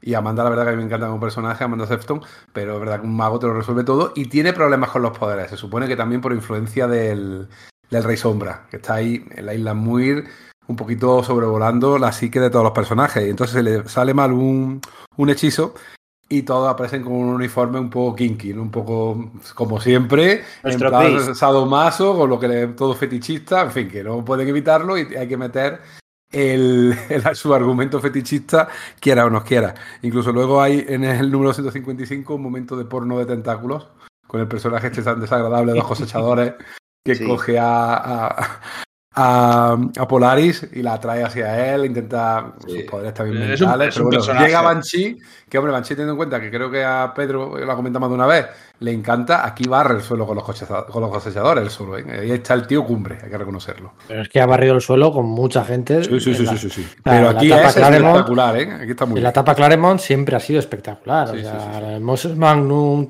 o sea, nos podemos, nos podemos poner a, mura- enam- a enumerar. Y, y bueno, sí, siempre lo petó. Lo que pasa que, bueno, pues estaba sentenciado por ser un personaje viejo o lo que fuera antes de, antes de empezar, ¿no? Pero bueno, sí, mola, mola muchísimo. De todas formas, Eh, hablando de muertes, Destino quizás es la que más, porque ella misma medio profetiza su muerte. Y hay una escena en- al principio, en el número 154, antes de que acuda la Fuerza de Libertad a la isla Muir, que ya te lo deja blanco y en botella. O sea, la relación que hay entre ellas. Es evidente porque están, vamos, recién levantadas. Como diciendo, falta por ahí una cama sola, Y se habla de revuelta. amor. La relación que hay entre ellas y estamos en el año 1988, si no recuerdo. No se podía decir, 89. no se, po- no se podía decir 89. que era una, una relación de, de homosexual dos entre mujeres. dos mujeres, pero, pero está clarísimo. Era evidente. A mí hay algo Y- que me llama la atención de esa soñación, y es que Destino va viendo eh, figuras cristalizadas de diversos personajes y ve las figuras cristalizadas de los cuatro fantásticos, cosa que Sí, no sé, o sea, no sé a qué venía si Claremont tenía planes para utilizarlos más adelante en alguna trama o algo por el estilo, que me sorprendería, pero no sé, en ese momento he estado mirando y justo pilla en medio de la, o incluso el comienzo de la etapa de, de Walt Simonson en Los Cuatro Fantásticos, así que no creo que tuviese planes de, venga, me voy a, voy a hacerme con esa colección. No sé muy bien qué, a qué viene eso, porque creo que luego no ha utilizado nunca, ¿no? No, nunca se ha utilizado. Aquí me gusta mucho el efecto cristal, ¿no? De, de esa ensoñación de destino, porque luego eh, también en- de nuevo en los 90 la retomaron muy bien para, para ilustrar, para mostrar el efecto del cristal en Cran, ¿no? Durante La era del apocalipsis. la conversión de, de realidad de una a otra en la era Apocalipsis. Acordaos todos los títulos, todas las series regulares mutantes, eh, antes de dar paso a la, a la era de Apocalipsis, se cristalizaban de una forma muy similar a, a esta ensoñación de destino, ¿no? Con lo importante que iba a ser destino, además, en la era de Apocalipsis o en Legión, que sale. que sale aquí. Yo tengo grabado a fuego ese- esa viñeta en la que Amanda Sefton les intenta cambiar de uniforme y sale mal. Y, y por cierto, además, uniformes que se encargan de explicar que son protecciones de, para las balas, no sé qué, no sé Lo cuál, y luego Si no le Eh, cubre la piel. No les cubre la que, pero, pero luego eh, No, el, sí, luego disparo, el disparo a quemarropa de los cosechadores no les hace, no les hace mella. ¿eh? Y de hecho eso se, se- se vuelve a utilizar luego en siguientes episodios, cuando Forja está con la policía, está en, en Nueva York, eh, el momento en que le, le pegan lo- los, los magistrados de Genosha la pegan un tiro en las alcantarillas, ella no se cree que el uniforme que lleva eh, le vaya a proteger de las balas, y ahí se ve, se ve directamente y Forja le dice, te lo dije. Es una, he es, una yo". cosa que, es una cosa que tiene sentido. O sea, que, eh, que los superiores vayan protegidos. Eh, de que- Estilosos, sí, pero con algo de protección, pues bueno, para el frío, para el no sé qué, para que de un tiro un pringado no te mate, pues eh, es, es, es una trampa de guion o es un... Bueno, pero es una cosa que tiene, tiene sentido que lo hagan y deberían hacerlo más a menudo. Es un uniforme de trabajo con su. Sí. Y a mí eso es quizás por lo que no me acaba de gustar del todo. Y esto es una cosa mía, es de gustos personales, ¿no? Me gustan mucho los uniformes eh, clásicos de la Patrulla X originales, que son básicamente estos, y los de los nuevos mutantes, pero nunca me gusta que le quiten las máscaras. Entonces, al ir sin Ah. máscaras como van aquí, no sé, me gusta que los grupos superiores la gente lleve máscaras. No sé. Tanto Silvestri como Lee tienen cierta fijación por este uniforme amarillo y negro o azul oscuro, porque luego lo va a repetir mucho Jin Lee. Va a haber un momento que hasta lo ves no se pone ese traje que en principio estaba destinado a los estudiantes que no se graduaban, que no estaban todavía graduados. De hecho, eh, cuando entierran, uf, hace ya unos cuantos podcasts, cuando enterraron a Jean Grey, en este recuerdo que da así a Cíclope de, su, de, de toda la historia de la Patrulla X, te comentaba que los uniformes que tuvieron eh, individualizados eran un signo de que se habían graduado y eran hechos por Jean Grey. O sea, esa era, digamos, la, la coletilla. Decir, siempre que te cambies de traje, del azul y, ama- y amarillo a un traje individualizado, es que te has graduado. Entonces, que si esta gente parece que estudiantes. Más que. Bueno, pero es un, grupo, es, es un grupo nuevo, tampoco Sí. es un grupo eh, que se reúne por circunstancias. Bueno, están allí y están atacando a los cosechadores de la isla y tienen Pero que hacer que lo que pueden. Igual eso no lo hemos señalado. Los cosechadores, eh, no estoy muy seguro, si hace un momento lo hemos dicho. Eh, los cosechadores se dirigen a la isla Muir a arrasarla porque Lobezno se ha escapado y empiezan a cotejar a dónde puede haber ido Lobezno. Entonces, no sé por qué descartan Madripur, porque dicen, no es probable, pero no. Que bueno, que igual era Nadie no sabía que iba allí porque tenía el parche puesto. eh, Lo ves, no nadie Por sabía cierto, fue, fue Dama Mortal, fue Dama Mortal la que, la que dejó escapar con vida, ¿lo ven, no? Y la que dice que, que, que a Madripur mejor no.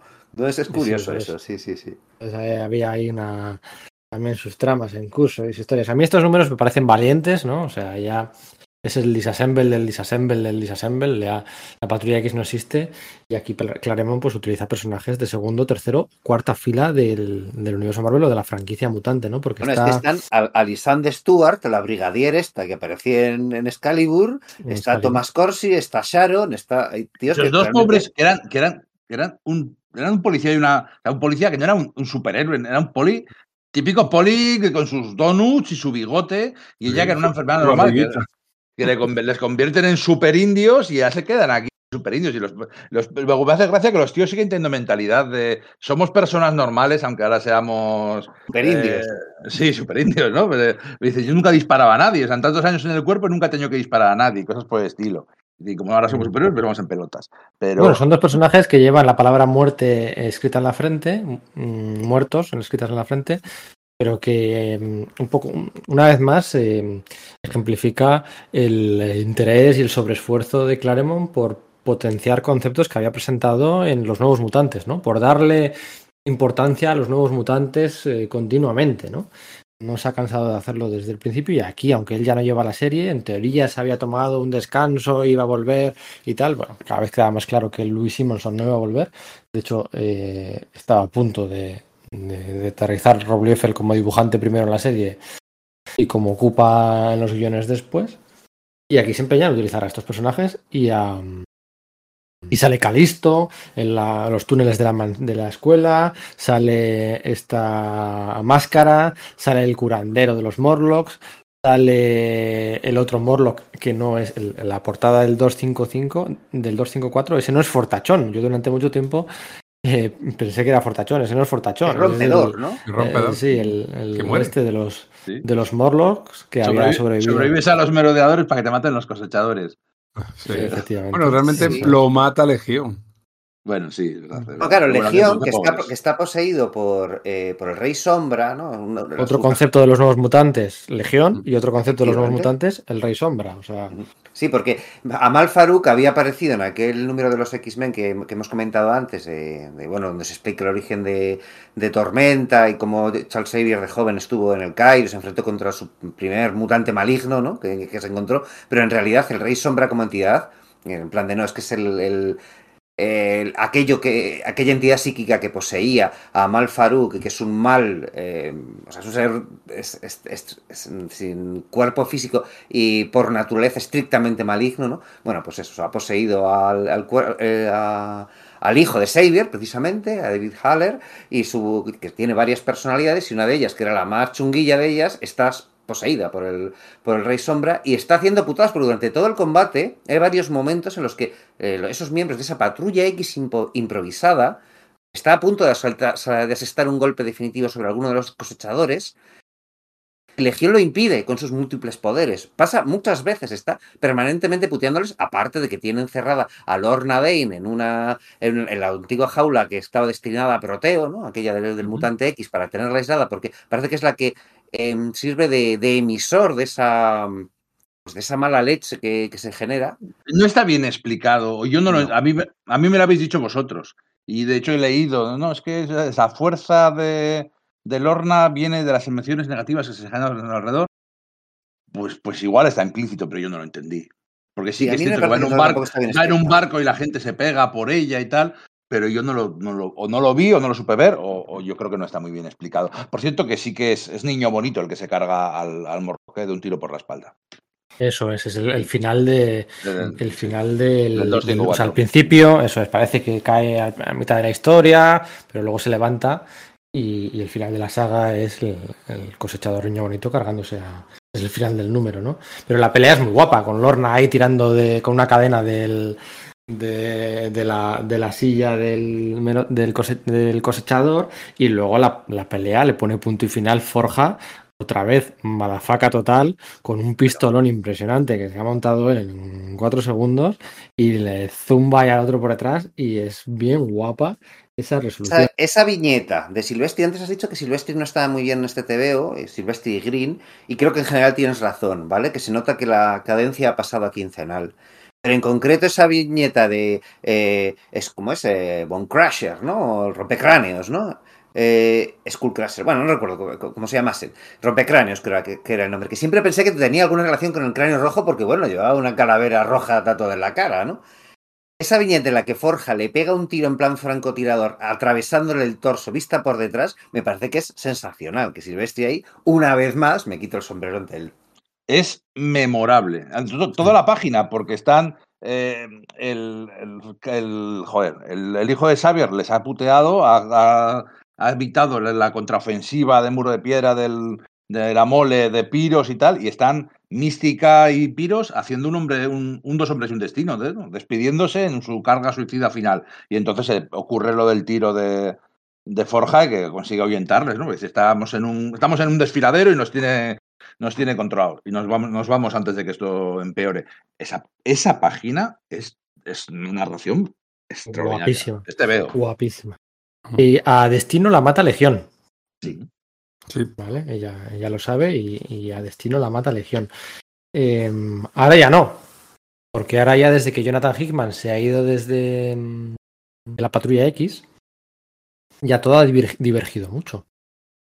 Pero yo durante un tiempo, como se puede rastrear muy bien las influencias lectoras y por edad ¿no? de Hickman en su día, yo durante un tiempo pensé, aquí hay un, hay un número, el número 255, la muerte de Destino, ¿vale?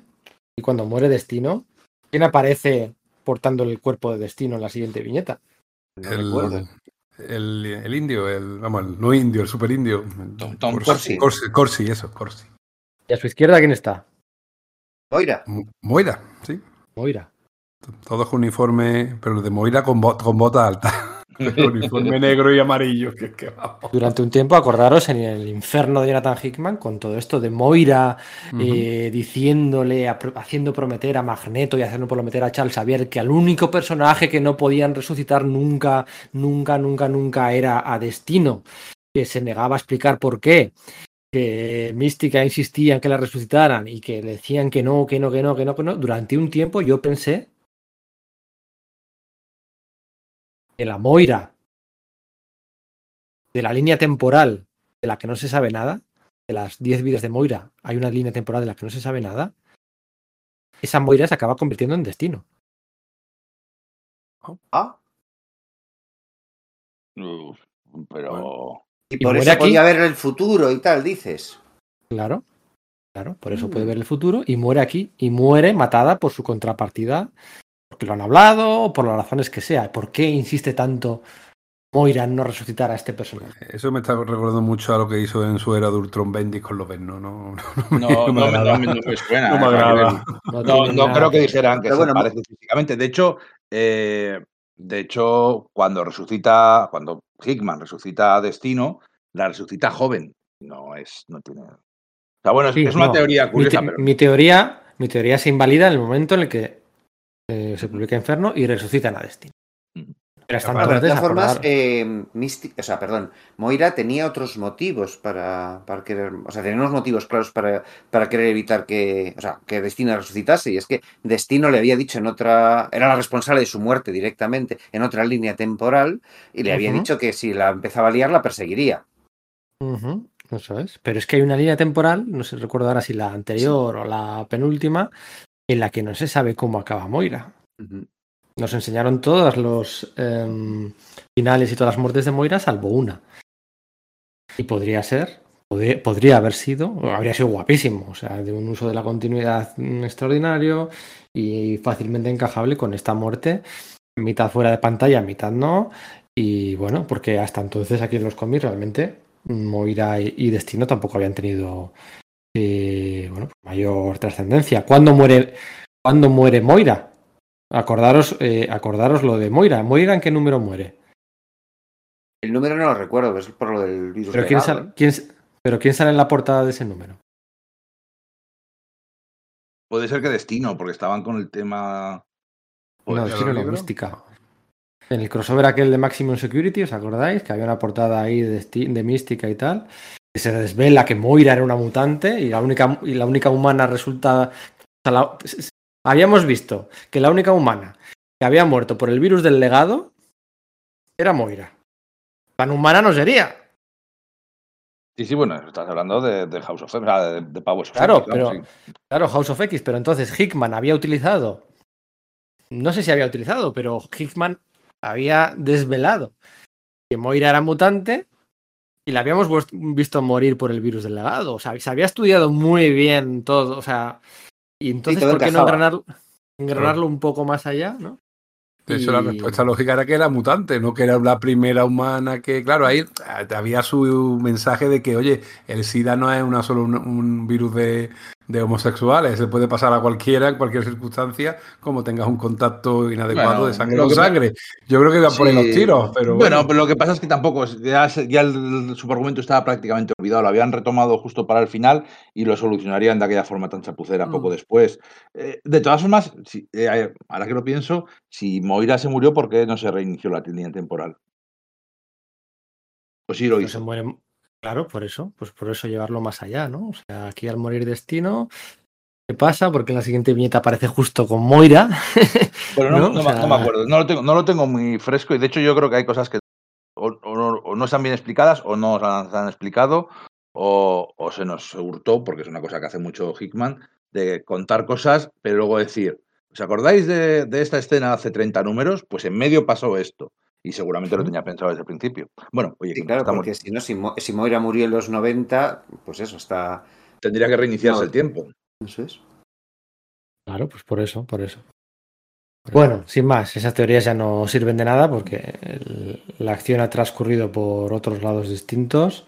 La verdad que la traca final no tiene pinta de que vaya a tener a Moira y a Destino como muy protagonistas. Veremos en cómo acaba, Bueno, Moira. acaba todo eso, ¿no? Bueno, no, vamos a hacer spoilers de cómics que están saliendo ahora mismo en Estados Unidos y ahora mismo en España en, en este podcast. Pero Moira sale, está, está, en la, está en la pomada y Destino también. Vamos, acabo de ver ayer mismo el, el Inmortal X-Men número 12 y ahí estaba Destino teniendo un papel importante. Bueno, mi recelo, mi recelo va por, por, por el hecho de que no. De que Hickman no vuelve, pero da igual. Ya, Este eso número- Eso es otra cosa. Eso es otra Sí, cosa, pero bueno, que, era que la, la paja mental de que Moira era mutante inhumana y por eso el virus del legado. Yo la llevé más allá y, y como me fascina tanto este número y con Legión, con Le- bueno, sin más. Este número acaba, bueno, acaba con, con Tormenta Cría em, huyendo de, bueno, pues de un acólito del Rey Sombra y acaba también con Forja, em, pues estrechando la mano de Banshee, los dos personajes más veteranos, ¿no? ¿Cómo se dice? Eh, veteranos no, ¿cómo se dice? Ayuditos o... Sí, Sí, no, Pero, pero aquí los presenta como veteranos, como tíos fogueados. Y, y aquí Sí, mola. sí. A mí nunca me ha gustado más Banshee que aquí. En estos números, Banshee es, joder, es el, ese, el poli retirado que vuelve para una última misión y lo hace guay. Está, está guay. está guay. Eso es. A mí me pasa otra Em, cosa con respecto a Forja, que, que Mística le jura más venganza aún, porque ya le tenía manía. Y entonces al- dice, no, y no has podido montar esa pistola con la que has salvado la situación antes de que los cosechadores, porque claro, ya piensa que son los cosechadores, matasen a destino, esta te la guardo. No, no, claro, dice, es que murió mi hija por tu culpa y ahora me, han- me has obligado a venir a esta misión en la que ha muerto mi mujer. Efectivamente, efectivamente. De todas formas, Destino le había dicho a, Moi- a Mística que su destino y el de Forja eh, iban de la mano. Que eso luego no me acuerdo si llegó algo o no, la verdad. Sí, Sí, no ahí hubo, hubo roce. Sí, ¿verdad? Y yo creo que los, eh, los de Brian Cahogan algo, algo, alguna referencia se hacía a eso, ¿no? y bueno, en Factor X. En, en Mm, Factor claro. X. Eso es lo que recuerdo, Factor sí, X, sí.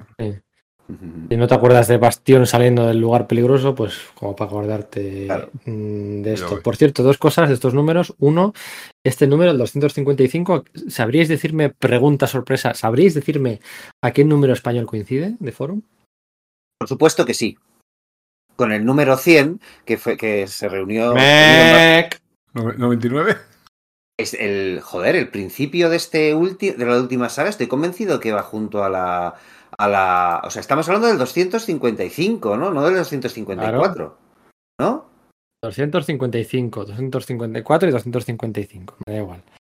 Pero yo creo que el 255 sí que salió en el mismo, en la misma grapa que, que vamos, que en el del número Ah, sí, 100. sí, sí, tienes razón. Sí, sí, tú dices el, la- el final de la. Sí, sí. Claro, el, fi- el final de la saga, es que estoy como súper convencido, claro, es un TV que tengo Claro. súper grabado a Es fuego. que dura- con- durante, durante un montón de años ya había leído el- los 255, pero no el 254, porque el número 100 de Forum fue histórico, fue mítico. Con, por- con la portada de Carlos Pacheco manejando el Dark Knight Returns, con Lobezno y Júbilo, y con Jeep, este es el último número de Mark Silvestri en la serie. Adiós, Mark, te, nos has dado muy buenos no. momentos. Eh, Mar Silvestri dibuja números después de Actos de Venganza. ¿eh? Sí, Pues, no me Sí, se va alternando con Bill Jaska, con Kieron Dwyer, etcétera, sí. Sí, sí, sí. Ay, sí, calla, calla, calla, es verdad, perdón, perdón, sí, sí, que lo de Dadler lo es que- Es verdad, sí, sí, sí, sí. Sí, cuando lo del psicópata este que Sí, sí, sí, sí, asociaba me, da Dazzler, sí. culpa, me da culpa, es verdad, sí, sí. Bueno, es igual, que vuelve, que viene Jim Lee. Y que Así, lo- viene y Jim- Hardcase, que eso hay que hablarlo, lo de Hardcase y los Harriers, que eso. Vaya cagada. Ostras, Tienes razón que el número 255 se divide en dos, en el 99 y en el y en el 100, el 99, que tiene pues eso, el 254 de forma íntegra y la mitad del 255, no, tiene el 254 y lo que quiere decir yo es, no sé si os acordáis, claro, yo no quiero repetirme por porque fueron de mis primeros cómics, no sé si os acordáis la contraportada, la imagen que tenía. Ah, no.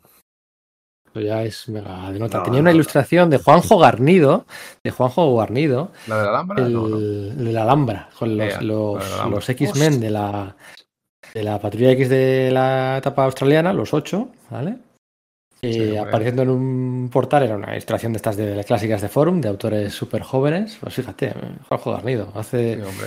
pues esto se publicó aquí, pues si se publicó en Estados Unidos a finales del 89, pues aquí a finales del 90. Bueno, pues ya que estamos años. de preguntas de exámenes, ¿cuál fue la primera vez que dibujó Jim Lee a Lobezno? Ya castigado. ¿El Alpha Flight? En Alpha Flight, yo creo que no lo llega a dibujar en Alpha Flight, ¿no? Igual ahí, se me ha.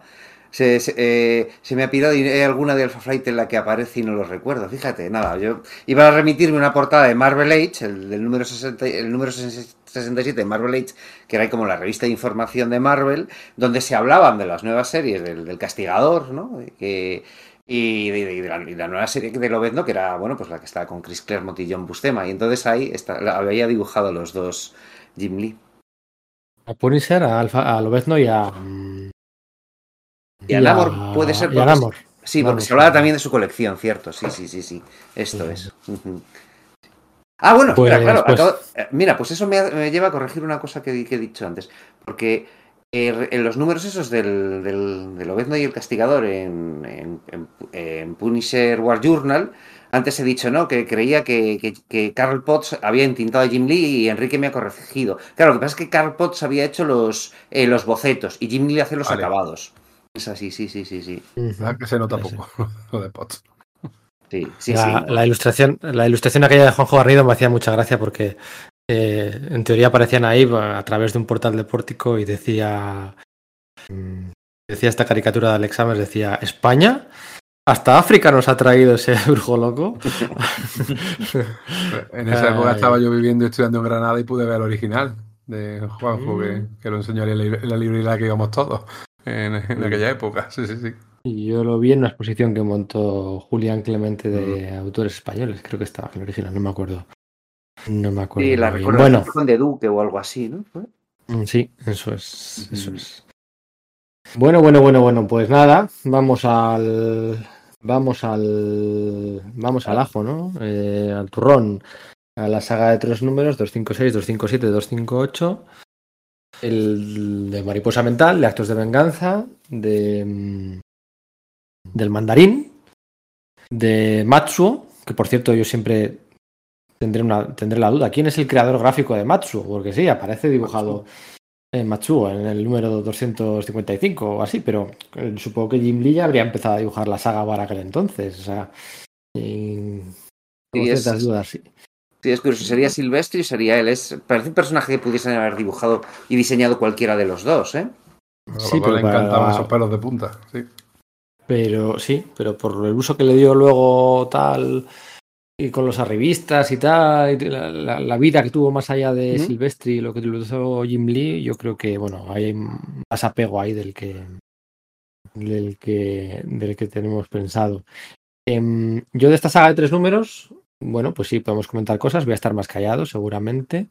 Solo quería comentar una cosa, y es que durante yo mucho tiempo, mucho, mucho, mucho, mucho, mucho tiempo, pensé que era una saga de tres números exclusivamente de mariposa mental. Pero no, aquí salen todos. O sea, eh, un momento u otro, y pues eso sale, yo qué sé, el resto de los X-Men. O sea, no es una serie en la que solo salgan eh, mariposa mental. Nos va dejando pistas de qué está pasando con el resto de, de personajes, con Lobezno y Júbilo, sin ir, sin ir más lejos. Venga, ¿cómo comentamos esta saga así picadita? Bueno, es quizás Eh, hacer el preámbulo, ¿no? De que en esa bisagra de los años 90, 80 a los 90, estamos hablando del final de 1989, John Byrne, que ha vuelto a, a Marvel después de su paso por DC revitalizando a Superman, se ha hecho cargo de las series de los Vengadores y decide hacer un mega evento que implique a todas las colecciones del universo Marvel, en el cual la, pre- bueno, la premisa es básicamente que Loki, aunque en un principio no se sabe que es Loki, ¿no? Eh, pues disfrazado convence a una cábala de supervillanos, los villanos más importantes, Magneto, el Doctor Muerte, Kingpin, el Brujo y el Mandarín, que igual es más cuestionable esto, ¿no? El brujo Eh, es un poquitín de. eh, eso sí que es síndrome del impostor. Sí, eh, bueno, Cráneo Rojo, etcétera, para que organicen eh, un- una, una nueva táctica para acabar con todos los superhéroes en un golpe, eh, de un solo golpe, ¿vale? De múltiples frentes, que es que les hagan enfrentarse contra supervillanos con los que nunca se han enfrentado, ¿no? Y por ahí tenemos, pues eso, el típico combate este de, del Thor contra el Juggernaut, donde aparecen por primera vez los New Warriors, o el de el hombre absorbente contra Quasar, bueno, pues toda la, todo lo, inserte usted aquí todo lo que quiera, ¿no? Todos los que Pero ala- alargas, alargas así las frases porque no te gusta el crossover. No, no, no, no, no, no. Es Ah, por vale. no detenerme demasiado en ello, porque si no, le dedico Vale. un podcast a todos de venganza aquí. No, no, pero es que a mí me gusta mucho Actos de Venganza. Claro, la idea, la, flipa la ejecución, eso es, y las, las, bueno, las las secuelas, digamos, que ha tenido, ¿no? En cierta manera, ¿no? Que si la cábala o el cónclave, que no sé cómo se traduce, em, no sé, eh, pues la influencia a- de presentar ahí a los nuevos guerreros, a El, el Yo- encuentro entre el cráneo rojo y Magneto, no sé. Eso, es- bueno, yo sí, Claro, no, no, es por eso no voy a. Eso, es, eso que hace Gruenwald con esos dos personajes, cómo le encierra ahí en el. O sea, eso me parece una bestialidad, o sea, una bestialidad. Sí, no, no, que está genial. Yo creo que es ahí también cuando Spider-Man coge los poderes del Capitán Universo y se pega con, el, con Buah, Gravitón. el tricentinela. Claro, El no, tricentinela, claro, porque guau. Sp- Spider-Man tenía tantas series y decimos, vamos a mandarle todos villanos súper duros y coincide que tiene los poderes del Capitán Universo, con lo cual se sale de la escala, ¿no? Hace, eh, eh, a mí me parece una idea muy divertida, muy chula, que permite cosas muy, muy curiosas, ¿no? De, de traer personajes villanos no habituales y, y, y además eso, pues que, que los superhéroes tengan que comerse la cabeza para enfrentarse a gente con poderes tan diferentes o tan, bueno, pues... eh, Siempre es bienvenido ese tipo de cambios. A mí me parece No, una está, y está bien escrita, bien dibujada los números de los Vengadores. Me gusta el papel de Loki, que, que, bueno, pues tampoco es que hubiera tenido la gran presencia en la serie, del- la serie de los Vengadores.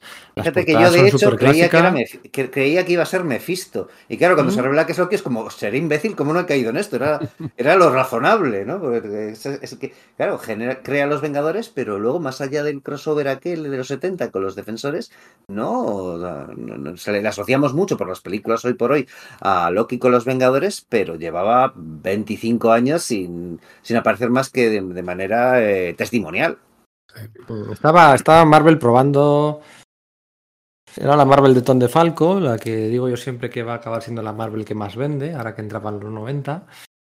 Estaba Marvel probando hacer eh, crossovers con fórmulas distintas mm, que nadie les pudiera decir que estuvieran copiando la fórmula de Jim Shooter, ¿no? Él se, digamos que Tom de Falco se cuidó muy mucho de evitar hacer eso de una maxi serie central grande, 12 números, y, otra de central también con algunos tie-ins, ¿no? Dijeron, vale, esto lo ha petado con Jim Shooter, pero para que no nos digas que no nos digan que le copiamos, vamos a, vamos a hacerlo distinto, ¿no? Y hicieron primero eh, eh, La Guerra de la Evolución, hicieron Atlantis Ataca, en anuales principalmente, y aquí lo, lo llevaron a las, a las series regulares, ¿no? El concepto de, de crossover a través de, los, de las series centrales, sin ningún sin ninguna colección central, ¿no? Sobre la que pivotar, ¿no? Y, y bueno, pues yo prefiero casi así antes que los anuales, la verdad. Los anuales siempre va a ser como de Los anuales puedes, puedes pasar mucho de ellos. O sea, decir, Mm. es otro paso más en hacer que los anuales sean irrelevantes en vez de historias especiales que hay que tener sí o sí. Pues bueno, como es parte de otra historia, pues mira, no me lo compro y paso. De todas formas, la premisa de la historia, de eso de que eh, superhéroes enfrentándose a villanos que jamás han enfrentado, es que realmente eso es el pan nuestro cada día en el universo Marvel. O sea, todos los superhéroes se han enfrentado siempre a villanos que no son de su, de su entorno. Casi este, esto siempre lo he pensado que le cuadraba mal al universo DC. El universo DC están más compartimentados los villanos, para mi gusto, que el universo Marvel. La verdad que dio lugar a esta idea aquí, a historias muy chulas. Tienes Y razón, pero mejores. creo que esa es precisamente la gracia. La gracia, Porque, ¿no? claro, como llevaban ya 25 años de universo, se habían estado enfrentando, es decir, los, yo qué sé, el cráneo rojo resultaba que, se, que había matado a los padres de Spider-Man, aunque no fuese ese cráneo rojo en, en realidad, Claro. ¿no? O es- todo esto.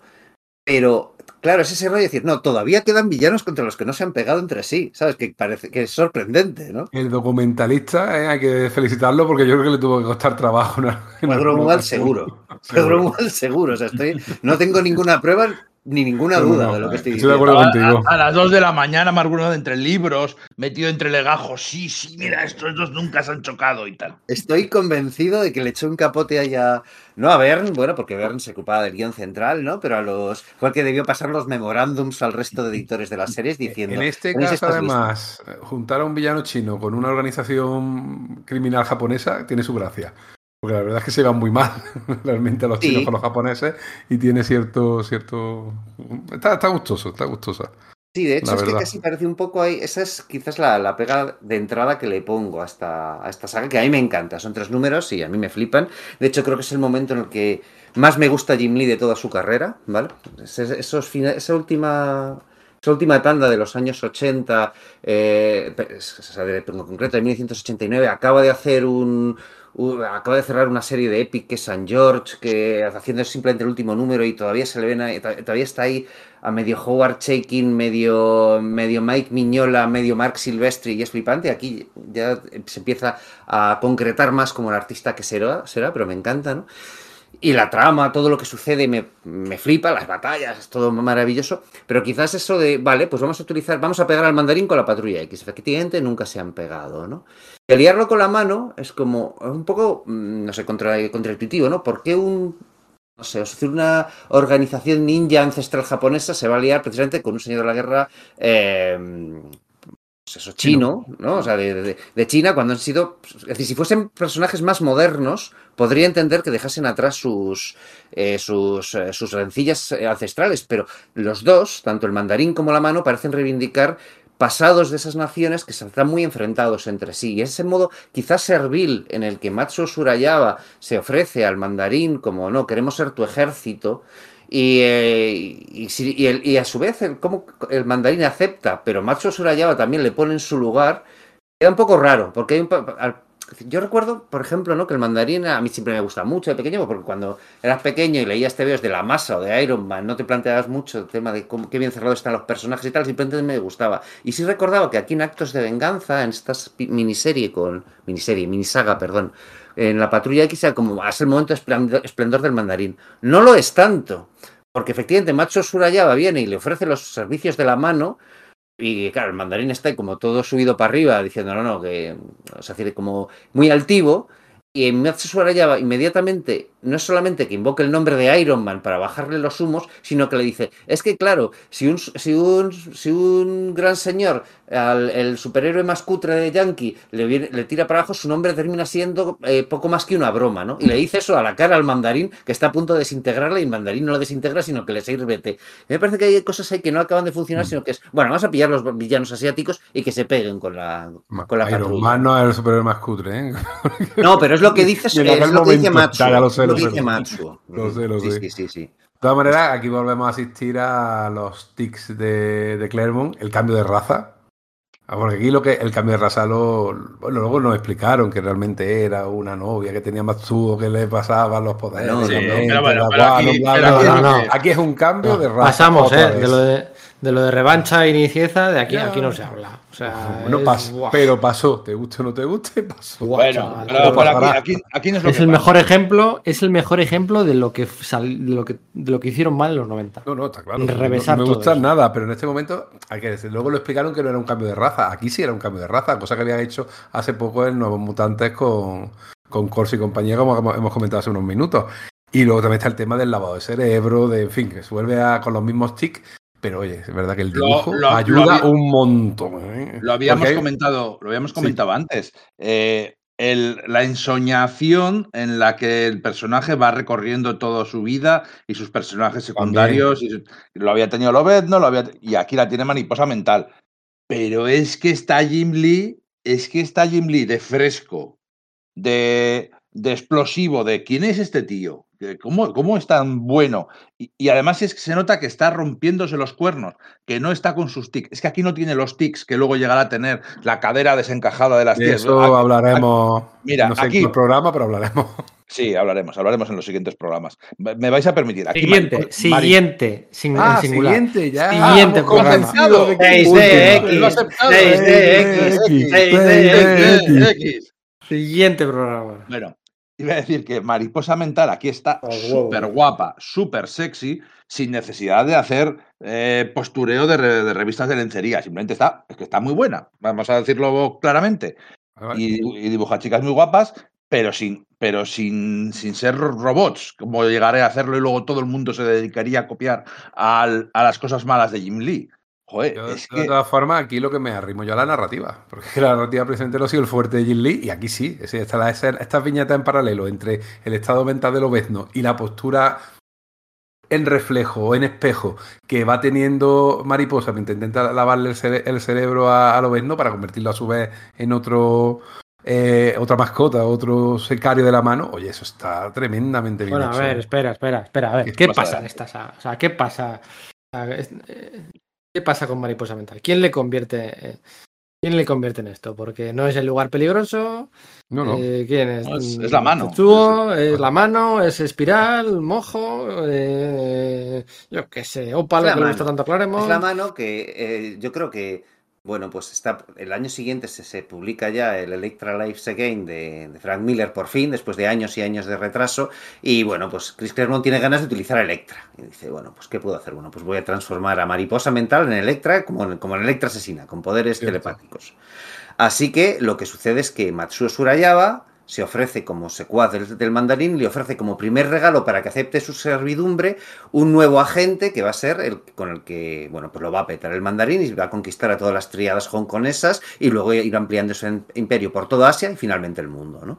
Que es un operativo con el cual no solamente está es extremadamente entrenado en artes marciales, sino que además tiene esos poderes telepáticos. Así que le meten un, tanque de privación sensorial en la mano a mariposa mental y mediante alguno de los, uno de los psíquicos sensitivos, místicos estos que suele tener la mano, ¿vale? Pero esta es una mano que es distinta a cómo ha sido retratada an- anteriormente. Antes siempre ha sido como que, bueno, pues un, como un- unos ninjas anacrónicos en el siglo XX. Y aquí se ve que tienen instalaciones de alta tecnología.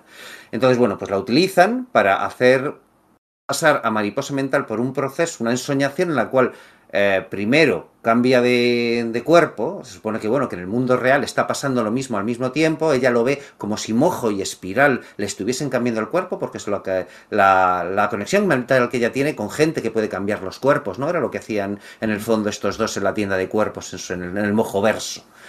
Y poco a poco, pues lo que va haciendo es haciéndoles, digamos, Bueno, más- pero ¿qué ojos? Los ojos de mariposa. De eso no se habla aquí. No, lo que se dice es que podrá ver por telepatía, se dice directamente, sí. Podrá ver con la mente, es lo que se dice. No tendrá, pero- no tendrá sus ojos biónicos, No, no, pero no está ciega. ¿Tiene, eh. tiene ojos no- normales, vamos. no- Sí, pero lo que se dice es que ve con la mente, que no está ciega, porque luego el mandarín utiliza el rayo de luz negra con ella y, le- y lo dice. Y hay un, hay un momento, que lo, es decir, que lo, lo he estado leyendo estos días y hay un momento que lo dicen textualmente, ¿vale?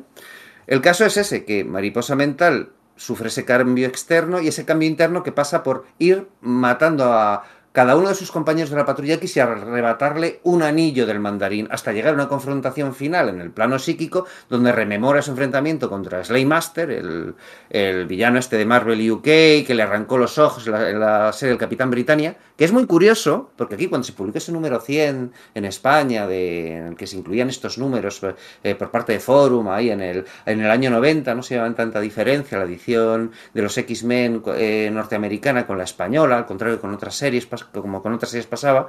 Aquí no habíamos visto ese momento publicado en España, porque aunque en Estados Unidos sí se había reeditado esas, esos números de Alan Davis y Jamie Delano, en una serie que era algo así como eh, eh, Captain Britain Classics o algo por el estilo.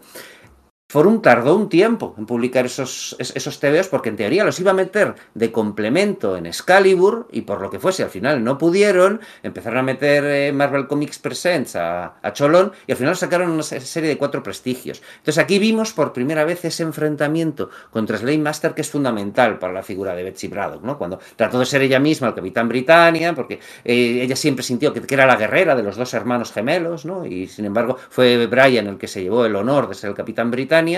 Ella adoptó el traje durante un tiempo y bueno, pues su enfrentamiento con Slade Master le arranca los ojos, ¿no? Bueno, pues aquí se reproduce ese, enfrentamiento y lo que pasa es que Mariposa Mental se da cuenta de, de algún modo a nivel inconsciente que lo que está pasando, ve que es el mandarín, le eh, rompe su cubierta, mata al mandarín y al matar al mandarín da su paso al lado oscuro y a pesar de haberlo matado en su mente, en el fondo ha quedado subyugada y, y servil a él. Claremont vuelve a hacer una cosa que, le- que nos ha quejado de meter narrativa en mitad de una ensoñación. Porque Mariposa, se, ve, hay una, de las- escenas es Caos en Genosa. Vemos a Caos huyendo de los magistrados genosanos, ella aparece y le tira un rayo y no volvemos a saber nada nada de Caos. Pero es que efectivamente Caos había pasado por el lugar peligroso y había aparecido en Genosa. Entonces ella no tiene forma de saberlo. Esto es otra de esas veces de que el personaje está soñando, alucinando y ve algo que sí que es cierto y que sí que ha ocurrido en el mundo real o está ocurriendo ahora mismo. Así que es, es raro. O lo de Dazzler como estrella, que se verá unos números después. Sí, sí, sí. Y Coloso como artista, correcto. Sí, esto está adelantando lo que va más. eh, Sí, es- un presagio de lo que ha pasado con el resto de, la- de los miembros de la patrulla que han pasado por el lugar peligroso. Puede explicar, Y bueno- lo puede explicar con un lazo psíquico que tenga. que- Sí, sí, sí, a ver. Sí, Te puedes puede- buscar 20.000 explicaciones. En el fondo puede, pero bueno, pero que lo acabamos de ver hacer dos o tres veces. Sí. Sí. Luego, por otro lado, por algún motivo, y esto sí que me parece que es, que es un, un punto ciego de la, de la narrativa, eh, Lobezno y Júbilo, huyendo de los merodeadores, pues han llegado a Hong Kong en barco. Pues dice, bueno, pues voy a adoptar aquí mi identidad de parche. Y no van a Madripur, van a Hong Kong, que es donde está sucediendo todo esta, este lavado de cerebro por parte de Mari- por parte de, de la mano y el mandarín a mariposa mental. Entonces, bueno, pues allí se encuentran, capturan a Lobezno y a Júbilo, el mandarín pone a su sirviente a, a leccionar a, a Júbilo, porque dice, bueno, pues ya es, es descendiente de, de- de chinos, pues acabará siendo una, una, una- una buena sirviente y si le, si le quitamos los americanismos, ¿no? No, no, no. A Júbilo no se la, no se la domina Claro. tan fácil. No le funciona bien. A mí, a mí todas estas escenas de que eh, vemos a Júbilo y a Lobezno haciendo ese dúo casi cómico de él, totalmente arra- destrozado, porque es un Lobezno que lleva con todas las heridas que ha sufrido y que el su factor de curación no le está funcionando y ya no es el mejor en su trabajo y ya no es quien era. Y durante le vamos a tener eh, renqueando y fuera de forma durante bastantes números y Júbilo cuidando de él y ahí teniendo que ser responsable, teniendo que madurar y que aprender un montón de cosas. Me parece que funciona muy bien. Pero, pero muy bien, y cómo el Lobezno sigue haciéndose el duro y sigue intentando como que se encarga, pero es realmente ella la que está haciendo ese cargo. Eh, conocen a una vieja amiga, es otro de esos momentos de conoce a una, otra vieja amiga de Lobezno y ve una foto en la que eran jóvenes eh, hace un montón de tiempo en una ciudad de ciencia ficción. Bueno, pues perlitas. Yo no, no sé si alguien resolvió ese cabo Y suerte. yo siempre me lo pregunté luego, si al Mm. final se supo dónde habían, dónde habían estado. salido muchas veces en flashback y luego en la serie Lobezno, pero no recuerdo yo que eso. Y eso es, Pro- Que, es que igual, que igual sí, ¿eh? pero no, no lo sé. Pero no, yo Era no- muy, era muy pool, ¿eh? Es que leyendo, es verdad que vi- viendo esa foto me acuerdo un poco de Warren Ellis, no sé por qué. Me resulta así un, Ah, Sí. un rollo ¿verdad? pulp este de relacionar superhéroes con esa narrativa que Y luego hay una cosa. Y luego hay una cosa que es un poco rara. Lobezno, en su delirio, que está súper jodido, está hablando con fantasmas. Está hablando con un fantasma de Carol Danvers y otro de Nick Furia.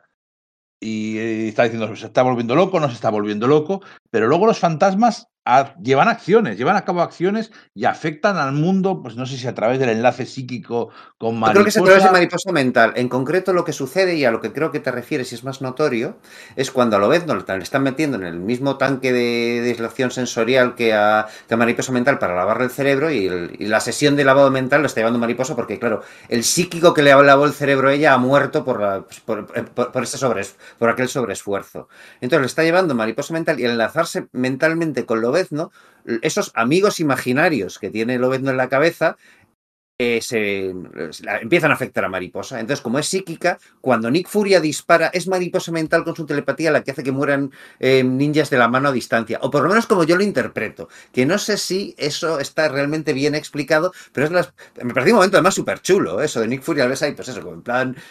Como si fuese un comando aullador, aunque tenga el parche, ¿no? Sabemos que Nick Furia no tuvo el parche cuando era, era aullador eh, en la Segunda Guerra Mundial, pegando tiros y cayendo ninjas de la mano y, y otro diciendo, ¿qué locura es esta? ¿Qué está sucediendo? Porque ¿quién es quien les está disparando? No vemos a Tiene, nadie, ¿no? tiene buenas escenas de acción. Júbilo Sí. huyendo, escapando de ninjas a base de suerte, talento y, y puro descaro. Y tirando. Me encanta el suelo estrella de la muerte para deslizarse. pa- Esa, ese rollo aventura, aventura ligera que hablabais de Pulp está muy bien en toda esta saga. Eh, Yo creo que es, yo creo que es muy divertida. Es un poco confusa, mm, se- seamos sí que serios, pero, pero al final está. Es que es, es, es una explosión de aire fresco.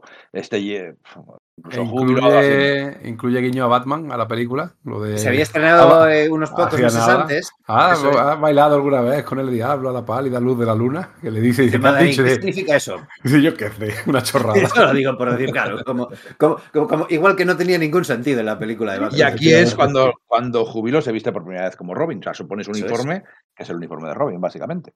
Sí, sí, sí. El mismo esquema de color, sí. Sí, yo, y bueno, ya te digo, yo he recordado en esta saga que el mandarín era imponente, que realmente muestra su potencial en un TVO moderno como villano, pero la verdad es que tampoco acaba de ser así. Tiene un par de momentos chulos cuando eh, pues un par, unos cuantos ninjas descarriados vienen y no, no han leído el memorándum de órdenes y, de- pegarse con él para perseguir eh, a quién es, a Lobezno, no, a Júbilo, que recordar. Y claro, pues les zurra. Pero es verdad que al mandarín es un cartuli aquí, porque primero eso, Matsuo Sudayaba coge y le, le dice eso de que su nombre es poco más que una broma y le sirve el té. Y luego, pues eso, se pone, pone a su sirviente a educar a, a Júbilo. El Júbilo le saca la lengua y no sé, o sea, el, el- el enfrentamiento final, que sí que está muy bien, como él recurre a su poder mental y es capaz de dominar la telepatía de, de- de mariposa mental y con su fuerza de voluntad eh, eh, va, va a aniquilarles. El momento en que no le pilla por detrás y le dice pues la frasecita esta, la verdad es que tiene una cara de tontal, es el tipo de, de mucho cuidado y dice, no, no, no, no sé, no saques la tercera garra, el mundo me necesita, ¿no? Tontal y... Sí, no sé, yo lo recordaba una, una actuación mejor, el mandarín. Dice, antes de que la garra te aniquilaré, si no serás capaz, así seré. Dice, hacemos un pacto, un pacto de caballeros, me encanta.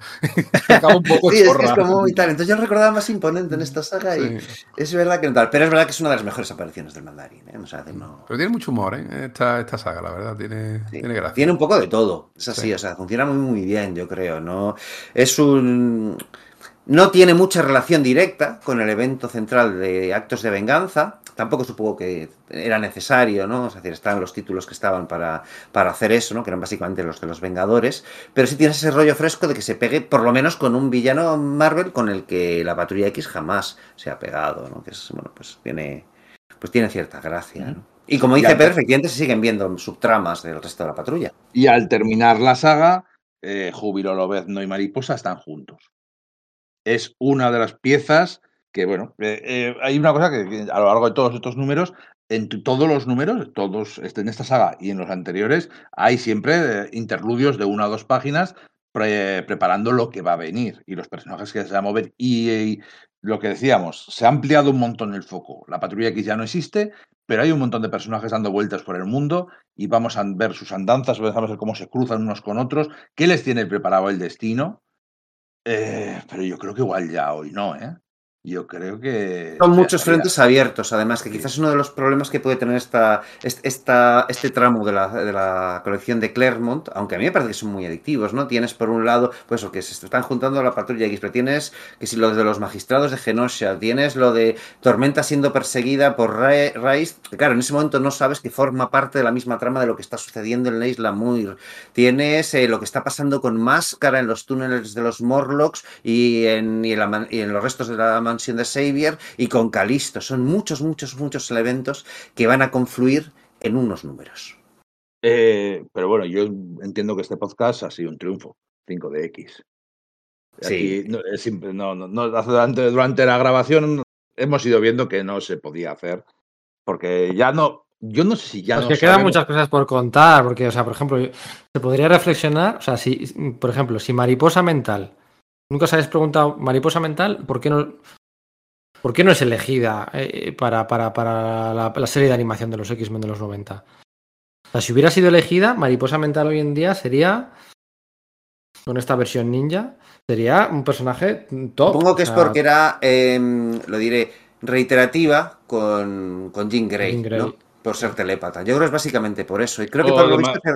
o demasiado sexy para unos dibujos animados. Mm, quizás también, sí. A, sí, a que está cierto, más aquí, tam- aquí también sale bañándose, por, por cierto, en esta saga. Hombre, por supuesto. Sí. Eh, en, en Es casa una de- muchacha muy limpia. Ya lo he Es una muchacha muy limpia. Sí, eh, a me de eso, es verdad que Silvestri en una entrevista decía que, que es que no sabía qué hacer con el personaje y que tenía la sensación de que Claremont tampoco. Y decía que visualmente, pues es que. O sea, le preguntaban por todos los personajes. No, mi favorito es Lobezno, no, Tormenta también la mucha. Y, y cara porque no sé qué, van a incorporar. Y mi mariposa, pues, pues mariposa es que no, no sé muy bien qué hacer con ella, ¿no? Pues la pongo a bañarse. Y claro, pues Lee, en el fondo Jim Lee aquí hereda, está haciendo unos feelings, en realidad. Yo no sé hasta qué punto verdaderamente en- ahí estaba programado de antemano que él fuese el artista regular de la serie en un momento dado, sino que, o simplemente era como, vale, eh, dado que tenemos que hacer unos tie-ins con un, con un evento, con, con actos de venganza, que Jim haga estos feelings, digamos, le dé tiempo a, a Mark a hacer el resto de números, que no le va a dar tiempo y van a tener que venir, pues, Soquiero ni, ni Bill. Si y no me gente. equivoco, Sí. Lee no vuelve a aparecer hasta los 268, o sea, son 10 Por eso. números. 67. Ochenta- ¿Cuál? ¿67? 267, sí, Ah. el número con la eh, a medias con, con su amigo Wise Portasio. Vale, el de Nani y compañía, ¿no? Vale, vale, vale. Igual hace alguna El- portada en medio, no recuerdo bien. No, en medio hace Ese solo tres números. Ese número que has dicho lo dibuja Tomás Portacho, ¿verdad? Aunque la portada sea de Eh, Lee. Sí, sí, sí, sí, sí, la que sale, sí, eso es la refería como interiores, como interiores al siguiente. Mm, Yo creo que hace interiores en ese número, déjame que lo, Es posible. déjame que lo compruebe, no sé si, ese ya no sé si está aquí en este, ¿El, el de Will Sportation? en, en el décimo Omnigold, no sé si está sí, aquí. sí, está, está, está. Mira, es el último número del décimo Omnigold. Este lee lee cómo, cómo firman los autores de ese número. A ver, voy a mirar. Yo creo que sí. que- No, sí, sí, sí, claro que está. Y además es, es Es el básicamente... número siguiente al debut de, de Gambito. Sí, de hecho Gambito aparece Sí. en la portada. Sí, sí, sí. Yo lo que eh, no lo tengo Eh. delante ahora, no tengo este este Omnigold que, bueno, por cierto, es que lleva gran parte de los números de los que estamos hablando, igual que el anterior, ¿no? Que lleva Inferno, etcétera. El, el número yo creo que está dibujado por Jim Lee, entintado por Will Sportation o muchas cosas apachas. Lo que está firmado es como Homage Studios. Ah, amigo. Ah, mira, ya lo habían fundado ahí. Vale, vale. Studios, Lee Portacho y Williams, dibujo, es lo que pone. De todas maneras, lo estoy ojeando y se le nota mucho el portacho. Aunque sí, lo que, es seguramente lo que dice. Sí, sí, los ojos, los ojos, Sí, Sí. los, los ojerosos, ojerosos. Pero bueno, ya eso es el siguiente podcast, ¿eh? Ya eso es el siguiente. Hemos, Sí, sí. ya Pero hemos bueno, que que Jim Lee entre, el do- entre actos de venganza y este número nueve números después, en medio solo hace tres números de, de Punisher War Journal, ¿eh? O sea, ahí tiene tiempo de sobra para. Claro, así que se prepara el Claro. número 268 del Capi, el de la Tierra Salva, y hace todo. 69, 270, 271, 272, 273, 274, 275, 276, 77, ¿no? Ahí es donde ya, pues claro. Explota. lo- claro, eso es. Bueno, este, es, Ah, este Omnigold del que, está, del que estábamos hablando, y el anterior, el de, el de Inferno, que, claro, pues que comprende la inmensa mayoría del material, el material del que hemos estado hablando, incluso un poco más.